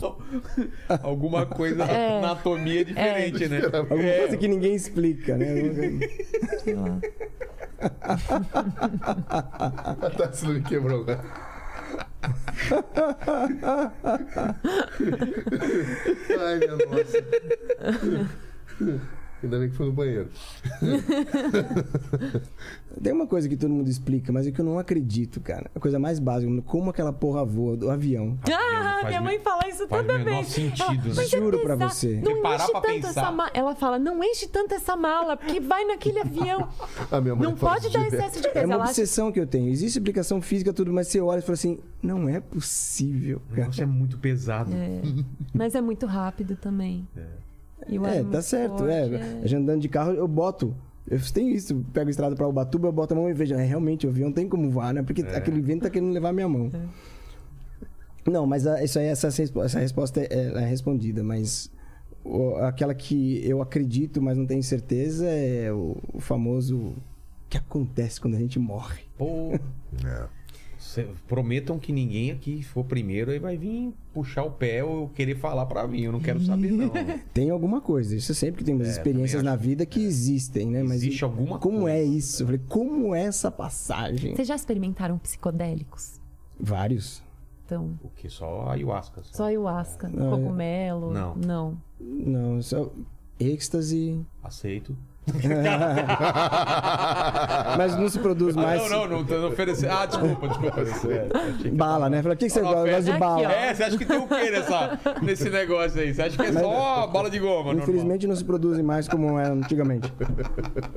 Mas por que você. Não, porque eu acho que alguma coisa perto de a gente acessar coisas que vão além do que a gente consegue palpar com o material, estão aí. É isso, né? É, quebrar. Ayahuasca, vocês já experimentaram? Já. Eu quero muito. Você teve alguma? Sim, sim, tive Ah, super. Inclusive, esse meu que- tá tudo bem foi numa viagem, assim. Sério? É? É, Meu. Você falando com você mesmo? Foi. Comigo também. Foi eu um falei com eu e mais três. Tinha aí três eu conversando comigo, a gente trocando uma ideia, assim. Você falando sério? Sério? Três? Sério. Mas vocês foram em lugar sério pra fazer Sim. isso? Então, Sim, agora a foi gente tem amigo. indicação. Sim, Duas bem indicações. legal, É, um amigo. bem legal. Então, se muito Se eu fosse bom, fazer isso, eu iria em um lugar não que fosse Não, tem que ser um lugar que você con- conhece a pessoa, porque você, pô, né? Você não sabe a reação que o seu corpo vai ter, né? Foi muito bom. É É isso, bom. tem, tem lá, tem contraindicação pra quando a pessoa é, sei lá, é bipolar ou toma algum remédio controlado. Ah, entendi. pra É, já deu merda, Tipo, assim. Tem que tomar cuidado. um é, então não, não é aleatório, mas feito com quem. Não tem chance de ter uma onda errada, não, de ver, de ver espíritos, paradas, ter uma bolação. Tem. Cara, eu não tenho medo de quase nada, cara, mas espírito é um bagulho que, eu, porra, eu passo mal, cara. Eu- eu tava com esse Eu não vejo medo. nem filme de terror, cara. Eu tava com esse morro de medo nem também. Eu, também, morro- eu também morro de medo, cara. Eu não consigo nem ver Exorcista, cara. Eu não vi até hoje Exorcista. Aí. Não tenho, não. E filme com demônio eu tenho medo. Filme de fantasma eu não tenho medo. Eu o dublei, fantasma... eu dublei um.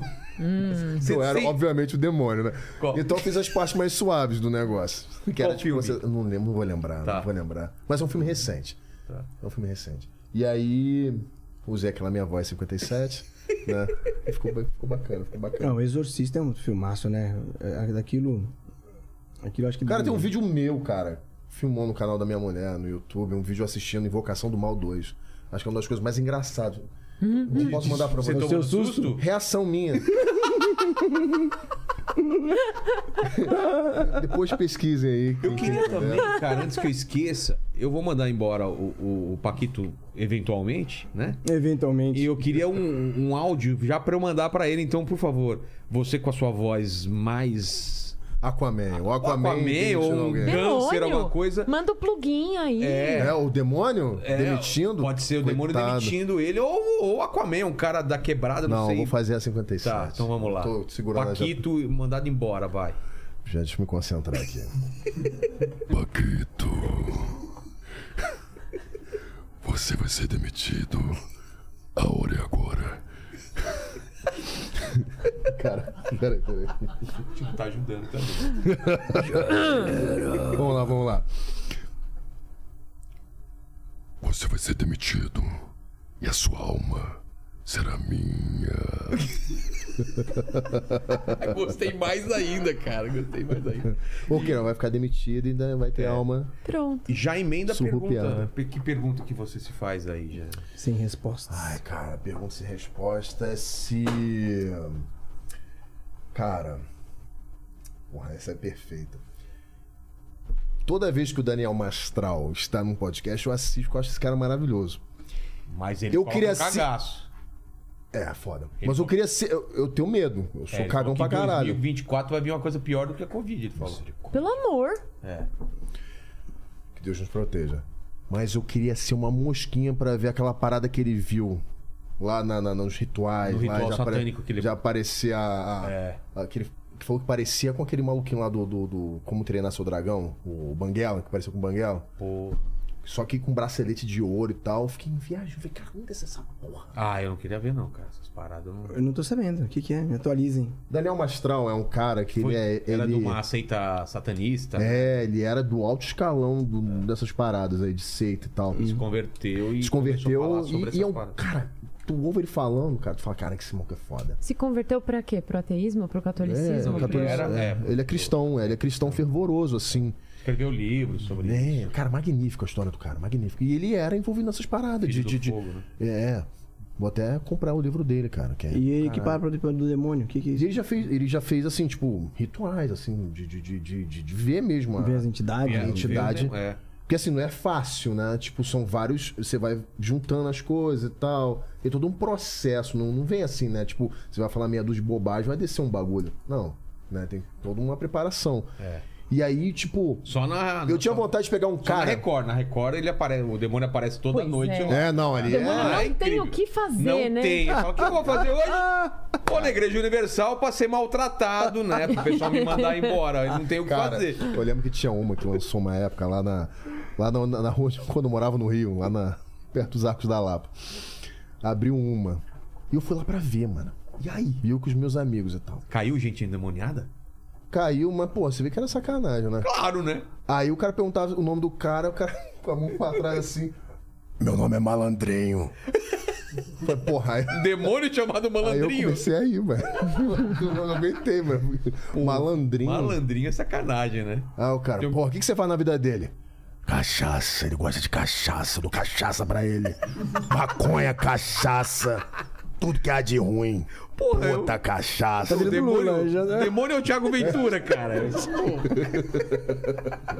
Dependendo de quem que é a pessoa, pô, eu vou Porra, gostar. eu quero uns demônios na minha vida, cara. Aí eu vi Pô. esse negócio e ficava rindo, cara. Eu falei, porra. Aí uma vez o, o- o pastor se ligou assim, expulsou a gente de lá. É claro, né? Gente, obrigado demais pelo papo. Obrigado a você. Obrigado a todos vocês. convite. Temos hoje uma plateia aqui, né? Obrigado ao, ao pessoal de casa. Lene, palavras finais. Vou falar, Paquito. Não, só lembrar pra galera passar lá na Paramount, né? Que vai é, rolar aí, exatamente. ó, Paramount South com Park. Beavis and Butthead detona o universo, novo filme e South Park Guerra do Streaming Parte 2 já tá disponível no Paramount Plus, é isso? É isso. E o pessoal que chegou até aqui no papo, quero que vocês falem. O que, que eles escrevem nos comentários pra gente saber que ele chegou até o final? Aqui Voz, de. é, vo, voz Bali- 53. Como que é a voz? Ah, voz 57? É 57. Escrevam Voz 57 nos comentários. A gente sabe que você sabe que você esteve aqui no Assistiu papo até o final. até o Boa, final. boa. Valeu, gente. Até mais.